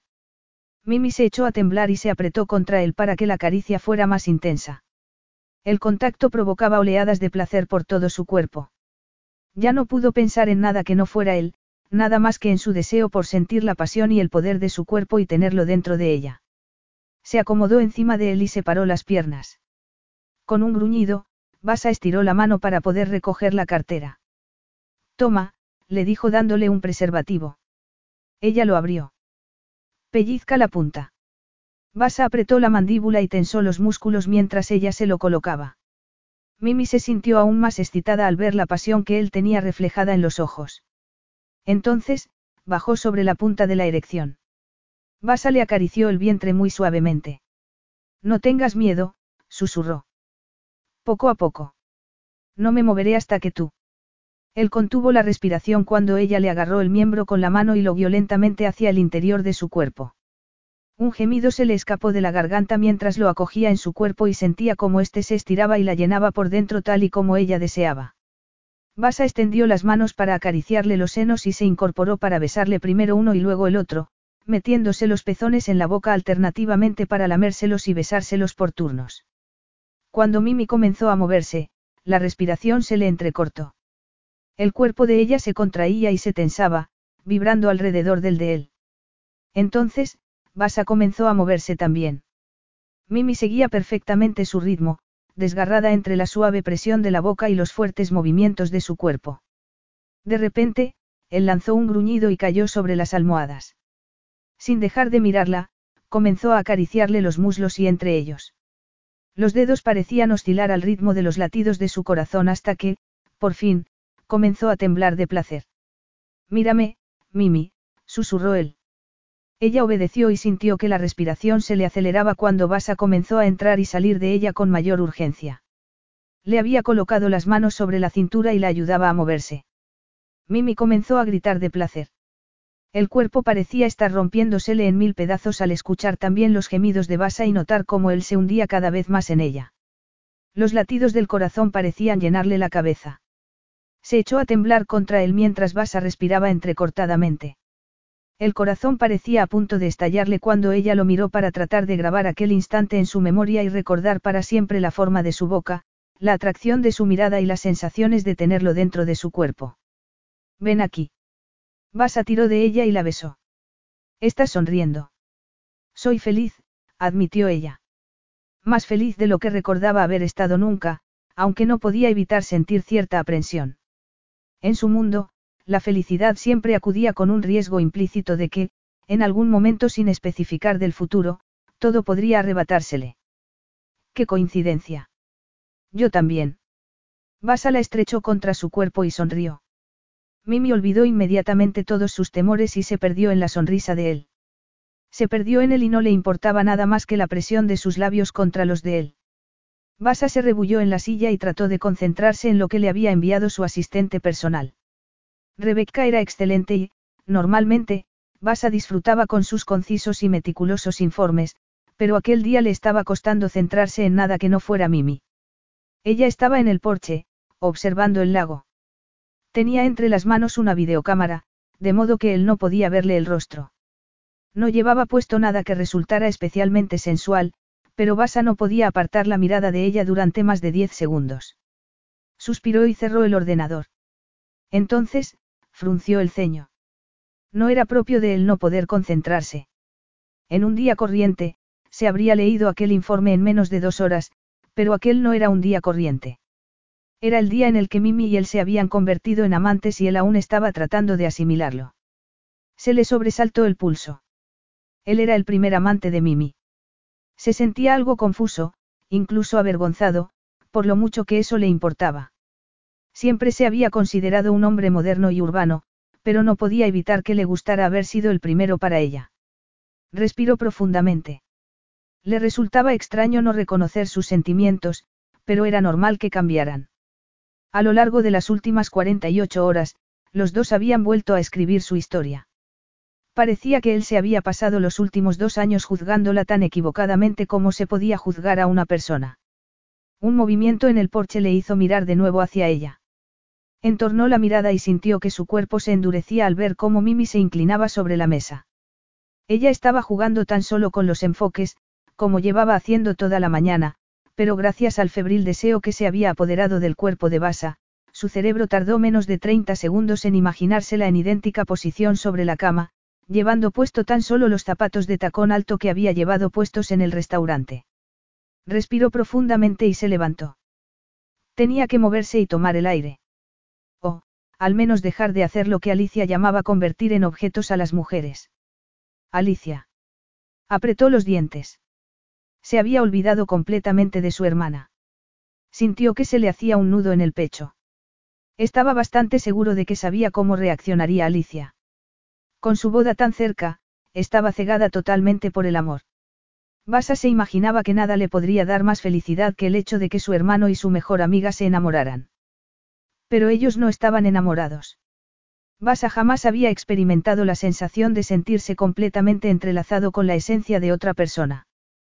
Por supuesto, en un mundo perfecto, Basa querría tener lo que Alicia tenía con Philip y lo que sus padres habían compartido durante 22 años. Sin embargo, era lo ocurrido después de la trágica muerte de su madre, y no de los años felices que sus padres compartieron juntos, lo que Basa más recordaba. A lo largo de los meses posteriores al accidente, las vidas de todos habían cambiado irremediablemente.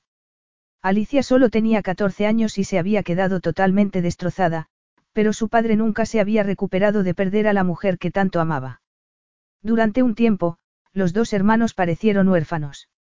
Durante mucho tiempo, había querido quitarles el dolor, protegerlos de un mundo cruel e injusto y, en aquellos momentos, quería hacer lo mismo por Mimi.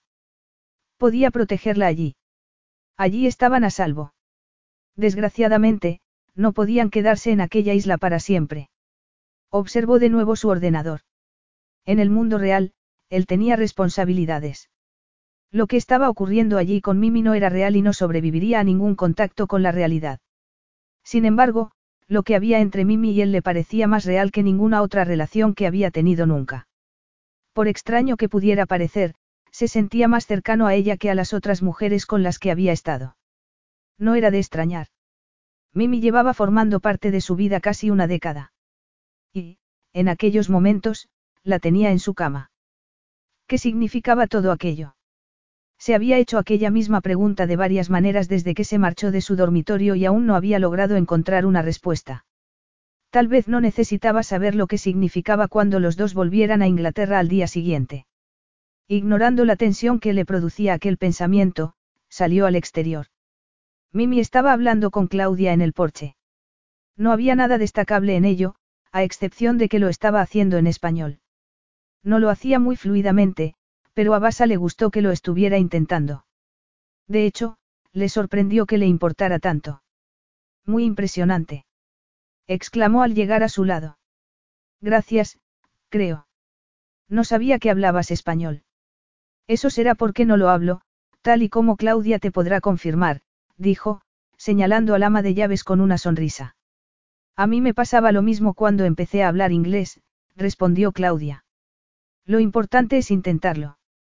Desde la cocina, se escuchó un zumbido. Claudia se excusó y entró en la casa. Durante un instante, no habló ninguno de los dos. El silencio quedó roto tan solo por el sonido del agua contra los pilares del porche. Después del apasionado sexo del que habían disfrutado, resultaba extraño verse vestidos. Basa la miró. Lejos de disminuir, el deseo que sentía por ella seguía tan vivo como una hora antes. Mimi parecía tan joven y tan cautelosa, que él sintió una cierta sensación de culpabilidad por haberle robado la seguridad en sí misma. No había sido algo intencionado, pero, por lo que ella había dicho antes, a Basa le parecía que ella estaba esperando que todo se desmoronara entre ellos.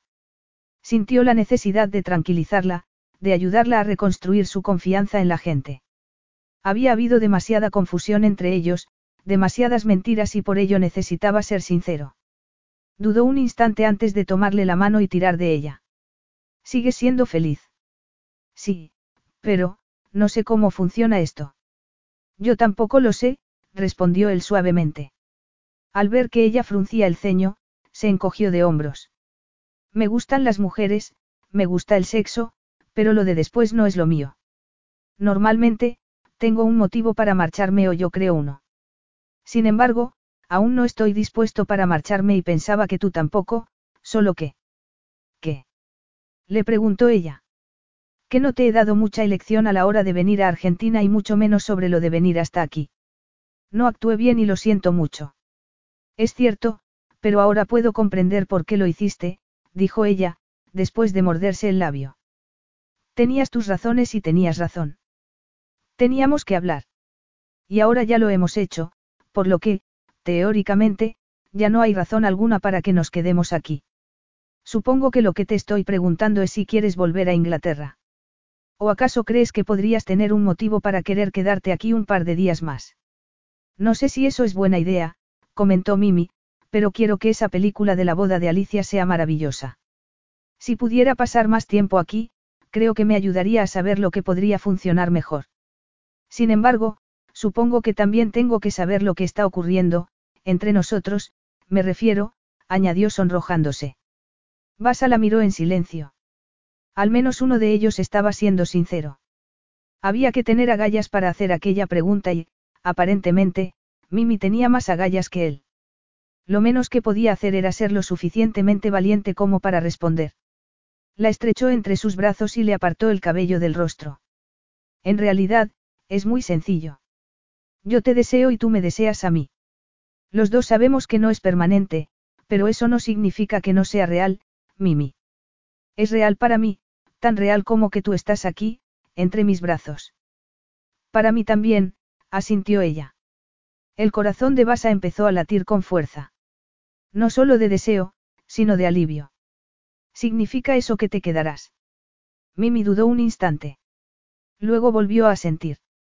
Basa la besó rápidamente, cerrando los ojos para no ver la incertidumbre que veía en los de ella. Él no se enamoraba y no podía amar a Mimi. Ella era demasiado joven y suponía demasiada responsabilidad. Basa ya tenía suficientes responsabilidades para toda una vida. Nunca podría enmendar los errores del pasado, pero ella se merecía ser feliz. Durante los próximos días, iba a hacer todo lo que estuviera en su poder porque así fuera. ¿A dónde vamos? Mimi frunció el ceño y miró a Basa, que estaba sentado a su lado con el cabello volando al viento. Uno de sus empleados, Lionel, los llevaba en coche por una colina llena de baches. Ella se tenía que agarrar con fuerza al asiento y a la mano de Basa para no caerse. Ya no está lejos, respondió él apretándole la mano. Eso no responde a mi pregunta. No quiero estropear la sorpresa, repuso él con una sonrisa. Habría sido más fácil saber qué ponerme si me hubieras dicho a dónde vamos. Ahora, no sé si estoy muy vestida o poco vestida. Basa la miró y observó la curva de sus senos. Por lo que a mí respecta, si no estás desnuda estás demasiado vestida. Mimi sintió que la piel se le caldeaba. Aún le resultaba muy excitante el deseo que Basa demostraba hacia ella. Solo pensar en cómo exploraban las manos y la boca de él su cuerpo desnudo, bastaba para excitarla. Los dos últimos días habían pasado con increíble velocidad y aquella era su última mañana en la Patagonia. Basa la había despertado antes de que amaneciera y su cuerpo había reaccionado inmediatamente. Sin embargo, él la había sacado de la cama y la había llevado a la ducha. Mimi se había sentido desilusionada, hasta que él la tomó entre sus brazos y la besó con fiereza. Entonces, cayó de rodillas y ella había sentido cómo le agarraba las caderas y le empezaba a besar los muslos. El aliento se le ahogó en la garganta cuando recordó las caricias de la lengua entre los muslos, lamiendo el centro de su feminidad y haciéndolo explotar con la saliva y el agua caliente. Ella no había tenido ni idea de que se sentiría como si los huesos se le estuvieran deshaciendo.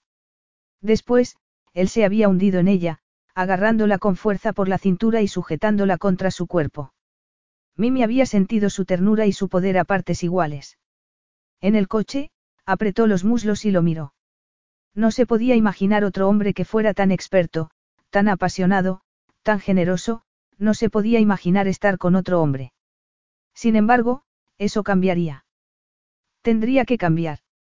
Y, al menos de ese modo, no habría tiempo para que ella lo estropeara todo.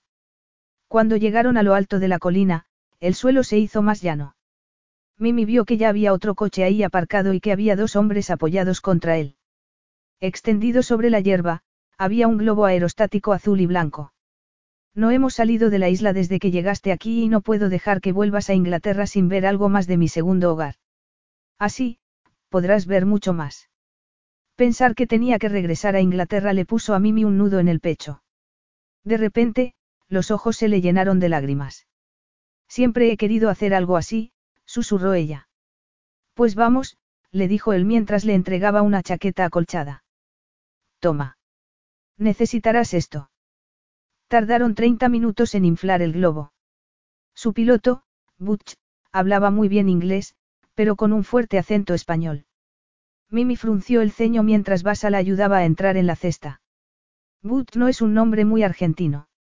Butch se echó a reír. En realidad, me llamo Gonzalo, pero todo el mundo me llama Butch porque soy de Cholila. Cholila es zona de forajidos, le explicó Basa, riendo. Butch Cassidy y el Sundance Kid se escondieron allí un tiempo durante su huida. Dado que Butch está al mando, al menos en esta ocasión, eso nos convierte a ti y a mí en forajidos, bromeó. Mimi observó embelesada la sonrisa de Basa. Entonces, cuando el globo empezó a subir, la cabeza comenzó a darle vueltas. Hacía fresco arriba, pero Basa le rodeó la cintura con los brazos y el calor de su cuerpo la envolvió rápidamente. Ahí está la isla, dijo él. Mira el lago, es tan azul. Basa fue señalándole todo lo que era digno de mención. Las vistas eran espectaculares. Mimi se volvió para mirarlo. Una dolorosa sensación le había inundado el pecho. Alicia me dijo que tú llamas a este lugar el primer escalón al cielo. Así es. Y ahora tengo mi propio ángel, susurró mirándola tiernamente a los ojos. Era la poesía de sus palabras lo que le hacía sentirse mareada. O tal vez el hecho de que quisiera compartir aquel hermoso lugar con ella. Mimi no lo sabía, pero recordar que al día siguiente todo aquello sería tan solo un recuerdo le provocaba una sensación agridulce. El resto del viaje pasó muy rápidamente. Butch los llevó de nuevo a tierra con mucha suavidad. No tardaron en regresar a la casa. Allí, Mimi se pasó el resto del día tratando de ignorar el dolor que había empezado a sentir durante el paseo en globo. Cuando el dolor se hizo insoportable, sintió la frenética necesidad de sentir el cuerpo de Basa contra el suyo, como si quisiera memorizarlo para siempre, por lo que se lo llevó al dormitorio. Estuvieron haciendo el amor durante el resto de la tarde.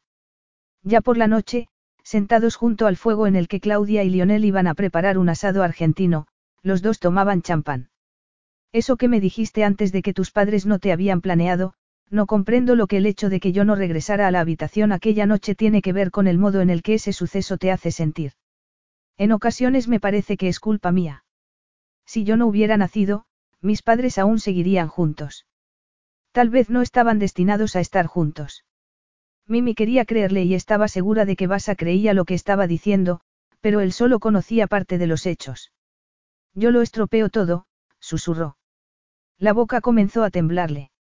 No solo lo del matrimonio de mis padres. También contigo. Y la película que hice no la ha visto nadie más que esos abogados. Conmigo no lo estropeaste. Fue tanta culpa mía como tuya. Y sea lo que sea lo que dicen esos abogados, me apuesto que yo podría encontrar diez abogados que dijeran todo lo contrario. De repente, los ojos de Mimi se llenaron de lágrimas. No serviría de nada, dijo ella. Yo soy el problema. Lo estropeo todo. Todo no. Ella sintió que se le hacía un nudo en el corazón. Basa estaba siendo muy amable y ella estaba arruinando su última noche juntos. Con un gran esfuerzo, sonrió. No, todo no. Cuando llegó la hora de la cena, tomaron la carne ávidamente y también trucha del lago y calabacines y patatas asadas entre las cenizas del fuego. Para postre, tomaron melocotones asados. ¿Te gusta? Sí, están estupendos. Todo ha estado muy bueno. Basa era estupendo. Mimi había pensado que tenía el corazón frío y que estaba lleno de prejuicios, pero había comprendido por fin que él no era ninguna de las dos cosas. Era amable, fuerte, leal y la idea de estar separada de él un solo día le resultaba insoportable. De repente, sintió la misma sensación que había experimentado en el globo, cuando había estado tratando de memorizar todo lo que se refería a Basa. No había habido necesidad de hacerlo, porque su corazón había llegado antes y ya se sabía todo de memoria. Lo bueno y lo malo. Por eso lo amaba. Durante unos instantes, permaneció mirando las aguas, atónita por la verdad. En solo unos días, Basa se había convertido en alguien fundamental en su vida. Era nuevo y emocionante sentirse así, aunque a la vez muy antiguo, porque nunca había dejado de amarlo. Porque si no había accedido a ir a Argentina? Quería decírselo. Compartir sus sentimientos. Después de todo, habían compartido todo lo demás, sus cuerpos, sus temores, su ira y su dolor.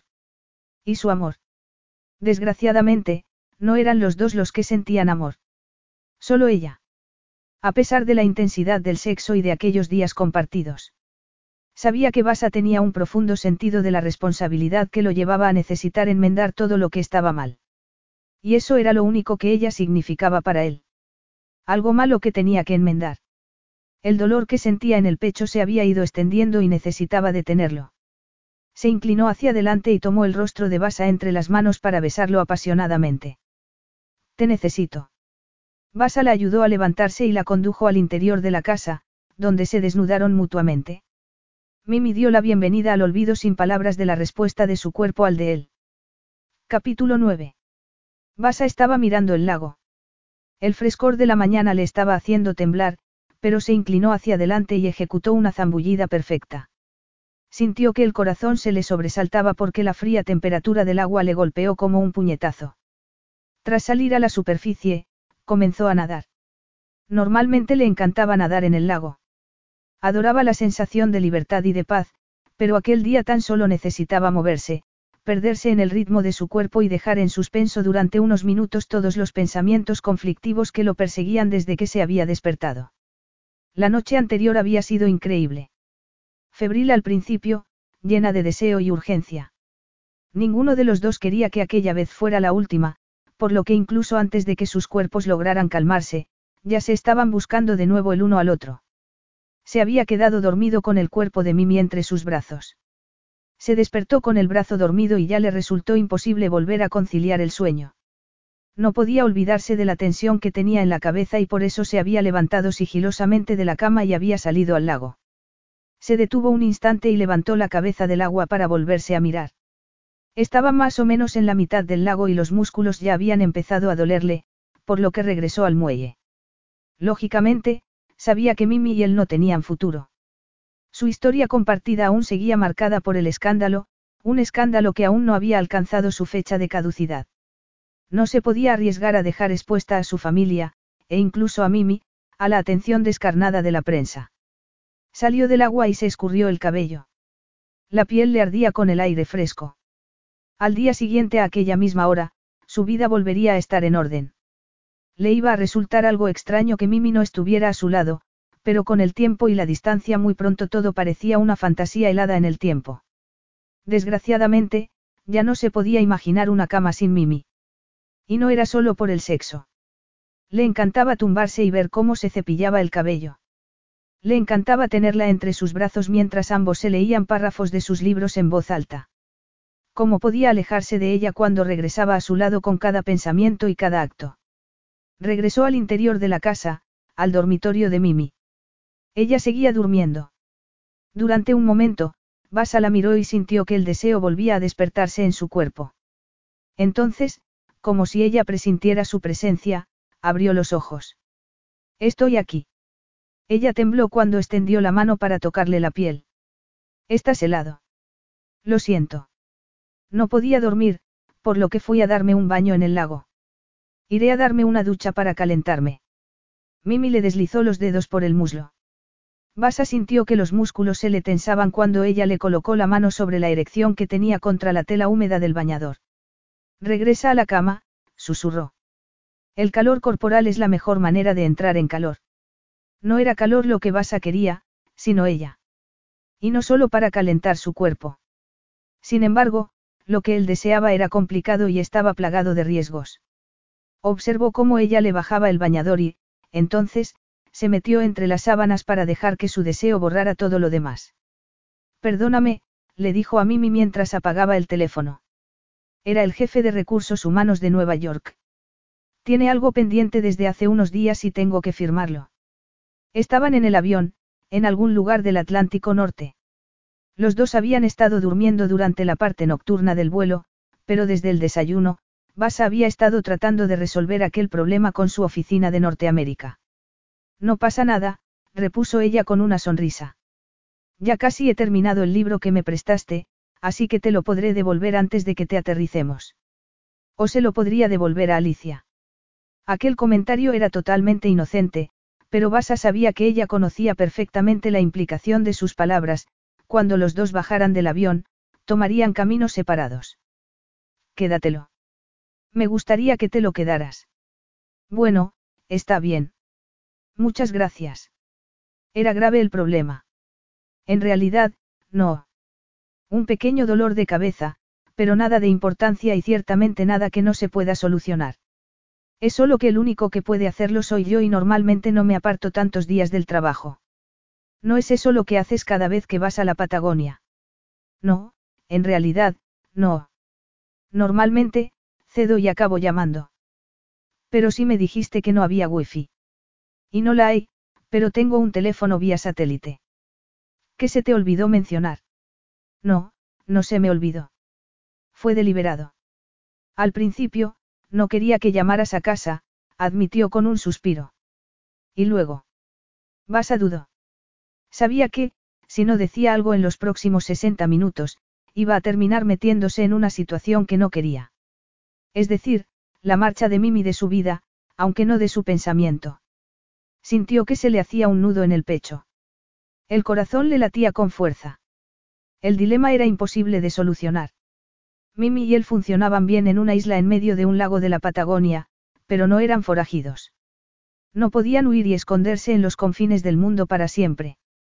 En cuanto regresaran a Londres, su relación con Mimi sería noticia. Y, cuando todo el mundo lo supiera, sería imposible controlarlo. Era algo por lo que había pasado antes. No podía volver a desatar aquel infierno sobre sus seres queridos. ¿Y luego qué? La voz de Mimi le sacó de sus pensamientos. Al mirarla, comprendió que estaba luchando una batalla que había perdido desde el momento en el que llegaron a la isla y cedieron a la inexorable atracción sexual que había entre ellos. Respiró profundamente. Luego, no quería que te marcharas, de hecho, dijo, extendiendo la mano para tomarla de ella, no quiero que te marches ahora, no quiero que lo que hay entre nosotros termine. Tú y yo, lo que tenemos.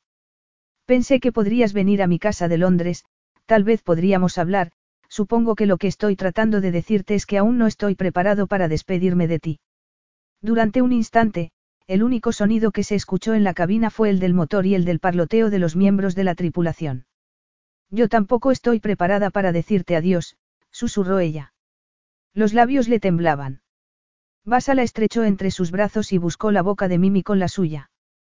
Le resultaba imposible parar de abrazarla, de estrecharla contra su cuerpo. No quería que quedara espacio alguno entre ellos. Estaba lloviendo. Después de los amplios cielos de la Patagonia, Londres parecía una ciudad de juguete. Mimi observó el cielo gris a través del cristal tintado del coche y sintió que el estómago le daba un vuelco. Desde el momento en el que Basa le había dicho que quería que le acompañara a su casa, sus sentimientos habían estado dándole vueltas en su interior como un tornado. Se sentía feliz y asustada, y muy nerviosa. Cada vez que abría la boca, sentía que se le iban a escapar todos sus sentimientos y el amor que sentía por él. Lo amaba desesperadamente, pero decírselo sería un acto de locura. Basa podría sentir algo por ella, pero jamás había dejado entrever que tuviera algo que ver con el amor. Lo que él le estaba ofreciendo era una extensión de lo que había entre ellos en esos momentos, no una declaración de amor eterno. ¿En qué estás pensando? En que todo parece muy pequeño. Lo sé. Es una locura, ¿verdad? En Londres viven 13 millones de personas, pero, en estos momentos, parece un pueblo. ¿Te parece bien esto, Mimi? Le preguntó él de repente. Te lo sugerí en el último minuto y no se puede decir que hasta ahora haya sido muy considerado con tus deseos. ¿Es que no te parece bien a ti ahora? Le preguntó ella. Habría cambiado de opinión. Claro que sí. Quiero que vengas conmigo a mi casa, pero quiero también asegurarme de que es lo que tú deseas también, añadió él después de besarla delicadamente. Claro que lo deseo. De verdad, respondió ella con una sonrisa. Lo que tenía en su corazón podía esperar. Tendría que esperar. En aquellos momentos, lo único que importaba era la pasión que Basa tenía en los ojos, una pasión que parecía una caricia contra su piel. Se inclinó hacia él y lo besó. Fue un largo y profundo beso. El deseo se fue despertando en su cuerpo y comenzó a arquearse hacia él, a provocarle. Mimi, tenemos que parar. ¿Por qué? susurró ella. ¿O es tu modo de decirme que no te haces responsable por lo que ocurra a continuación? En estos momentos, yo diría que estoy sufriendo de responsabilidad disminuida. De verdad. Replicó ella mientras le colocaba la mano sobre los pantalones. Pues a mí no me lo parece. Estaremos en casa dentro de cinco minutos, insistió él. De repente, su teléfono móvil empezó a sonar de nuevo. Después de besarla ligeramente en los labios, Basa se soltó de ella. No te preocupes. Puedo esperar. Basa apretó los dientes y se sacó el teléfono del bolsillo. Espero que esto sea importante, Rebeca. El coche aminoró la marcha y luego se detuvo. Mimi abrió la puerta, aún bastante afectada por el beso. En ese momento, un grupo de paparazzi se abalanzó hacia ella, inmovilizándola contra el coche. Ella parpadeó brevemente por los flashes de las cámaras. No dejaban de gritar su nombre. Mimi, aquí. Gritó un hombre mientras le ponía el micrófono prácticamente en la cara. ¿Qué está ocurriendo entre Basa y tú? Sois pareja. Mimi se giró y trató de cubrirse el rostro con la mano. No pudo hacerlo. Parecía sentirse totalmente paralizada. ¿Cuánto tiempo lleváis? Estáis viviendo juntos, Mimi. ¿Qué te parece que dirán esos pensionistas cuando sepan que tenéis una aventura? La cabeza le daba vueltas. Se sentía presa del pánico y le estaba costando moverse y hasta respirar. Cielos. Oyó que Basa empezaba a insultarlos. Inmediatamente, apareció a su lado para protegerla con su cuerpo. Entre el chofer y él consiguieron apartarla del coche y abrirse camino entre la jauría de reporteros para poder empezar a subir las escaleras de su casa. Estoy bien, estoy bien, murmuraba ella a pesar de que sentía las piernas como si fueran de gelatina. ¿Cómo vas a estar bien? le dijo Basa. Ven, siéntate. Estaban en un salón. Mimi se sentó agradecida en un sofá. Lo siento mucho, señor Kaine. Está bien, Paul. Aparca el coche y haz que alguien traiga otro. Algo que no sea muy llamativo. Mimi estaba temblando. Todo había ocurrido tan rápidamente. Había estado en el coche besando a Basa y un segundo después, todo volvió a ser como años atrás, cuando estaba en la casa que compartía con su madre y con Charlie. Basa le ofreció una copa. Tómatelo. Era coñac y a ella no le gustaba el coñac, pero se lo tomó de todas maneras. Unos minutos después, se sentía más tranquila. No lo comprendo. ¿Cómo sabían que estaríamos aquí? Alguien nos vio en esa calle de Buenos Aires. Nos hicieron fotografías. Supongo que parecía una pelea de enamorados, contestó él mientras le enseñaba una imagen en su teléfono móvil. Mi asistente personal recibió una llamada hace diez minutos para preguntarle si podía confirmar que tú y yo éramos pareja. Por eso me llamó, para advertirme. Pero ya era demasiado tarde. Lo siento. Vio la tensión que emanaba de él. Sintió su frustración y su ira. Mimi no podía culparlo por estar furioso. Él ya se lo había advertido en Buenos Aires y ella no le había hecho caso. En aquellos momentos, todos iban a tener que pagar por lo descuidada que había sido al marcharse así de su casa. Todos. Alicia incluida. Su mejor amiga, que iba a casarse dentro de unos pocos meses. Sintió que el corazón se le detenía. Se imaginó lo que Alicia debía de estar sintiendo en aquellos momentos si se había enterado de que Basa y ella tenían una especie de relación. Se imaginaba que Alicia se alegraría, aunque no era el momento más adecuado. En ese instante, se sintió como si el salón le diera vueltas. Como si estuviera bebida. Sin embargo, no había sido el alcohol el que había sacado al mundo de su eje. Había sido ella. Lo había estropeado todo. Las palabras de Basa, o más bien la distancia con la que las pronunció, confirmaron sus temores. Es culpa mía. Debería haberte dejado más claro lo que estaba en juego si te marchabas de la casa. Me lo dijiste, pero no te creí. Esto no tiene nada que ver con lo que yo te dije o con lo que tú creyeras. Tiene que ver con el hecho de que nos hayamos acostado juntos y de eso somos responsables los dos, tú y yo. Sin embargo, soy yo el que está en el ojo público constantemente y conocía los riesgos. No les hice caso porque tú merecías la pena. Así que no te culpes. Lo que importa ahora es limitar los daños, añadió él tras una pequeña pausa, pero no tienes que preocuparte. Voy a ocuparme de ello. Mimi lo miró fijamente. Basa era un buen hombre. Un buen hermano. Trabajaría día y noche para proteger a su familia y para protegerla a ella. Mimi lo amaba por ello, pero ella no era responsabilidad de Basa ni quería serlo. Tampoco iba a poner a su amiga en el ojo del huracán por tan solo unos días de pasión en la Patagonia. Había dos maneras de solucionar aquello, esperar a que Basa se cansara de ella, porque así ocurriría irremediablemente, o buscar la solución fácil para ambos. ¿Te importa que use el cuarto de baño? Por supuesto. No estás herida, ¿verdad? Mimi negó con la cabeza. No, no estaba herida, al menos del modo al que él se refería. Basa le mostró dónde estaba el cuarto de baño. Mimi entró y cerró la puerta. Se sentó en la bañera. Todo había terminado antes de empezar. Ella lo había arruinado todo, como siempre. La última vez, había sido él quien se había marchado. En aquella ocasión le tocaba a ella. No quería hacerlo, pero no podía arruinar las vidas de las dos personas a las que más quería en el mundo. Metió la mano en el bolso y sacó su teléfono. Cuando regresó al salón, Basa estaba hablando por el suyo. Estaba hablando con Alicia. ¿Está bien? Le preguntó ella cuando Basa cortó la llamada. ¿Está bien tu padre? Lo estarán. Están encerrados en el piso de Alicia, pero Philip está con ellos. Mi equipo de seguridad los sacará de allí cuando oscurezca. Eres un buen hombre, susurró ella.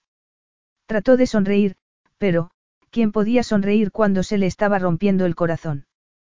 ¿Qué es lo que te pasa? Le preguntó él frunciendo el ceño. Debía de haber notado algo en su rostro. No puedo quedarme aquí. Ahora no. No va a ser así para siempre.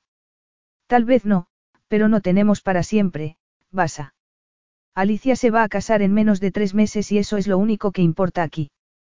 Tenemos que asegurarnos de que su boda no se vea arruinada por un montón de titulares desagradables. Si Paul me puede llevar, tengo un lugar en el que puedo quedarme. Aquel era el momento para que Basa tratara de detenerla. Una parte de ella deseaba que así fuera, pero él no dijo nada y Mimi sintió que algo se rompía dentro de ella cuando Basa asintió. Cinco minutos más tarde, él la acompañó al jardín. No tendrás problema en marcharte así, le dijo mientras le mostraba un sencillo utilitario. Y menos con ese coche. Solo tienes que decirle a Paul dónde quieres ir. Gracias, repuso ella con una sonrisa, a pesar de que le costaba sonreír. Estaré bien. Te lo prometo, añadió cuando Basa la tomó entre sus brazos. Inhaló su aroma, deseando poder conservarlo en su interior para siempre, pero cuando él la soltó, dejó escapar el aliento. Ya en el coche, trató de mirar al frente, pero, cuando Paula arrancó el coche, no pudo evitar mirar atrás. Durante unos segundos, las miradas de ambos se cruzaron. Mimi deseó que él hiciera ademán de salir tras ella, que abriera la puerta y le dijera que la amaba. Sin embargo, cuando el coche salió por fin a la calle y se unieron al tráfico de la ciudad, Mimi comprendió que, más que desear que ella se quedara, Basa había estado deseando que se marchara.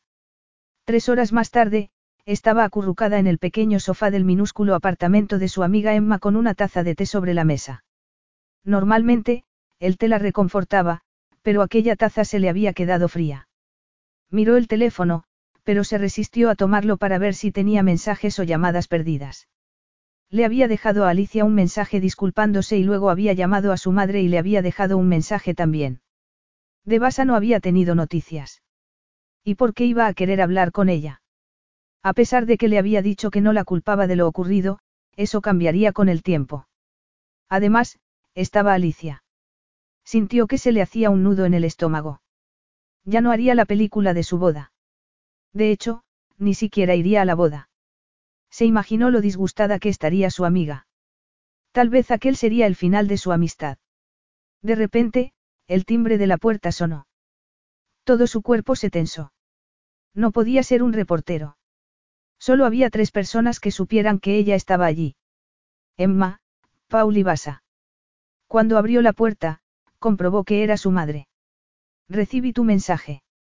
Siento no haber llegado antes. Me marché con una amiga un par de días y apenas si tenía cobertura. Pero no tenías que regresar, mamá. Claro que tenía que regresar. Eres mi hija. No voy a dejarte sola en estas circunstancias. Mimi cerró la puerta y abrazó a su madre. Todo saldrá bien, le dijo ella. Es solo una foto. Una foto mía con Basa. Y la gente no olvida. Se aferran a las cosas durante años.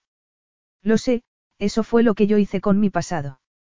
Pero tú acabas de pasar una semana a solas con Basa en una isla. Todo el mundo debería dejar atrás el pasado.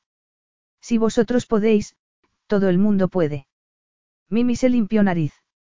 No creo que Basa pueda dejarlo atrás, dijo. No si quiere proteger a su familia. ¿Te dijo él eso? No con tantas palabras, dijo Mimi muy lentamente. Pero tampoco trató de impedirme que me marchara. Tal vez dejar que te fueras fue su modo de tratar de protegerte. No puedo pensar así, mamá. Solo quiero que todo esto termine.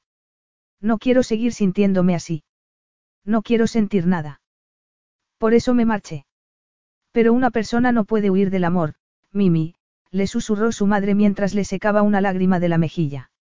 Y tú lo amas, ¿verdad? Al escuchar aquellas palabras, Mimi se rompió.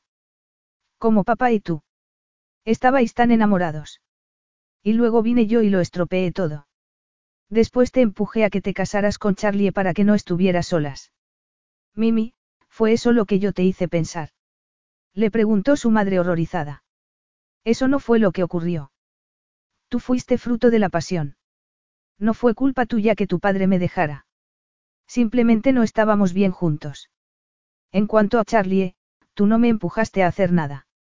No lo amaba, pero quería que tú tuvieras un padre y cosas bonitas, por lo que decidí ignorar todas sus mentiras. Si hubo alguien que lo estropeara todo, esa fui yo. No es cierto, insistió Mimi apretando los puños. Arruino todo lo que toco. Mira mi película y la fotografía de Buenos Aires. Eso no es cierto, replicó su madre. Eres una mujer valiente y con mucho talento. Cualquier hombre, incluso Bautista Caine, debería sentirse afortunado por tenerte.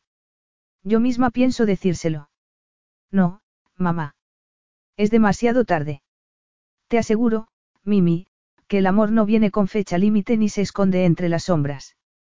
Y tú tampoco deberías hacerlo, cariño. Capítulo 10. Basa tomó el primer periódico del montón y escaneó la portada antes de hojear el resto. Desde que regresaron de Argentina, su asistente personal le enviaba todas las mañanas los periódicos para que Basa pudiera examinarlos. En aquella ocasión, no encontró nada de interés. Los tabloides tenían un par de artículos, pero nada nuevo. Dejó escapar un suspiro de alivio y tiró los periódicos al suelo. En general, nada demasiado grave. Probablemente en un par de días máximo todo habría vuelto a la normalidad y para cuando Alicia se casara con Philip, aquel episodio no sería más que un recuerdo. Todo estaba bajo control. Debería estar contento. Y lo estaba, pero su felicidad parecía falsa, como si él fuera un actor representándose a sí mismo. Nada parecía real y no estaba seguro de que lo fuera a parecer nunca, sin Mimi. Miró su teléfono. Había recibido varias llamadas y mensajes de Alicia, pero nada de Mimi. No era de extrañar. El silencio con el que él había respondido cuando ella le dijo que se marchaba hacía ya casi una semana no le había dado incentivo alguno para permanecer en contacto. Cuando la vio marcharse, quiso salir tras ella y pedirle que se quedara. Sin embargo, no había podido hacerlo. El día en el que los paparazzi la inmovilizaron contra el coche, había visto en su rostro miedo, un miedo que no había logrado superar después del acoso al que ella y su madre se habían visto sometidas cuando Charlie y Raymond fueron enviados a prisión. Las dos se habían visto indefensas y asustadas, incapaces de defender su reputación y su nombre. Ese miedo no se había disipado con el tiempo. Por eso no le había impedido que se marchara. No había podido pedirle que se quedara después de todo lo que había exigido hacer. No podía hacerle pasar de nuevo por lo mismo. Sin embargo, la echaba de menos. Se puso de pie. La soledad le lamía el corazón. Se acercó a la ventana y se pasó una mano por el rostro. No se había afeitado desde hacía tres días y, en vez de su habitual traje y corbata, llevaba un pantalón de chándal y una camiseta. El esfuerzo de vestirse le parecía titánico. Lo mismo que lo de comer. A menos que el whisky contara como comida. Miró la botella medio vacía. Él no solía beber mucho, pero necesitaba algo que por las tardes lo ayudara a superar el dolor. Oyó el sonido de unos pasos que se acercaban. Sería Annie, su ama de llaves, que, con una sonrisa conciliadora, le llevaría una bandeja con comida porque seguramente ya se había dado cuenta de que aquel día tampoco había desayunado. Sin embargo, no era Annie, sino Alicia. Y no parecía en absoluto conciliadora. Llevo llamándote toda la mañana, le espetó. ¿Por qué no me has contestado? Lo siento, te iba a devolver la llamada, pero me he liado con algo, mintió mientras se acercaba a ella para darle un abrazo. Ahora podemos hablar.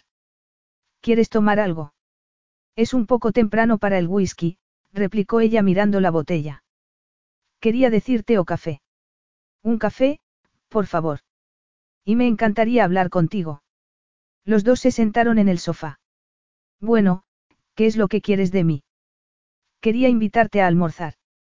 No estoy seguro, Lizzie, respondió. Sabía que era egoísta por su parte, pero no quería sentarse con Alicia y Philip para ver lo enamorados que estaban. Tengo que estar aquí por si surge algo. ¿Y qué va a surgir? Hace días que no ha salido de casa y Mimi está completamente ausente. Todos los fotógrafos también se han ido. Él sintió que se le hacía un nudo en el pecho.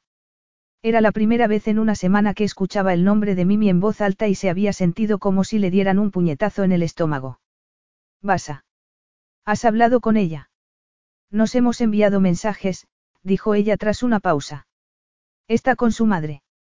Están bien. Le preocupaba que todo volviera a empezar, pero le he dicho que todo va bien.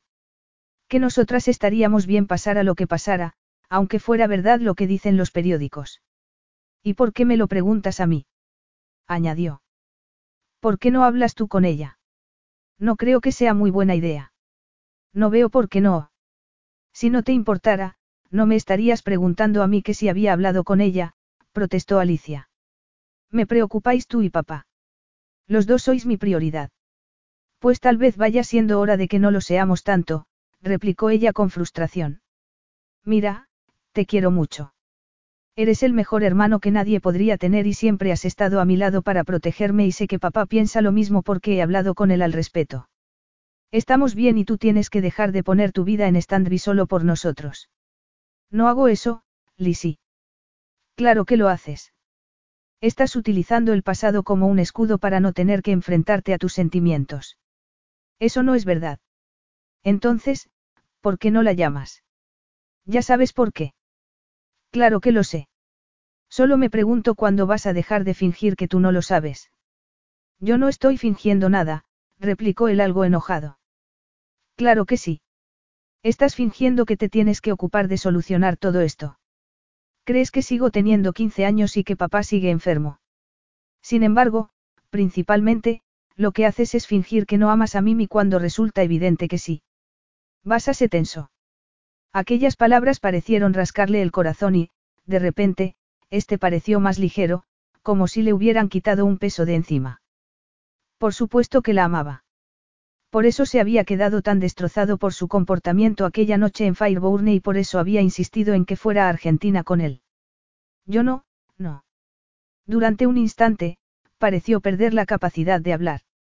No pudo terminar la frase. No podía seguir mintiéndose a sí mismo o a su hermana, pero tampoco podía decirle la verdad. Alicia lo tomó entre sus brazos. No voy a tratar de conseguir que cambies de opinión, dijo ella. Solo quiero que recuerdes que tienes una vida propia que vivir. Ahora, tengo que marcharme, pero prométeme que vendrás a almorzar conmigo. Y vístete. Si no, me veré obligada a ponerme mi mono de unicornio.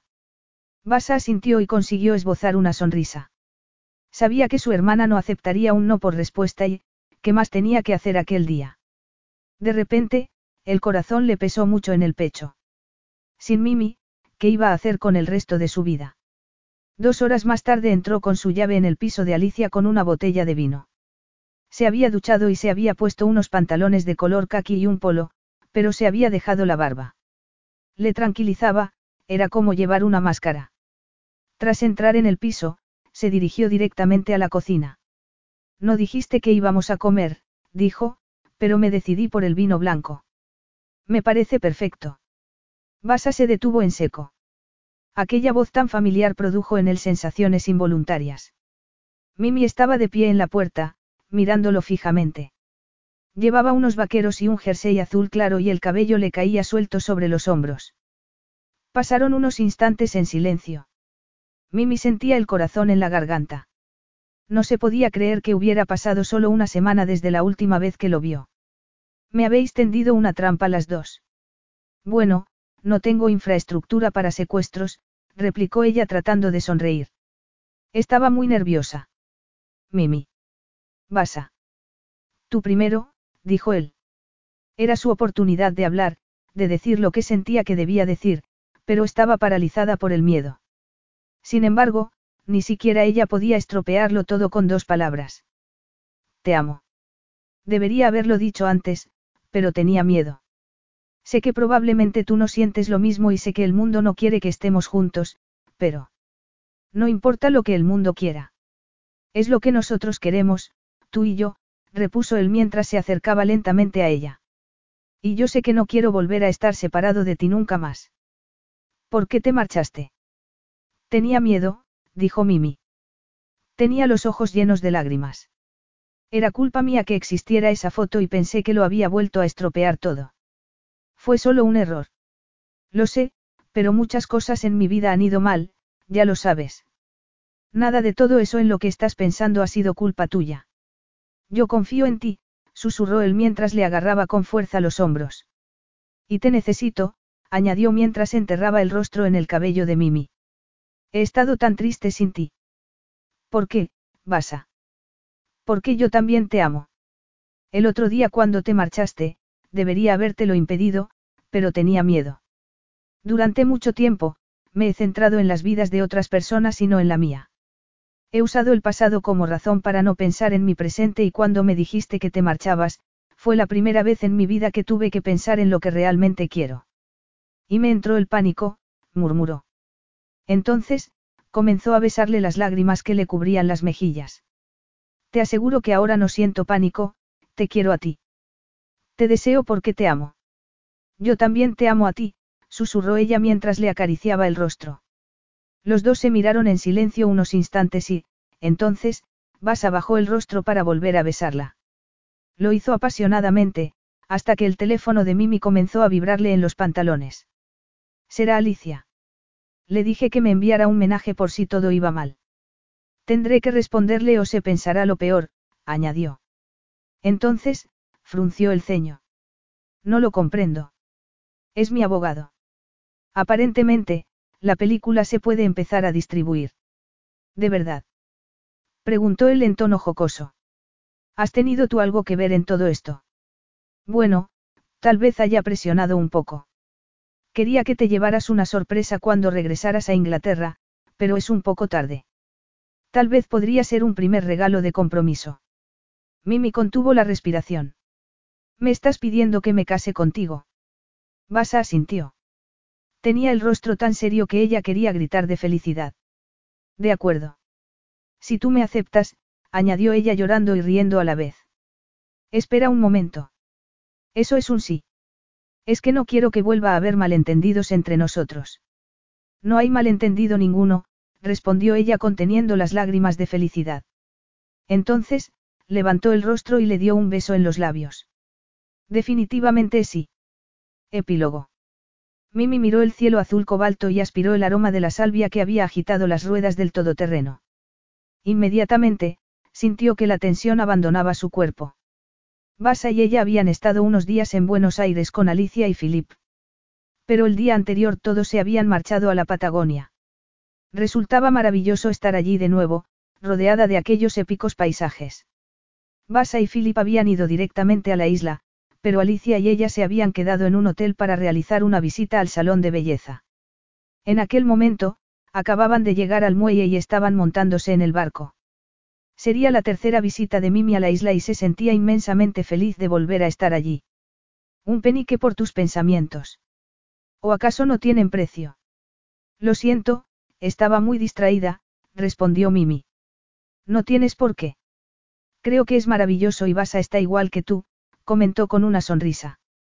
Me lo ha dicho Philip, pero no le digas a Basa que yo te lo he dicho. Te lo prometo, comentó Mimi riendo. No he estado muy pesada, ¿verdad? No, claro que no. Evidentemente, estabas nerviosa por hacer tu compromiso público, pero todos lo estábamos un poco. Mira, ahí está tu madre. Mimi sintió que los ojos se le llenaban de lágrimas. Su madre había estado estupendamente aquellos últimos seis meses. Seguramente, ver tan feliz a su hija le había dado el empujón que necesitaba para volver a disfrutar de la vida. Además, tenía un nuevo pasatiempo, la natación. Y un nuevo novio. Hola, mamá, le dijo Mimi afectuosamente mientras desembarcaban. Hola, cielo. Las dos se abrazaron y, seguidas de Alicia, recorrieron el embarcadero hasta llegar a la casa. Allí, cuatro hombres las estaban esperando. Philip, Robert, Basa y Emiliano, el encargado de celebrar la ceremonia de la boda. Mimi miró al hombre que ya era su esposo. Se habían casado en el registro civil de Buenos Aires con solo Alicia y Philip de testigos. Decidieron que volverían a repetir la ceremonia en la isla de la Patagonia donde su amor había superado por fin los obstáculos del pasado. Y no habían sido los únicos. Robert Kaine y la madre de Mimi habían aceptado su relación. Alicia, por supuesto, jamás había sido un problema. Su madre le apretó afectuosamente el brazo cuando la dejó junto a Basa. Él estaba muy guapo con un traje oscuro y una camisa azul clara. A modo de guiño a la apertura de aquella etapa de su vida, se había desabrochado el último botón de la camisa. Hola, susurró él. Mimi lo miró y sintió que los ojos se le llenaban de lágrimas y que el pecho se le henchía de amor incondicional y absoluto cuando él le tomó la mano. La ceremonia pareció durar muy pocos segundos, pero desde el momento en el que Mimi bajó del barco, con el velo flotando al viento, el tiempo había dejado de importar. Basa la miró a los ojos y sintió un nudo en la garganta. Llevaba el cabello recogido informalmente sobre la nuca y un vestido azul muy sencillo, el mismo color del anillo de zafiros que él le había regalado. Le pareció que nunca la había visto más hermosa.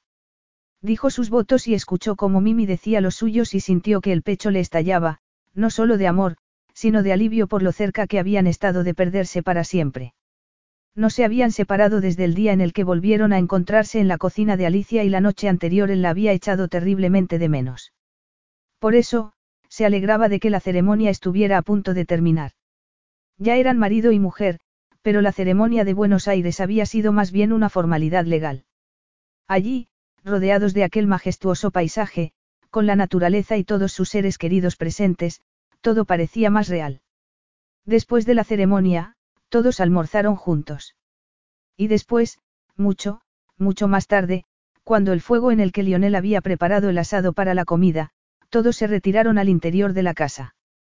Sin embargo, Basa condujo a Mimi al muelle, donde Claudia había encendido cientos de pequeñas luminarias. La hizo sentarse sobre una de las hamacas y la besó suavemente. Ayer te eché de menos. Yo también, susurró ella, pero mereció la pena. Por el día de hoy. ¿Estás segura? Le preguntó Basa. Sé que decidimos que no queríamos una boda grande. La de Alicia había sido multitudinaria y había durado tres días. Basa había disfrutado mucho, pero se alegraba de que su boda no hubiera sido así. Quería asegurarse de que Mimi sentía lo mismo. Estoy segura, afirmó ella. Mira esto, añadió, señalando el cielo, completamente cuajado de estrellas. Tenemos nuestra propia catedral.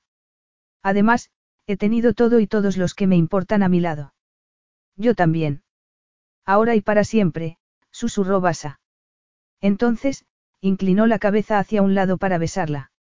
Lo hizo hasta que las cabezas de ambos estuvieron llenas de estrellas mucho más brillantes que las que relucían en el cielo. Fin.